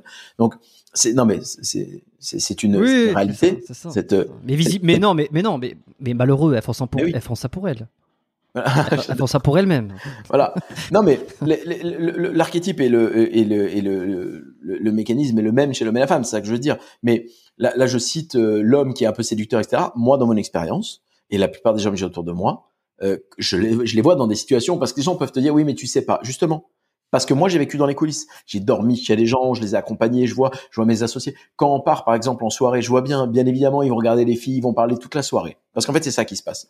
Déjà, ceux qui réfutent ça, qui disent, oui, tu vois, les méchants hommes, t'as pas été au milieu d'une discussion de nana, et ça, ça se voit. Parce qu'une discussion de nana sur les mecs, où ça a un niveau de trash qui est bien plus élevé que les mecs. Oh, putain, on va dire, j'ai couché avec, elles, elles vont tout détailler en long, en large et en travers. Mais c'est marrant, tu vois, ce, ce truc-là. Et ce que je veux te dire, c'est que, du coup, la narration d'archétype est dangereuse parce que souvent elle est totalement biaisée et rarement elle est vraie. Parce qu'on entend la majorité qui fait du bruit et pas la minorité silencieuse et qu'on se rend pas compte que dans les coulisses, il y a des personnes qui réfutent ça. Et ça m'intéresse à chaque fois parce que quand tu exposes des idées comme celle-ci à des hommes et des femmes qui sont censés, à chaque fois on arrive à un consensus. C'est très rare les gens radicaux. C'est juste que c'est eux qu'on voit. Tu vois, c'est eux qui sont mis en avant. Et les gens se disent, ça y est, euh, tout le monde est euh, extrémiste d'un côté ou de l'autre. Et même nous, en tant que créateurs de contenu ou consommateurs, on doit faire attention parce que l'algorithme nous met en danger avec ça. Parce qu'après, il nous montre que des contenus de ce genre-là. On finit par se dire, les femmes ceci, les hommes ceci.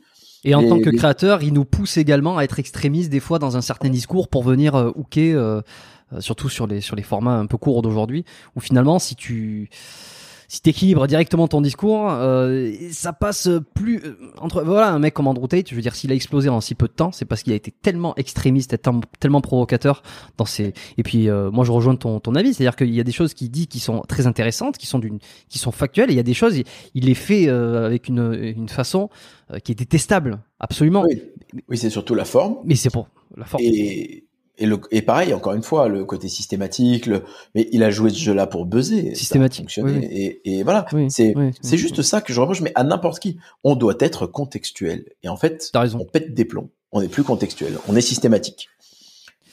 T'as vraiment raison de, de, de préciser que c'est une petite euh, une petite partie qu'il faut pas généraliser que le fait de systématiser c'est c'est euh, c'est pas bon pour la compréhension des choses justement.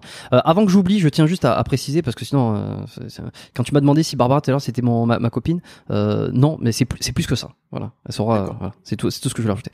avant que j'oublie, sinon je, je m'en serais voulu d'avoir terminé l'épisode sans dire ça. Cool.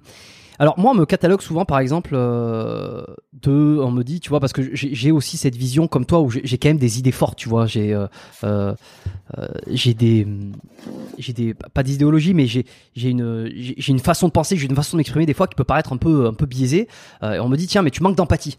Euh, bon, la dernière fois, il est arrivé une, une, petite couche, c'est-à-dire qu'il y y a une de nos copines euh, avec des amis qui a, qui a pris mal quelque chose, que moi je trouvais pas qu'il avait besoin de le prendre mal, et je me suis un peu révolté. Je dis non mais à un moment donné, il faut arrêter faut arrêter de d'être émotif surtout et surtout euh, très bien euh, et, euh, et, et, sans être méchant c'est voilà regarde factuellement regarde voilà bah, c'est bien il y a rien il y a rien factuellement. Mais en fait, on m'a dit non, mais tu voilà et puis après mais tu non, mais c'est pas ça le problème, c'est le problème c'est en fait, c'est l'émotion qu'elle a ressentie, le truc. Je dis je sais, je, je, je comprends, je suis pas con, j'ai vu que c'est pas ça. Mais est-ce qu'on peut à un moment donné essayer d'être un parce qu'il me disait ouais, toi t'es trop pragmatique, t'es trop comme ça, t'es trop rationnel. C'est pas une question de rationnel. Je dis mais je sais, j'entends bien. Il y a des émotions, il y a, il y a des choses. Mais est-ce qu'on peut à un moment donné arrêter d'être toujours conduit par ces excès d'émotions comme ça et euh, bon revenir à un certain état de fait? Alors c'est ma forme, c'est peut-être ma formation, c'est peut-être ma personnalité. J'ai une empathie et je pense euh, en, plus tu vois alors euh, peut-être comme tout le monde avoir suffisamment d'empathie parce que déjà bon de par mon métier de par j'aime écouter aussi j'aime comprendre tu vois donc t'es obligé de rentrer dans la tête des gens. Tu peux pas rentrer dans la tête des gens si t'as pas une, une sorte d'empathie ou alors on appellera ça peut-être autrement tu vois et, et puis j'adore tout ce qui est copywriting, tu vois, donc marketing, des choses comme ça. Moi, ça m'a beaucoup passionné. Tu ne peux pas, sans rentrer dans la tête du prospect, savoir exact, être. Il y a une empathie de savoir ce qu'il veut pour pouvoir lui, lui proposer de l'amener à une solution. Comment tu gères toi euh, avec tous ces discours-là quand euh, je reprends l'exemple de, de la fille qui, qui parlait que en, en mettant des e à la fin de qui féminise tout. Euh, où s'arrête ton niveau d'empathie, toi, dans ce genre de situation? Est-ce que tu essaies quand même de comprendre ce qu'il y a dans la tête? J'essaye des fois. Hein. Hmm. Alors, euh, réponse à, pallier. Le, premier point, c'est que tu as vécu une situation qui répond à l'archétype masculin-féminin classique. Quand tu connais la nature humaine, euh, les femmes ont un gradient et un degré de, de réaction émotionnelle qui est bien plus supérieure à l'homme qui lui est plus pragmatique. C'est comme ça. Euh, n'en déplaise aux gens qui veulent tout déconstruire. Nous avons des différences et ça en fait partie. Donc c'est normal. Et comme tu le sais, tu l'as d'ailleurs dit à ces personnes, je sais bien qu'on a des différences et que tu as une réaction émotionnelle et moins pragmatique, mais tu étais en train de challenger le fait que pourquoi tu es aussi émotionnel dans un monde où ça ça n'a pas utilement sa place. Parce qu'en fait c'est là où le pragmatique peut gagner un petit peu quand même. On le vend toujours comme oh, c'est froid c'est pas drôle il y a pas de vie et tout. Bon toi tu suis les les les, les stories les réseaux les machins. Euh, nous on se régale on fait que se marrer on vit plein de trucs rigolos. Et pourtant on est rationnel et pragmatique il y a pas de problème avec ça. Donc ce camp de l'émotionnel euh, chronique là me fatigue un peu parce que ils essaient de te vendre comme nous, on est les gens qui vivons pleinement et vous, vous êtes des êtres euh, trop droits et trop carrés. Euh, c'est littéralement faux. C'est juste que le réel nous montre bah, qu'il y a des réactions opportunes à avoir et qui sont euh, des réactions différentes à certains moments. je dis toujours ça à ma nièce, moi, quand elle a des, des, des réactions, je lui dis, je veux juste que tu aies des réactions appropriées. Je dis, tu as le droit de réagir comme tu veux. Personne ne doit te castrer. Par contre, tu dois apprendre quand ta réaction elle est appropriée ou quand elle est démesurée. Et je lui parle beaucoup de ça. Et de ce point de vue, je pense qu'ayant eu cette influence toute sa vie, elle aura moins le côté émotionnel plus tard qui est archétypal féminin et elle aura un peu plus un côté rationnel. Bon, cela étant dit, comment euh, je le gère? C'est assez simple. Euh, quand quelqu'un est dans euh, une espèce de caricature de lui-même ou de son propos, comme c'était le cas là dans, l'exemple, de la nana qui féminise tous les mots. Euh, en fait, pour moi, elle a une, elle a un trouble. Euh, elle est dans le biais, littéralement. Elle n'est pas dans le réel, parce que moi, je vis dans ce réel-là. Je vois des gens au quotidien. Elle, elle part dans un délire, le méchant patriarcat, lequel a construit tout ce qui lui permet d'exister je dis pas que c'est parfait, mais c'est comme ça. Il y a une histoire, on peut pas l'effacer. Et cette histoire, elle a été mue par des mécaniques dans lesquelles nos grands-mères étaient à la maison, s'occupaient des familles, nos grands-parents sont allés, nos grands-pères sont allés faire la guerre, sont revenus. Si mon grand-père avait pas tué des Allemands sur le front, bah on serait allemand et il y aurait eu un autre monde, etc. Ça n'est ni bien ni mal. Je suis pas en train de te dire ah t'as vu il dit ça donc il pense que c'est comme ça que le monde devrait être en 2023.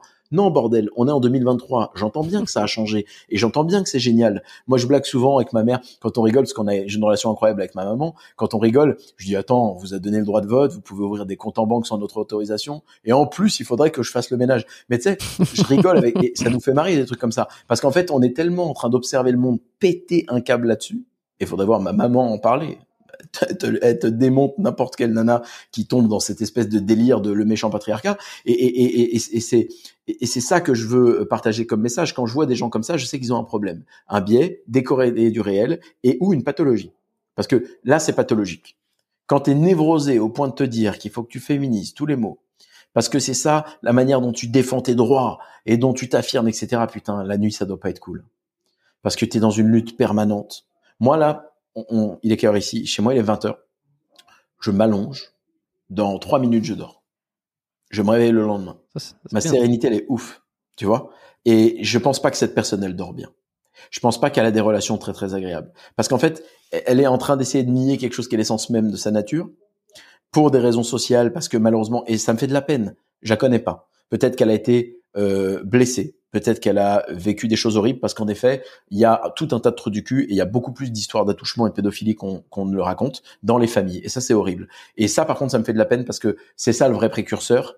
Et d'une occurrence ou de certaines récurrences dans des, dans des schémas isolés, elle en a fait une règle de vie, elle en a fait un élément identitaire et c'est horrible de vivre comme ça. Parce qu'au final, bah, cette personne elle est en conflit permanent, elle est pas heureuse, elle est pas bien, elle a l'impression qu'elle est dans un monde où tout va mal et c'est le problème du biais cognitif. Ces gens ne se forment pas, ils savent même pas ce que c'est. C'est-à-dire que tu regardes des gens sur le climat, par exemple, qui sont, ils pètent des plombs et trucs. Je dis pas qu'il se passe pas quelque chose, mais les gens sont à un point où tu, tu sondes des gamins de 18, 19 ans maintenant, ils te disent que la planète va, va exploser dans 24 heures.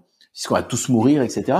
Et, et, et j'ai fait une vidéo d'ailleurs. Au, moins, au moins dans 24 heures, ça prouve qu'ils ont tort. Donc euh, ça va très vite pour le coup. Exactement. Mais j'ai fait une vidéo là-dessus dernièrement où j'ai dit les alarmistes ont tort. Ils ont tort parce que si jamais euh, ça se passe mal, on aura un consensus, la situation sera merdique pour tout le monde. Donc au final, il faudra tous qu'on la résolve. Et bah oui, ta monnaie elle aura plus de valeur, mais elle aura plus de valeur pour tout le monde. Donc c'est ce qui dérange, c'est pas quand il y a un consensus. Ce qui dérange, c'est quand toi t'as plus et quand les autres ils ont. Mais si jamais on en est à un niveau de cataclysme mondial comme ce qui est prédit, euh, prédit par des gens, il y aura un consensus et alors ce consensus nous mettra sur le même pied d'égalité. Eux qui voulaient tant d'égalité, alors ils auront gagné. Mais pour le coup, il y a aucun premium et aucun intérêt à rien foutre parce que tu es alarmiste et que tu dis de toute façon le monde va s'effondrer, du coup je fais rien j'entreprends pas, j'investis pas parce que euh, c'est la guerre. Ça, c'est l'erreur numéro un. Et l'erreur numéro deux, c'est même si jamais ils ont raison, au final, euh, si jamais ils ont tort, pardon, parce que là j'ai donné l'exemple s'ils ont raison, euh, bah finalement t'as pas d'argent, t'as pas de capitaux, t'as pas de contact, t'as rien, et t'as eu aucun levier dans ta vie, et t'es passé à côté de ton existence. Et on joue pas à Mario. Hein. À la fin, on dit pas try again. Hein. Tu sais, c'est là il y a pas de il a pas de deuxième chance. Et c'est ça ma lecture. Le pragmatisme au bon endroit, la contextualisation et, le, le, et le, le, le mélange de toutes les informations que je t'ai données représente cet exemple-là dans lequel les, les, les gens qui sont dans ces polarités sont malheureusement en train de desservir leurs propos. Donc comment moi je fais quand ça m'arrive, comment je fais quand ils sont en face de moi, ou euh, quand il s'agit d'avoir de l'empathie, je comprends toute la mécanique qui les a conduits là, je le leur dis, mais par contre je ne n'entretiens pas la conversation. Et pour tout dire, en fait personne ne l'a, parce que comme maintenant je crée des contenus et euh, que les gens me connaissent et savent, etc., les gens n'osent pas. Donc euh, j'ai plutôt le paramètre où les gens viennent pas en face de moi sur le ring. J'aimerais bien, hein mais ils le font pas. Et j'ai peur de rien là-dessus, c'est-à-dire que sur le champ oral, euh, d'ailleurs même sur le champ physique, mais c'est un autre point, sur le champ oral, je pourrais monter sur un ring avec n'importe qui. Tu sais pourquoi? Parce que n'importe qui qui a un niveau de connaissance supérieur au, au mien, je vais le dire. Je vais dire, mec, euh, franchement, bravo. Quoi. Je me prends pas pour un autre. Donc, si j'ai pas la, la database culturelle, la base de données, parlons français, la base de données culturelle pardon au fait hein, pour les gens qui aiment pas les anglicismes un c'est le futur oh parce qu'on est on est dans un monde parce que ça n'a pas beaucoup donc on, voilà on est dans un monde euh, à l'international où tout est un peu anglicisé c'est comme ça donc tu peux nier le réel comme tu veux moi pas donc ça aussi c'est le réel et deux je suis ici je parle anglais toute la journée voilà, parenthèse fermée. Mais oui, c'est pas, non, mais je veux dire, c'est pas comme si tu t'en utilisais euh, toutes les euh, deux secondes. Oui, voilà, ça, mais parce que maintenant, dès que t'en dis un, t'as le mec qui commente, oui, avec leurs anglicismes, tu sais. Il y en a, il m'écrit, moi, sur TikTok, il y en a, il m'écrit ça. M'a dit, oui, via à Dubaï, pendant que nous, on est là pour la France, mais du con. D'abord, euh, on paye des centaines de milliers d'euros euh, à la France tous les mois parce que bah on a notre maison mère et euh, des dizaines de collaborateurs en France. Donc déjà, je lui ai gentiment dit de se taire. Mais dans un second temps, il n'a pas compris le réel. Le réel, c'est que moi, je suis en train de développer ce qu'il faut pour monter dans le train et pour aller changer la direction que prend le train en tapant sur l'épaule du conducteur parce que j'ai les sous, parce que j'ai les contacts, parce que j'ai les compétences et je mets du cœur dans ça pour pouvoir changer. Dis ta révolution, tu l'as fait comment si t'as pas un euro? Mec, il a, nous on reste pour la France, ouais super. c'est bien. Moi, je, je, pars, je vais revenir. Et si tu veux qu'on mène une guerre, qu'elle soit idéologique, qu'elle soit morale ou qu'elle soit physique, j'aurai les moyens, qu'ils soient justement physiques et économiques ou autres, ou sociaux, ou contacts pour le faire. Et c'est le message que je passe tout le temps. C'est ça pour moi le pragmatisme et ce que j'appelle mon idéalisme pragmatique, dont nous avions parlé avec Nassim d'ailleurs dans l'interview où tu faisais référence. Hmm. Mais comment, quel conseil tu donnerais Comment on, fait euh, pour euh, entraîner ce pragmatisme, pour essayer de casser nos biais?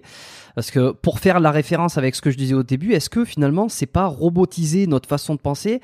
Que si on enlève nos biais, si on enlève euh, notre part d'émotion, alors il faut la garder, tu l'as dit un petit peu quand même, mais, mais si on essaie d'être toujours d'être vraiment pragmatique dans les décisions, on perd l'âme humaine. Euh, et on perd, euh, on perd peut-être un champ de créativité qu'on n'aurait pas euh, si on se laissait un peu plus partir dans les étoiles aussi. donc c'est ça, c'est à quel, à quel moment il faut, il faut, il faut rester les pieds sur terre, selon toi, et à quel moment il faut se laisser partir un petit peu dans, la, dans les nuages? T'as vraiment des questions très très bonnes. D'abord, tu as complètement raison. Merci. Parce qu'il y a un prix à payer à tout. Et le prix à payer d'élever son niveau de conscience et de cette mécanique de réflexion, c'est que si c'est si, tu le rends systématique dans toutes les sphères, ta vie elle est pas cool. Et je le rends pas systématique dans toutes les sphères. J'ai une particularité, je vis au jour le jour. Les gens n'imaginent pas ça une seconde. Euh, et la seconde, c'est que dans mes relations amicales ou humaines, notamment euh, avec les femmes, euh, j'ai, euh, je fais off là-dessus. Je fais off, je me force, c'est très compliqué parce que je vois tous les schémas dès le début, parce que bah, mon cerveau il est câblé comme ça parce que la moindre marque d'attention qu'elle va chercher, qui est là, que je sais pourquoi, euh, c'est compliqué. C'est compliqué. Euh, je, je, je, peux, je dois faire un effort mental pour m'efforcer de vivre le moment sans être en train d'analyser ce qui se passe, parce qu'en plus mon cerveau marche comme ça, et je suis pas dans la bonne posture pour donner conseils aux gens là-dessus, parce que moi mon cerveau marche en mind map, donc en carte mentale. Ça veut dire que quand mhm. une information me vient, je n'y peux rien. Ça part euh, trois possibilités, qui font trois, ça fait neuf, qui font trois, ça fait 27. Et en fait, j'ai une espèce d'analyse projection linéaire je fais une extrapolation de ce qui se passe. Donc lorsqu'il se passe une situation, par exemple, dans ma vie de tous les jours personnelle et que je vis quelque chose, ben, je vais faire une extrapolation linéaire sur l'impact de cette situation et ça veut dire que tu peux me refaire la même chose en, plus grand dans un an, dans deux ans, dans trois ans, s'il se passe ça, ça, ça. Et là, j'évalue tout et je me dis ce trait de personnalité, là, il va bloquer. Il va bloquer à ce moment-là. Et juste parce que je sais qu'il va bloquer à ce moment-là et que ce moment-là arrive dans la vie de tout le monde, ben, je vais stopper. Et il est vrai que par exemple, j'ai beaucoup stoppé mes relations j'ai quitté 99% des, femmes avec lesquelles j'ai été, donc ça, ça a été un, pas un problème parce que j'ai toujours eu raison et qu'elles m'ont toujours remercié après, parce que j'ai toujours anticipé ce qui finirait par pas aller. C'est très chiant parce que pour le coup, ça, ça t'enlève un petit peu de cette spontanéité qui donne du sens à la vie, mais elle m'a protégé. Donc il y a le double argument. On peut dire, oh bah oui, mais c'est un peu trop rude. Mais de l'autre côté, on peut dire aussi, tu ramasses combien de personnes à la petite cuillère parce qu'ils divorcent et parce qu'ils sont dégoûtés et parce qu'ils vivent des horreurs, alors que Dompé, euh, il dort comme un bébé, euh, il est très heureux le matin quand il se lève et c'est pas juste un truc qu'il proclame. N'importe qui qui le connaît, c'est que c'est vrai. Donc tu vois, je dis pas que c'est bien ou que c'est mal, mais dans mon schéma à moi, j'ai quand même plus de part de contrôle et d'analyse de ce que je sais de la database humaine pour éviter de faire des conneries, parce que c'est comme faire les enfants comme ça, n'importe comment, c'est c'est quoi ça? Tu vois, À un moment donné, il faut être dans des dispositions, si c'est pour ne pas pouvoir le nourrir, si tu n'es même pas stable émotionnellement toi-même, on, ne digresse jamais là-dessus. On ne converse jamais là-dessus parce que c'est c'est warning, warning. Moi, ça m'intéresse. Donc oui, sur ces parts fondamentales, je reste dans le contrôle. Et sur tout ce qui est des moments de vie, par contre, j'ai ce côté de vivre le jour le jour. Typiquement, il y a deux semaines, on est revenu ici aux Émirats, donc j'étais à Nice pendant trois semaines, un peu de ski, la famille, je voulais aller en Corse, j'ai pas pu, donc euh, du coup j'ai dit bah c'est pas grave, euh, je, m'organise autrement. On rentre ici. Au bout de deux trois jours, on se dit bah on va se faire la Thaïlande cette année. Euh, on commence à regarder, on discute avec Chris. Elle dit tu sais quoi, on n'a pas commencé la dynamique de l'année, viens on y va maintenant. Et on est parti le lendemain. On est parti dix jours, tu vois. Et on, on savait pas ce qu'on faisait. Hein. On a pris un billet pour Bangkok, on a dit on verra ce qu'on fait puis après Phuket, puis après Koh Phi puis Hawaï, puis on monte, puis on a regardé, on a dit ça c'est sympa, on a vu plein de trucs, on a vu euh, des paysages qui sont incroyables, on a on a fait les touristes hein, littéralement, c'était assez chouette. Et puis c'était pas prévu, tu vois. Et c'est comme ça que j'arrive moi à pas être dans cet état de contrôle systématique parce que ça enlève sinon la saveur des choses. Il y a il y a quelqu'un que que, que j'apprécie beaucoup, ce sont les mots, qui m'a dit récemment que sa maman lui avait fait la réflexion il avait dit, euh, tu sais, euh, euh, il faut vivre et lâcher prise sur certains éléments et notamment sur tout ce qui est des relations personnelles. Et, et elle a raison. Et du coup, je m'efforce de faire ça pour ne pas non plus m'empêcher de vivre des trucs qui seraient géniaux sur une posture de défense. Parce que le problème de l'analyse extrapolée du contrôle de tout, c'est que tu es en défense, t'es pas en attaque. Et comme t'es pas en attaque, bah il y a tout un tas de trucs que tu vis pas. Alors après, ça se discute et je l'ai dit avant. Est-ce qu'être en attaque et prendre aussi des coups, c'est mieux que pas être en attaque et rien faire?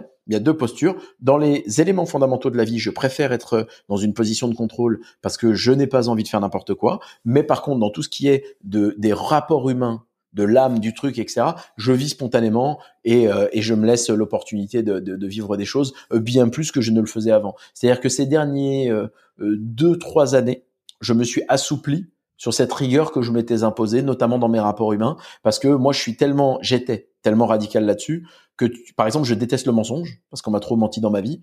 Et tu me mens sur un petit truc, mais un petit truc. Hein. Vraiment, en mini, je suis avec un associé, par exemple, et, euh, et je sais pas, on, on loue, on loue un, un logement, on loue une maison, j'en sais rien, et pendant trois jours, on fait un truc.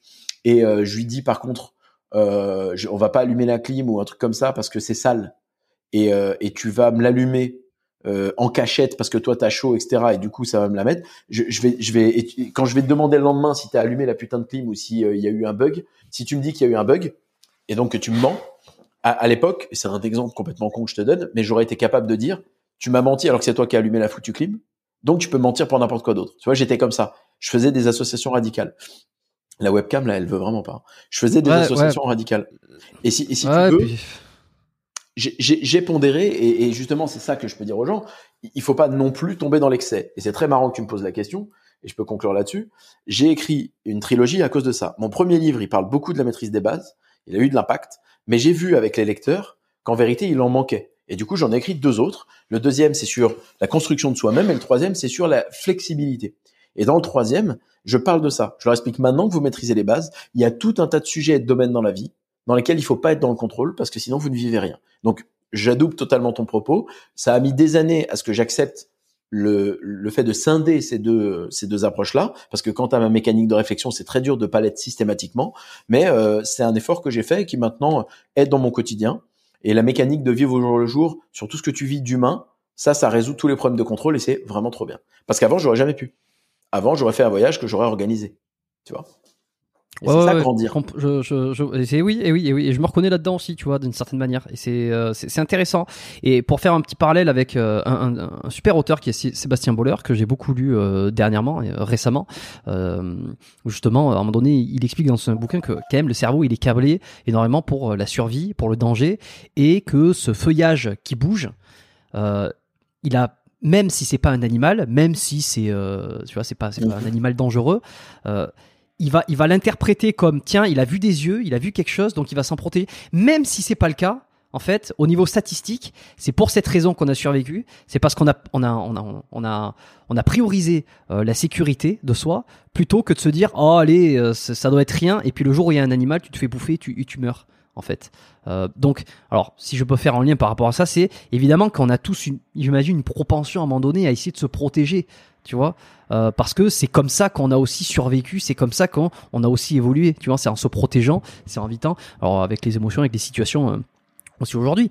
Mais si j'ai une autre question euh, aussi, c'est euh, qui fait suite à celle-là, c'est qu'est-ce que tu conseilles aux gens aujourd'hui de faire en termes d'actions concrètes pour essayer de s'écarter de nos biais dans les décisions euh, de nos biais, de nos idéologies primaires, de nos, biais de confirmation.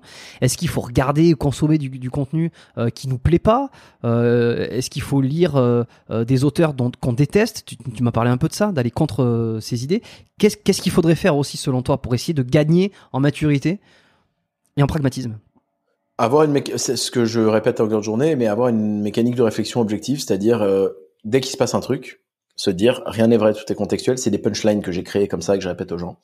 Euh, je dois inclure des notions de prorata, de proportion, de nuancer mon propos. Tu vois, par exemple, quelqu'un qui voudrait objecter lorsqu'on a parlé pendant ces trois heures euh, de quelque chose et qui voudrait euh, dire je pense que, qu'il ait la mécanique de dire est-ce que j'ai la même légitimité? Est-ce que cette c'est une personne qui vit dans un petit village à côté d'Aix-en-Provence, qui a toujours été avec les mêmes personnes autour de lui? En, toute honnêteté, et, et même si je respecte tout le monde, il n'a pas la database que j'ai.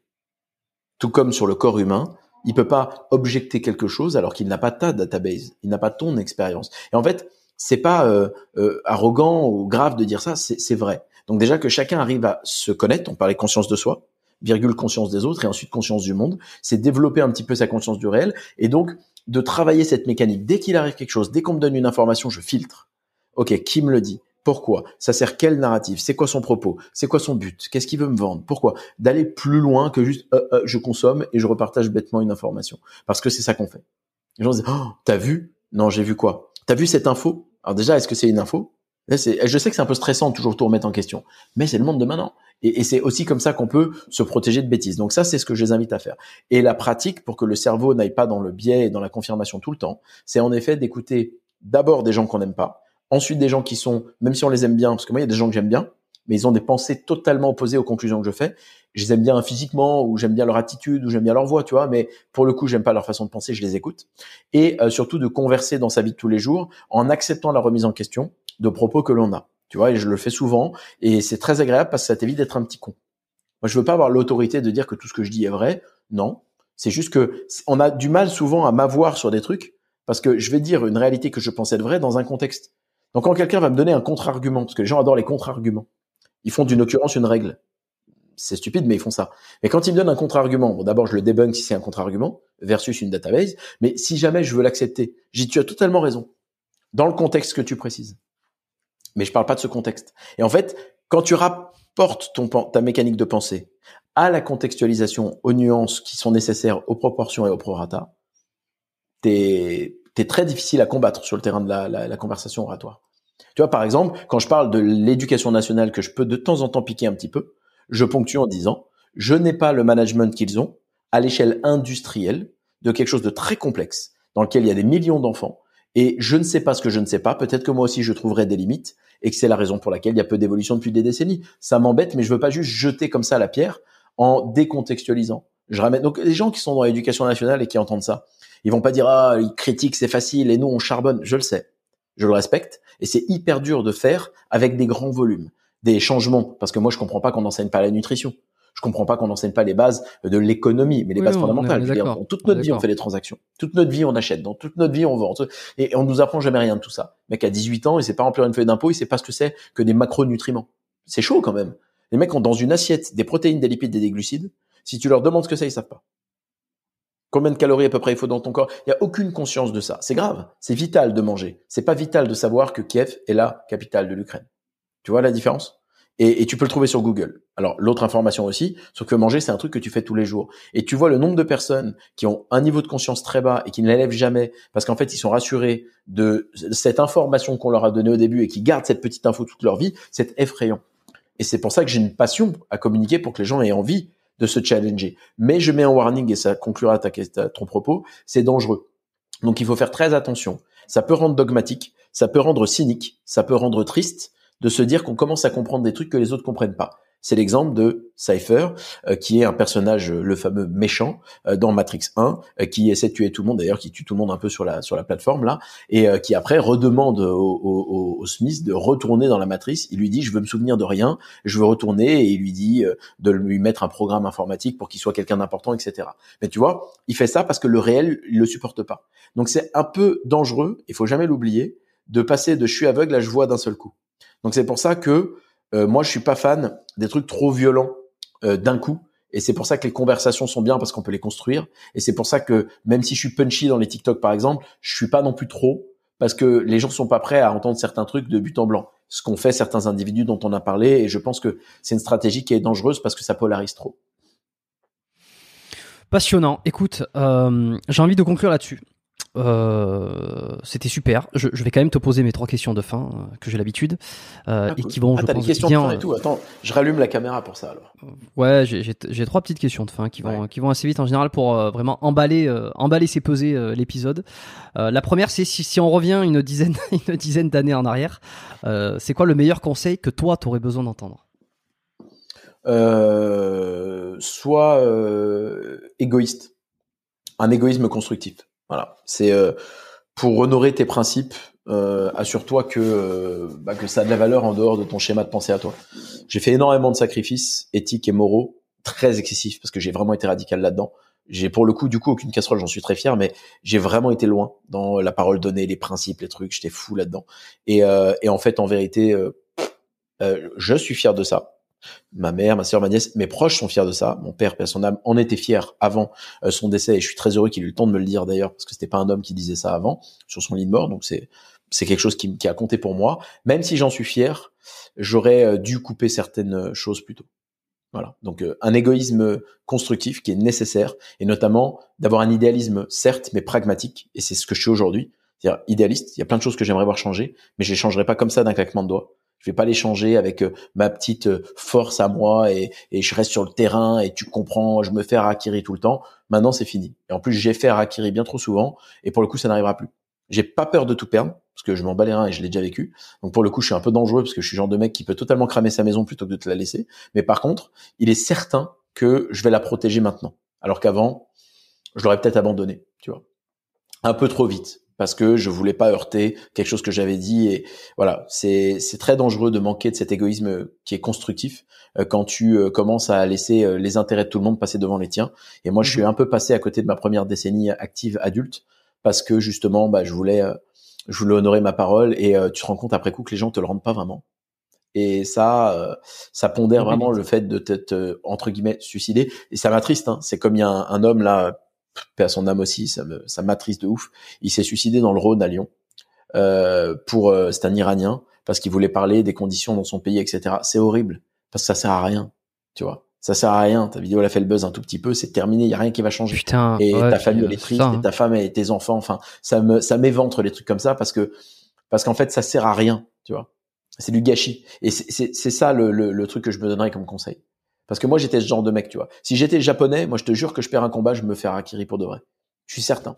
C'est mon setup mental. Mais il y a des raisons que les gens comprendront dans deux ans pour la publication d'un livre, mais parce que j'ai grandi dans un monde dans lequel il y a eu certaines valeurs et du coup, c'est devenu, euh, ça s'est imprimé en moi. Mais pas imprimé, euh, genre, c'est beau de le dire, tu vois, imprimé radicalement. À l'école, moi, je défendais mes potes, je me battais toutes les semaines. Tu vois, j'étais, j'étais, j'avais ce truc-là du syndrome héros, machin. Et ça, c'est pas, mmh. c'est pas bon parce qu'en vrai, tout le monde s'en balance et ça n'a de valeur qu'à tes yeux et heureusement aux yeux de tes proches qui savent quand même que tu es quelqu'un de, de, de, noble. Mais euh, les gens nobles qui finissent par se faire abattre ou qui finissent morts euh, finalement ils ont gagné quoi?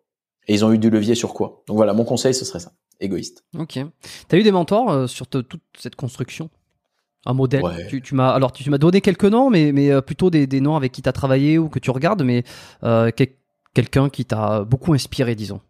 Alors oui et non j'ai eu des gens qui m'ont inspiré en cours, mais un mentor nommé comme ça, vraiment jamais. J'ai toujours pris euh, de droite et de gauche. J'ai plutôt toujours été depuis euh, depuis tout petit. Je suis le mec qui structure moi.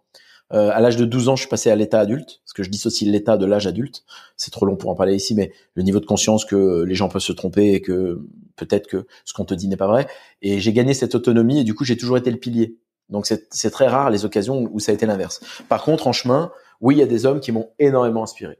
Euh, dans ma sphère professionnelle, pendant ma première décennie, il y en a deux, euh, des gens euh, pas connus, donc pas de pas de, de premium à donner leur nom, mais euh, le président de, de, mon fournisseur à l'époque, qui avait une, une, sagesse, une noblesse, un charisme qui était incroyable, euh, un homme que j'ai vu qui était en, en, psychologie très très calé, qui avait monté une entreprise avec plus de 250 000 personnes, je laisse imaginer le volume, et qui était incroyablement inspirant parce que bah, évidemment tu comprends l'humain à des niveaux incroyables quand tu as des databases pareils c'est évident. Donc ça oui. Euh, et sinon, euh, je me suis beaucoup inspiré en chemin euh, des gens de la vie de tous les jours. Pas forcément des gens connus ou des choses comme ça. Tu vois, ma mère c'est un mentor par exemple. Elle est incroyable. C'est une, c'est, je sais pas, j'ai même pas idée de comment c'est possible d'être aussi incroyable. Mais vraiment, parce qu'elle donne de façon euh, vraiment inconsidérée, sans rien attendre en retour, euh, elle a littéralement fait don d'énormément de parties de sa vie, au début pour ses parents, ensuite pour ses enfants. Elle a été dans ce truc-là. C'est noble. C'est-à-dire que toute ma vie, j'en parlerai comme c'est une héroïne, tu vois. Et pourtant, oui, bah, elle a peut-être euh, pas fait ce tout ce qu'elle aurait pu faire et tout maximiser, mais elle a fait ce qu'elle avait à faire. Et aujourd'hui, bah, moi, je suis heureux de voir que elle a conscience qu'elle a eu deux enfants, euh, que tout se passe bien euh, pour eux, humainement, au niveau de la santé, au niveau des valeurs, et puis évidemment professionnellement aussi, et ça compte. Et, et ça, c'est chouette. Donc voilà, j'ai euh, eu comme ça pris mais j'ai pas tu vois nominativement des gens que je peux citer mes amis m'inspirent tu vois euh, mes associés m'inspirent euh, euh tous Chris m'inspire au quotidien et on a un rapport de qui ce mot mentorat ne, convient pas qui est plutôt de compte rendu mutuel et qui nous tire vers le haut d'ailleurs c'est pour ça qu'ici aux Émirats j'ai pris une, une maison euh, de, en ville, euh, dans laquelle on a mis bureau, studio, etc. avec Chris, parce qu'en fait, ça, ça, nous stimule. Et cette stimulation fait qu'on a un rythme de vie, on mange clean, on travaille, on va au sport. Ici, on a une vie monastique, les gens imagineraient même pas, même pas une seconde. On fait un resto par mois, tu vois. Pourquoi? Parce que on a choisi d'aller dans la performance ensemble. Et ça, c'est pour moi un rapport, non pas de mentorat, mais un rapport d'inspiration mutuelle. Et c'est ça que mon quotidien... Euh, plus horizontal, quoi. Ouais, Hmm. ok. Est-ce que tu as un livre à, recommander? Euh, Ouais, je réponds toujours la même chose à, ça. Le capitaine de Don Pierre Albertini. Ok. Alors, euh, alors tu sais qu'ici on, aime bien faire les choses différentes, donc euh, je le c'est ton dernier livre. Hein non, c'est pas ton dernier livre. C'est. Mais je vais, je vais quand même t'expliquer pourquoi je t'ai répondu ça, et après je vais t'en donner un si tu veux vraiment que je t'en donne un. En fait, la raison pour laquelle je réponds ça, c'est parce que donner de l'autorité à quelqu'un, pour moi, c'est dangereux, dans la mesure où pour toutes les raisons qu'on a euh, établies juste avant, la plupart des gens, et ça pour le coup c'est majoritaire, n'ont pas le niveau de conscience qui leur permet de ne pas adouber ou d'adouber quelqu'un quand il dit quelque chose qui leur plaît. C'est-à-dire qu'en gros, la plupart des gens, quand tu leur dis d'aller lire un livre ou d'aller écouter quelqu'un, s'ils apprécient ce qu'ils entendent, les gens vont adouber l'entièreté de la personne et ce qu'elle dit. Moi, par exemple, il y a peut-être des gens qui nous écoutent ici et qui se disent, je l'aime bien celui-là. Il est cool bah, ils liront dans mes livres que je dis ne sois jamais fan de personne. Parce que tout le monde a ses zones d'ombre, parce que tout le monde peut se mhm. tromper et que nul n'est omniscient. Quand j'envoie des gens vers un bouquin ou quelqu'un, ce qui me dérange, c'est que ce quelqu'un, il a un tunnel de vente. Ce quelqu'un, il a un schéma marketing. Ce quelqu'un, il vend une idée. Peut-être qu'il va sortir une autre idée avec laquelle je serais pas du tout d'accord. Et moi, j'ai le discernement de dire, j'ai apprécié son propos ici. Je ne suis pas fan du tunnel de vente, donc je le mets de côté. Et je n'ai pas aimé le livre numéro temps, mais ce propos, il m'a été très utile. Je suis heureux d'avoir la hauteur d'esprit pour faire ça. Malheureusement, je constate des gens à qui je donne des transferts de crédibilité ou je donne de l'autorité et, qui finissent par dire ah bah oui, cette personne est géniale, t'as entendu ce qu'il a dit en vidéo. Ok, mais tu connais pas les coulisses, tu connais pas sa vie, ses faits d'armes, son passé, et tu dis un peu avant d'adouber à 100% quelqu'un. Tu peux faire une remarque. Tu fais le podcast, le truc, et dire bon, j'ai bien aimé cet entretien j'ai bien aimé la forme, euh, les idées que, que ces messieurs ont partagées, je suis pas d'accord avec tout, oui ou peut-être, c'était génial, merci, mais tu vas pas commencer à péter un plomb et demain euh, tu dis euh, tiens, je sais pas moi, je vais mettre un poster de, de Jérôme dans ma dans ma maison ou de Don Pierre, tu vois. Et, c'est la raison pour laquelle je fais attention. Et j'ai écrit pourquoi moi, pas? pour, répondre, oh, ça serait beau un petit un petit poster de toi là, franchement. Hein bah, T'imagines? ça ça me rendrait pas malheureux, si tu veux. Et eh, comme ça. Alors comme ça, peut-être que oui. Petit clin d'œil pour ton nom sur Insta. Euh, mais, mais la réalité, c'est ça. C'est que, je, voilà, j'ai écrit parce qu'à un moment donné, mais comme les contenus, hein, l'un de mes grands trucs, c'est que, que les gens savent pas, c'est que je déteste être mis en avant et que si j'avais le choix, je ferais pas tout ça. Mais je me laisse pas le choix parce qu'il y a des trucs qui me déplaisent dans ce monde et je veux les régler. Et donc, si j'énonce un problème sans faire quelque chose pour pouvoir le résoudre, alors c'est une excuse. Donc, comme moi, je veux résoudre les problèmes, je crée les contenus et j'écris des bouquins. Et je les ai écrits parce que je ne trouvais pas dans les lectures que j'avais des raisonnements qui n'étaient pas trop poussés dans un sens et ou qui n'étaient pas trop checklist. Et mon problème des checklists, c'est que euh, ça met une pression sur les gens qui fait aucun sens parce qu'il n'y a aucune contextualisation et aucune adaptation au réel, donc de la personne. Maintenant qu'on a parlé de ça, parce que j'aime la singularité, euh, j'ai euh, peu de livres qui m'ont vraiment troublé. Candide de Voltaire me plaît beaucoup même s'il a été écrit en opposition à la vision de Leibniz euh, comme une caricature de sa vision idéale du monde. Euh, voilà, Voltaire a voulu se moquer de lui. Bah moi, j'adouble la vision de Leibniz et celle de Candide. On vit dans le meilleur des mondes possibles et oui, je pense euh, que ça pourrait être grave et qu'il y ait des météorites qui tombent pendant qu'on marche et c'est pas le cas. Donc j'aime ce côté optimiste, c'est un petit peu mon, mon caractère. Et j'ai beaucoup apprécié un livre qui est maintenant un peu classique dans certaines sphères du dev perso qui s'appelle L'effet cumulé de Darren Hardy euh, qui euh, est l'un des seuls livres qui m'a vraiment bouleversé sur ma pratique quotidienne de mon sport, de la diète ou du business, parce qu'il t'explique comment une petite action, quand tu l'accumules pendant un an, bah, elle peut tout changer. Tu changes les roues sur le tarmac d'un millimètre d'un avion. Au début, ça fait pas de différence, mais à la fin, tu es à New Delhi ou tu es à New York. Tu vois, parce que l'effet cumulé. Et ça, ça m'a passionné. Donc voilà, je peux recommander ce livre. Et lui, lui, pour le coup, pareil, il vend comme tous les mecs en dev perso là des programmes, des trucs, mais ça me dérange pas parce que je pense qu'il fait du bien et, euh, et que euh, même si quelqu'un décidait de le découvrir et d'acheter ses programmes, je pense pas qu'il se ferait piéger. Voilà. Ok. Bon, bah écoute, c'est noté. Ça fait de bonnes, de bonnes références. Bon, c'est, je l'ai entendu plusieurs fois, l'effet cumulé. Euh, je l'ai pas, je l'ai pas encore lu. Il est sur ma liste depuis euh, belle lurette, comme on dit. Mais je l'ai pas encore Alors, il est rapide. J'ai un ami qui l'a fait sur ma recommandation là, il y a pas longtemps. Lis-le. Lis-le parce que il m'a dit, Dompé, je suis trop con, j'aurais dû le lire avant. Ouais, ouais, bah je le ferai, je le ferai, je le ferai. Euh, après, j'ai toujours, je pense comme beaucoup, on a, on a l'impression d'avoir déjà lu le livre, euh, tellement on en a vu de résumés, de références, de ceci, de cela. Euh, mais tu connais le phénomène. À travers des vidéos, à travers des trucs. Ouais, ouais, mais je pense revenir sur l'original, sur ce qui a été écrit, ça peut, ça peut être une bonne chose. Mais par contre, dernière chose avant qu'on particularité, hein, pour info. Je lis tu écoutes? presque plus. Tu écoutes les livres? Je suis pas dans. Non, je, non, mais je, j'écris, mais je, je prends plus le temps de, de, si tu veux, j'ai tellement euh, de choses à réaliser que l'action euh, est nécessaire, le temps est compressé, et que la boulimie de lecture ou de dev perso ou d'information, elle est un peu décorrélée du réel, c'est le mode démo, et parfois c'est agréable, il y a des saisons de vie.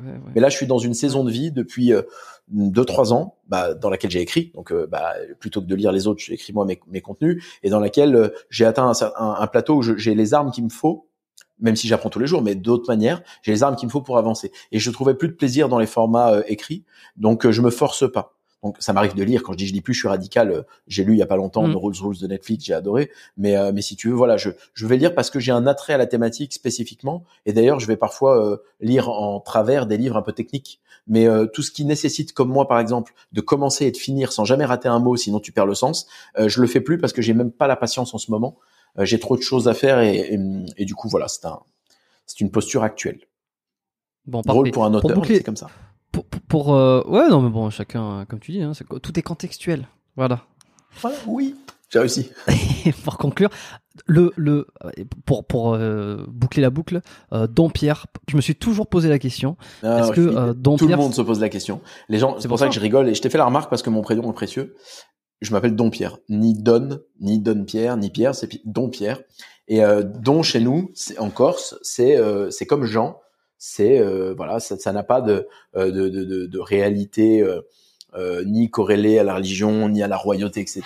Alors ça oui, historiquement, si tu remontes toutes les, les sources des flux de migration et de population, la source en fait est un peu noble et compagnie, mais en vérité pas chez nous.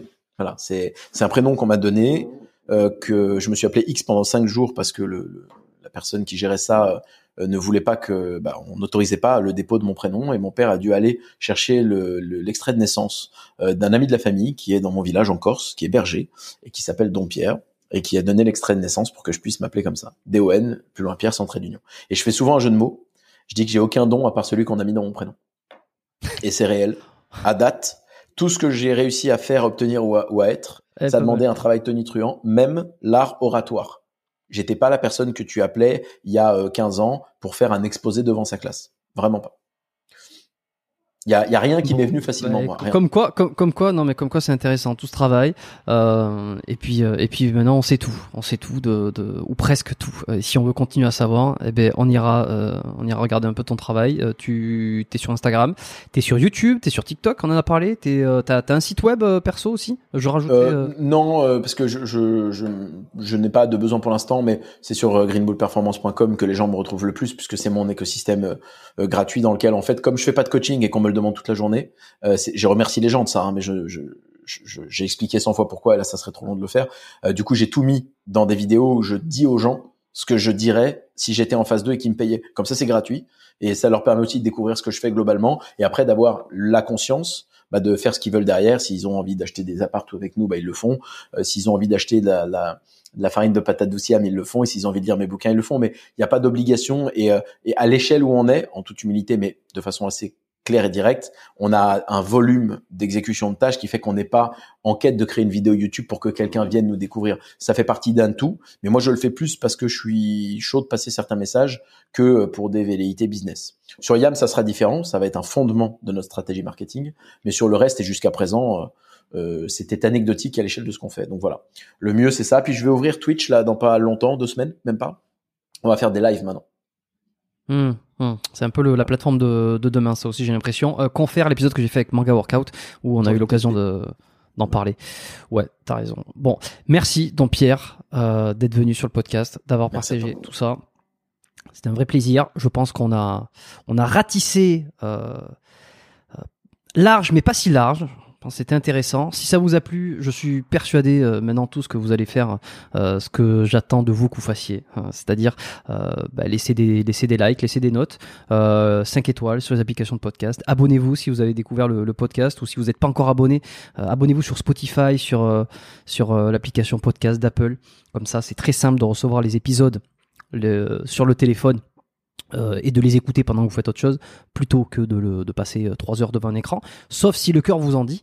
Euh, et puis envoyez un petit message à Pierre également. Je sais que c'est Pierre. que j'essaie de. pas envers d'en parler. Pardon, putain. c'est mon c'est mon défaut. Je vais je vais trop vite. Don Pierre. Ah oui, un Don Pierre. Et puis dites-lui bonjour Don Pierre pour le coup. Voilà. Pas la même erreur que moi. Euh, pour le remercier d'être passé, euh, pour adouber euh, ou nuancer, je sais pas, ses propos, ses propos et non pas forcément sa personne. Hein, comme on a vu, on essaie de toujours rester nuancé. Nuancé. Euh, pourquoi? Ben Parce que les invités qui viennent passer du temps ici, ils se livrent, euh, ils passent, euh, ils prennent de leur temps pour participer à l'émission. Moi, je les en remercie. Je remercie tous ceux qui vont les remercier justement d'être venus, qui vont partager cet épisode via les réseaux sociaux, via Instagram, sur les stories. vous pouvez maintenant faire une capture d'écran sur Spotify directement, cliquer sur partager, partager en story sur Instagram. Vous l'identifiez sur Instagram. ton Instagram, c'est Don Pierre Albertini. Il y a un, un seul underscore parce qu'il y a beaucoup de faux comptes. Il y en a au moins 10. Bon, ben, c'est le, c'est, c'est le, c'est le succès, ça, qui fait que y a des, Ouais, c'est chiant. Ah, c'est chiant, mais bon. Et euh, donc voilà, vous l'identifiez, vous m'identifiez sur du Podcast, on repartagera et comme ça, ça permettra à d'autres personnes de découvrir l'émission, d'être de plus en plus nombreux euh, et puis de partager des paroles, d'essayer de s'ouvrir, de comprendre. Voilà, on a compris, hein, comprend le corps, l'esprit et puis on fait un, une table rase d'un petit peu tout ça. Euh, à la semaine prochaine. Merci d'être là, d'être fidèle au podcast. C'est, c'est, merci à toi, Don Pierre, c'était, c'était génial. Reste avec moi 30 secondes, le temps que je, je coupe l'enregistrement et qu'on termine en, en privé. Euh, je vous dis à tous à lundi prochain. Portez-vous bien, faites pas trop les cons, un petit peu mais pas trop. Voilà. Et puis, euh, et puis je crois que c'est tout. Ciao.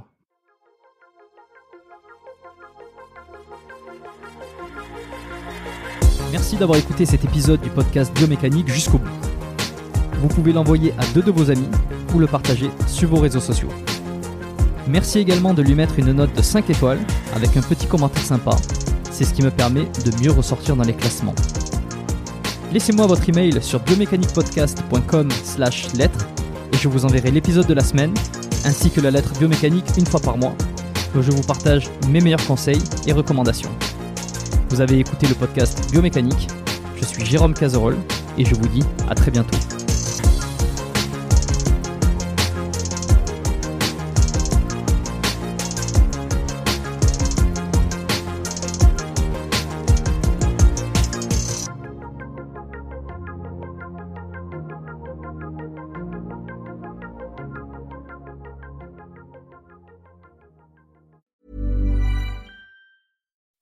When you make decisions for your company, you look for the no-brainers. If you have a lot of mailing to do, stamps.com is the ultimate no-brainer. Use the stamps.com mobile app to mail everything you need to keep your business running with up to 89% off USPS and UPS. Make the same no-brainer decision as over 1 million other businesses with stamps.com. Use code PROGRAM for a special offer. That's stamps.com, code PROGRAM.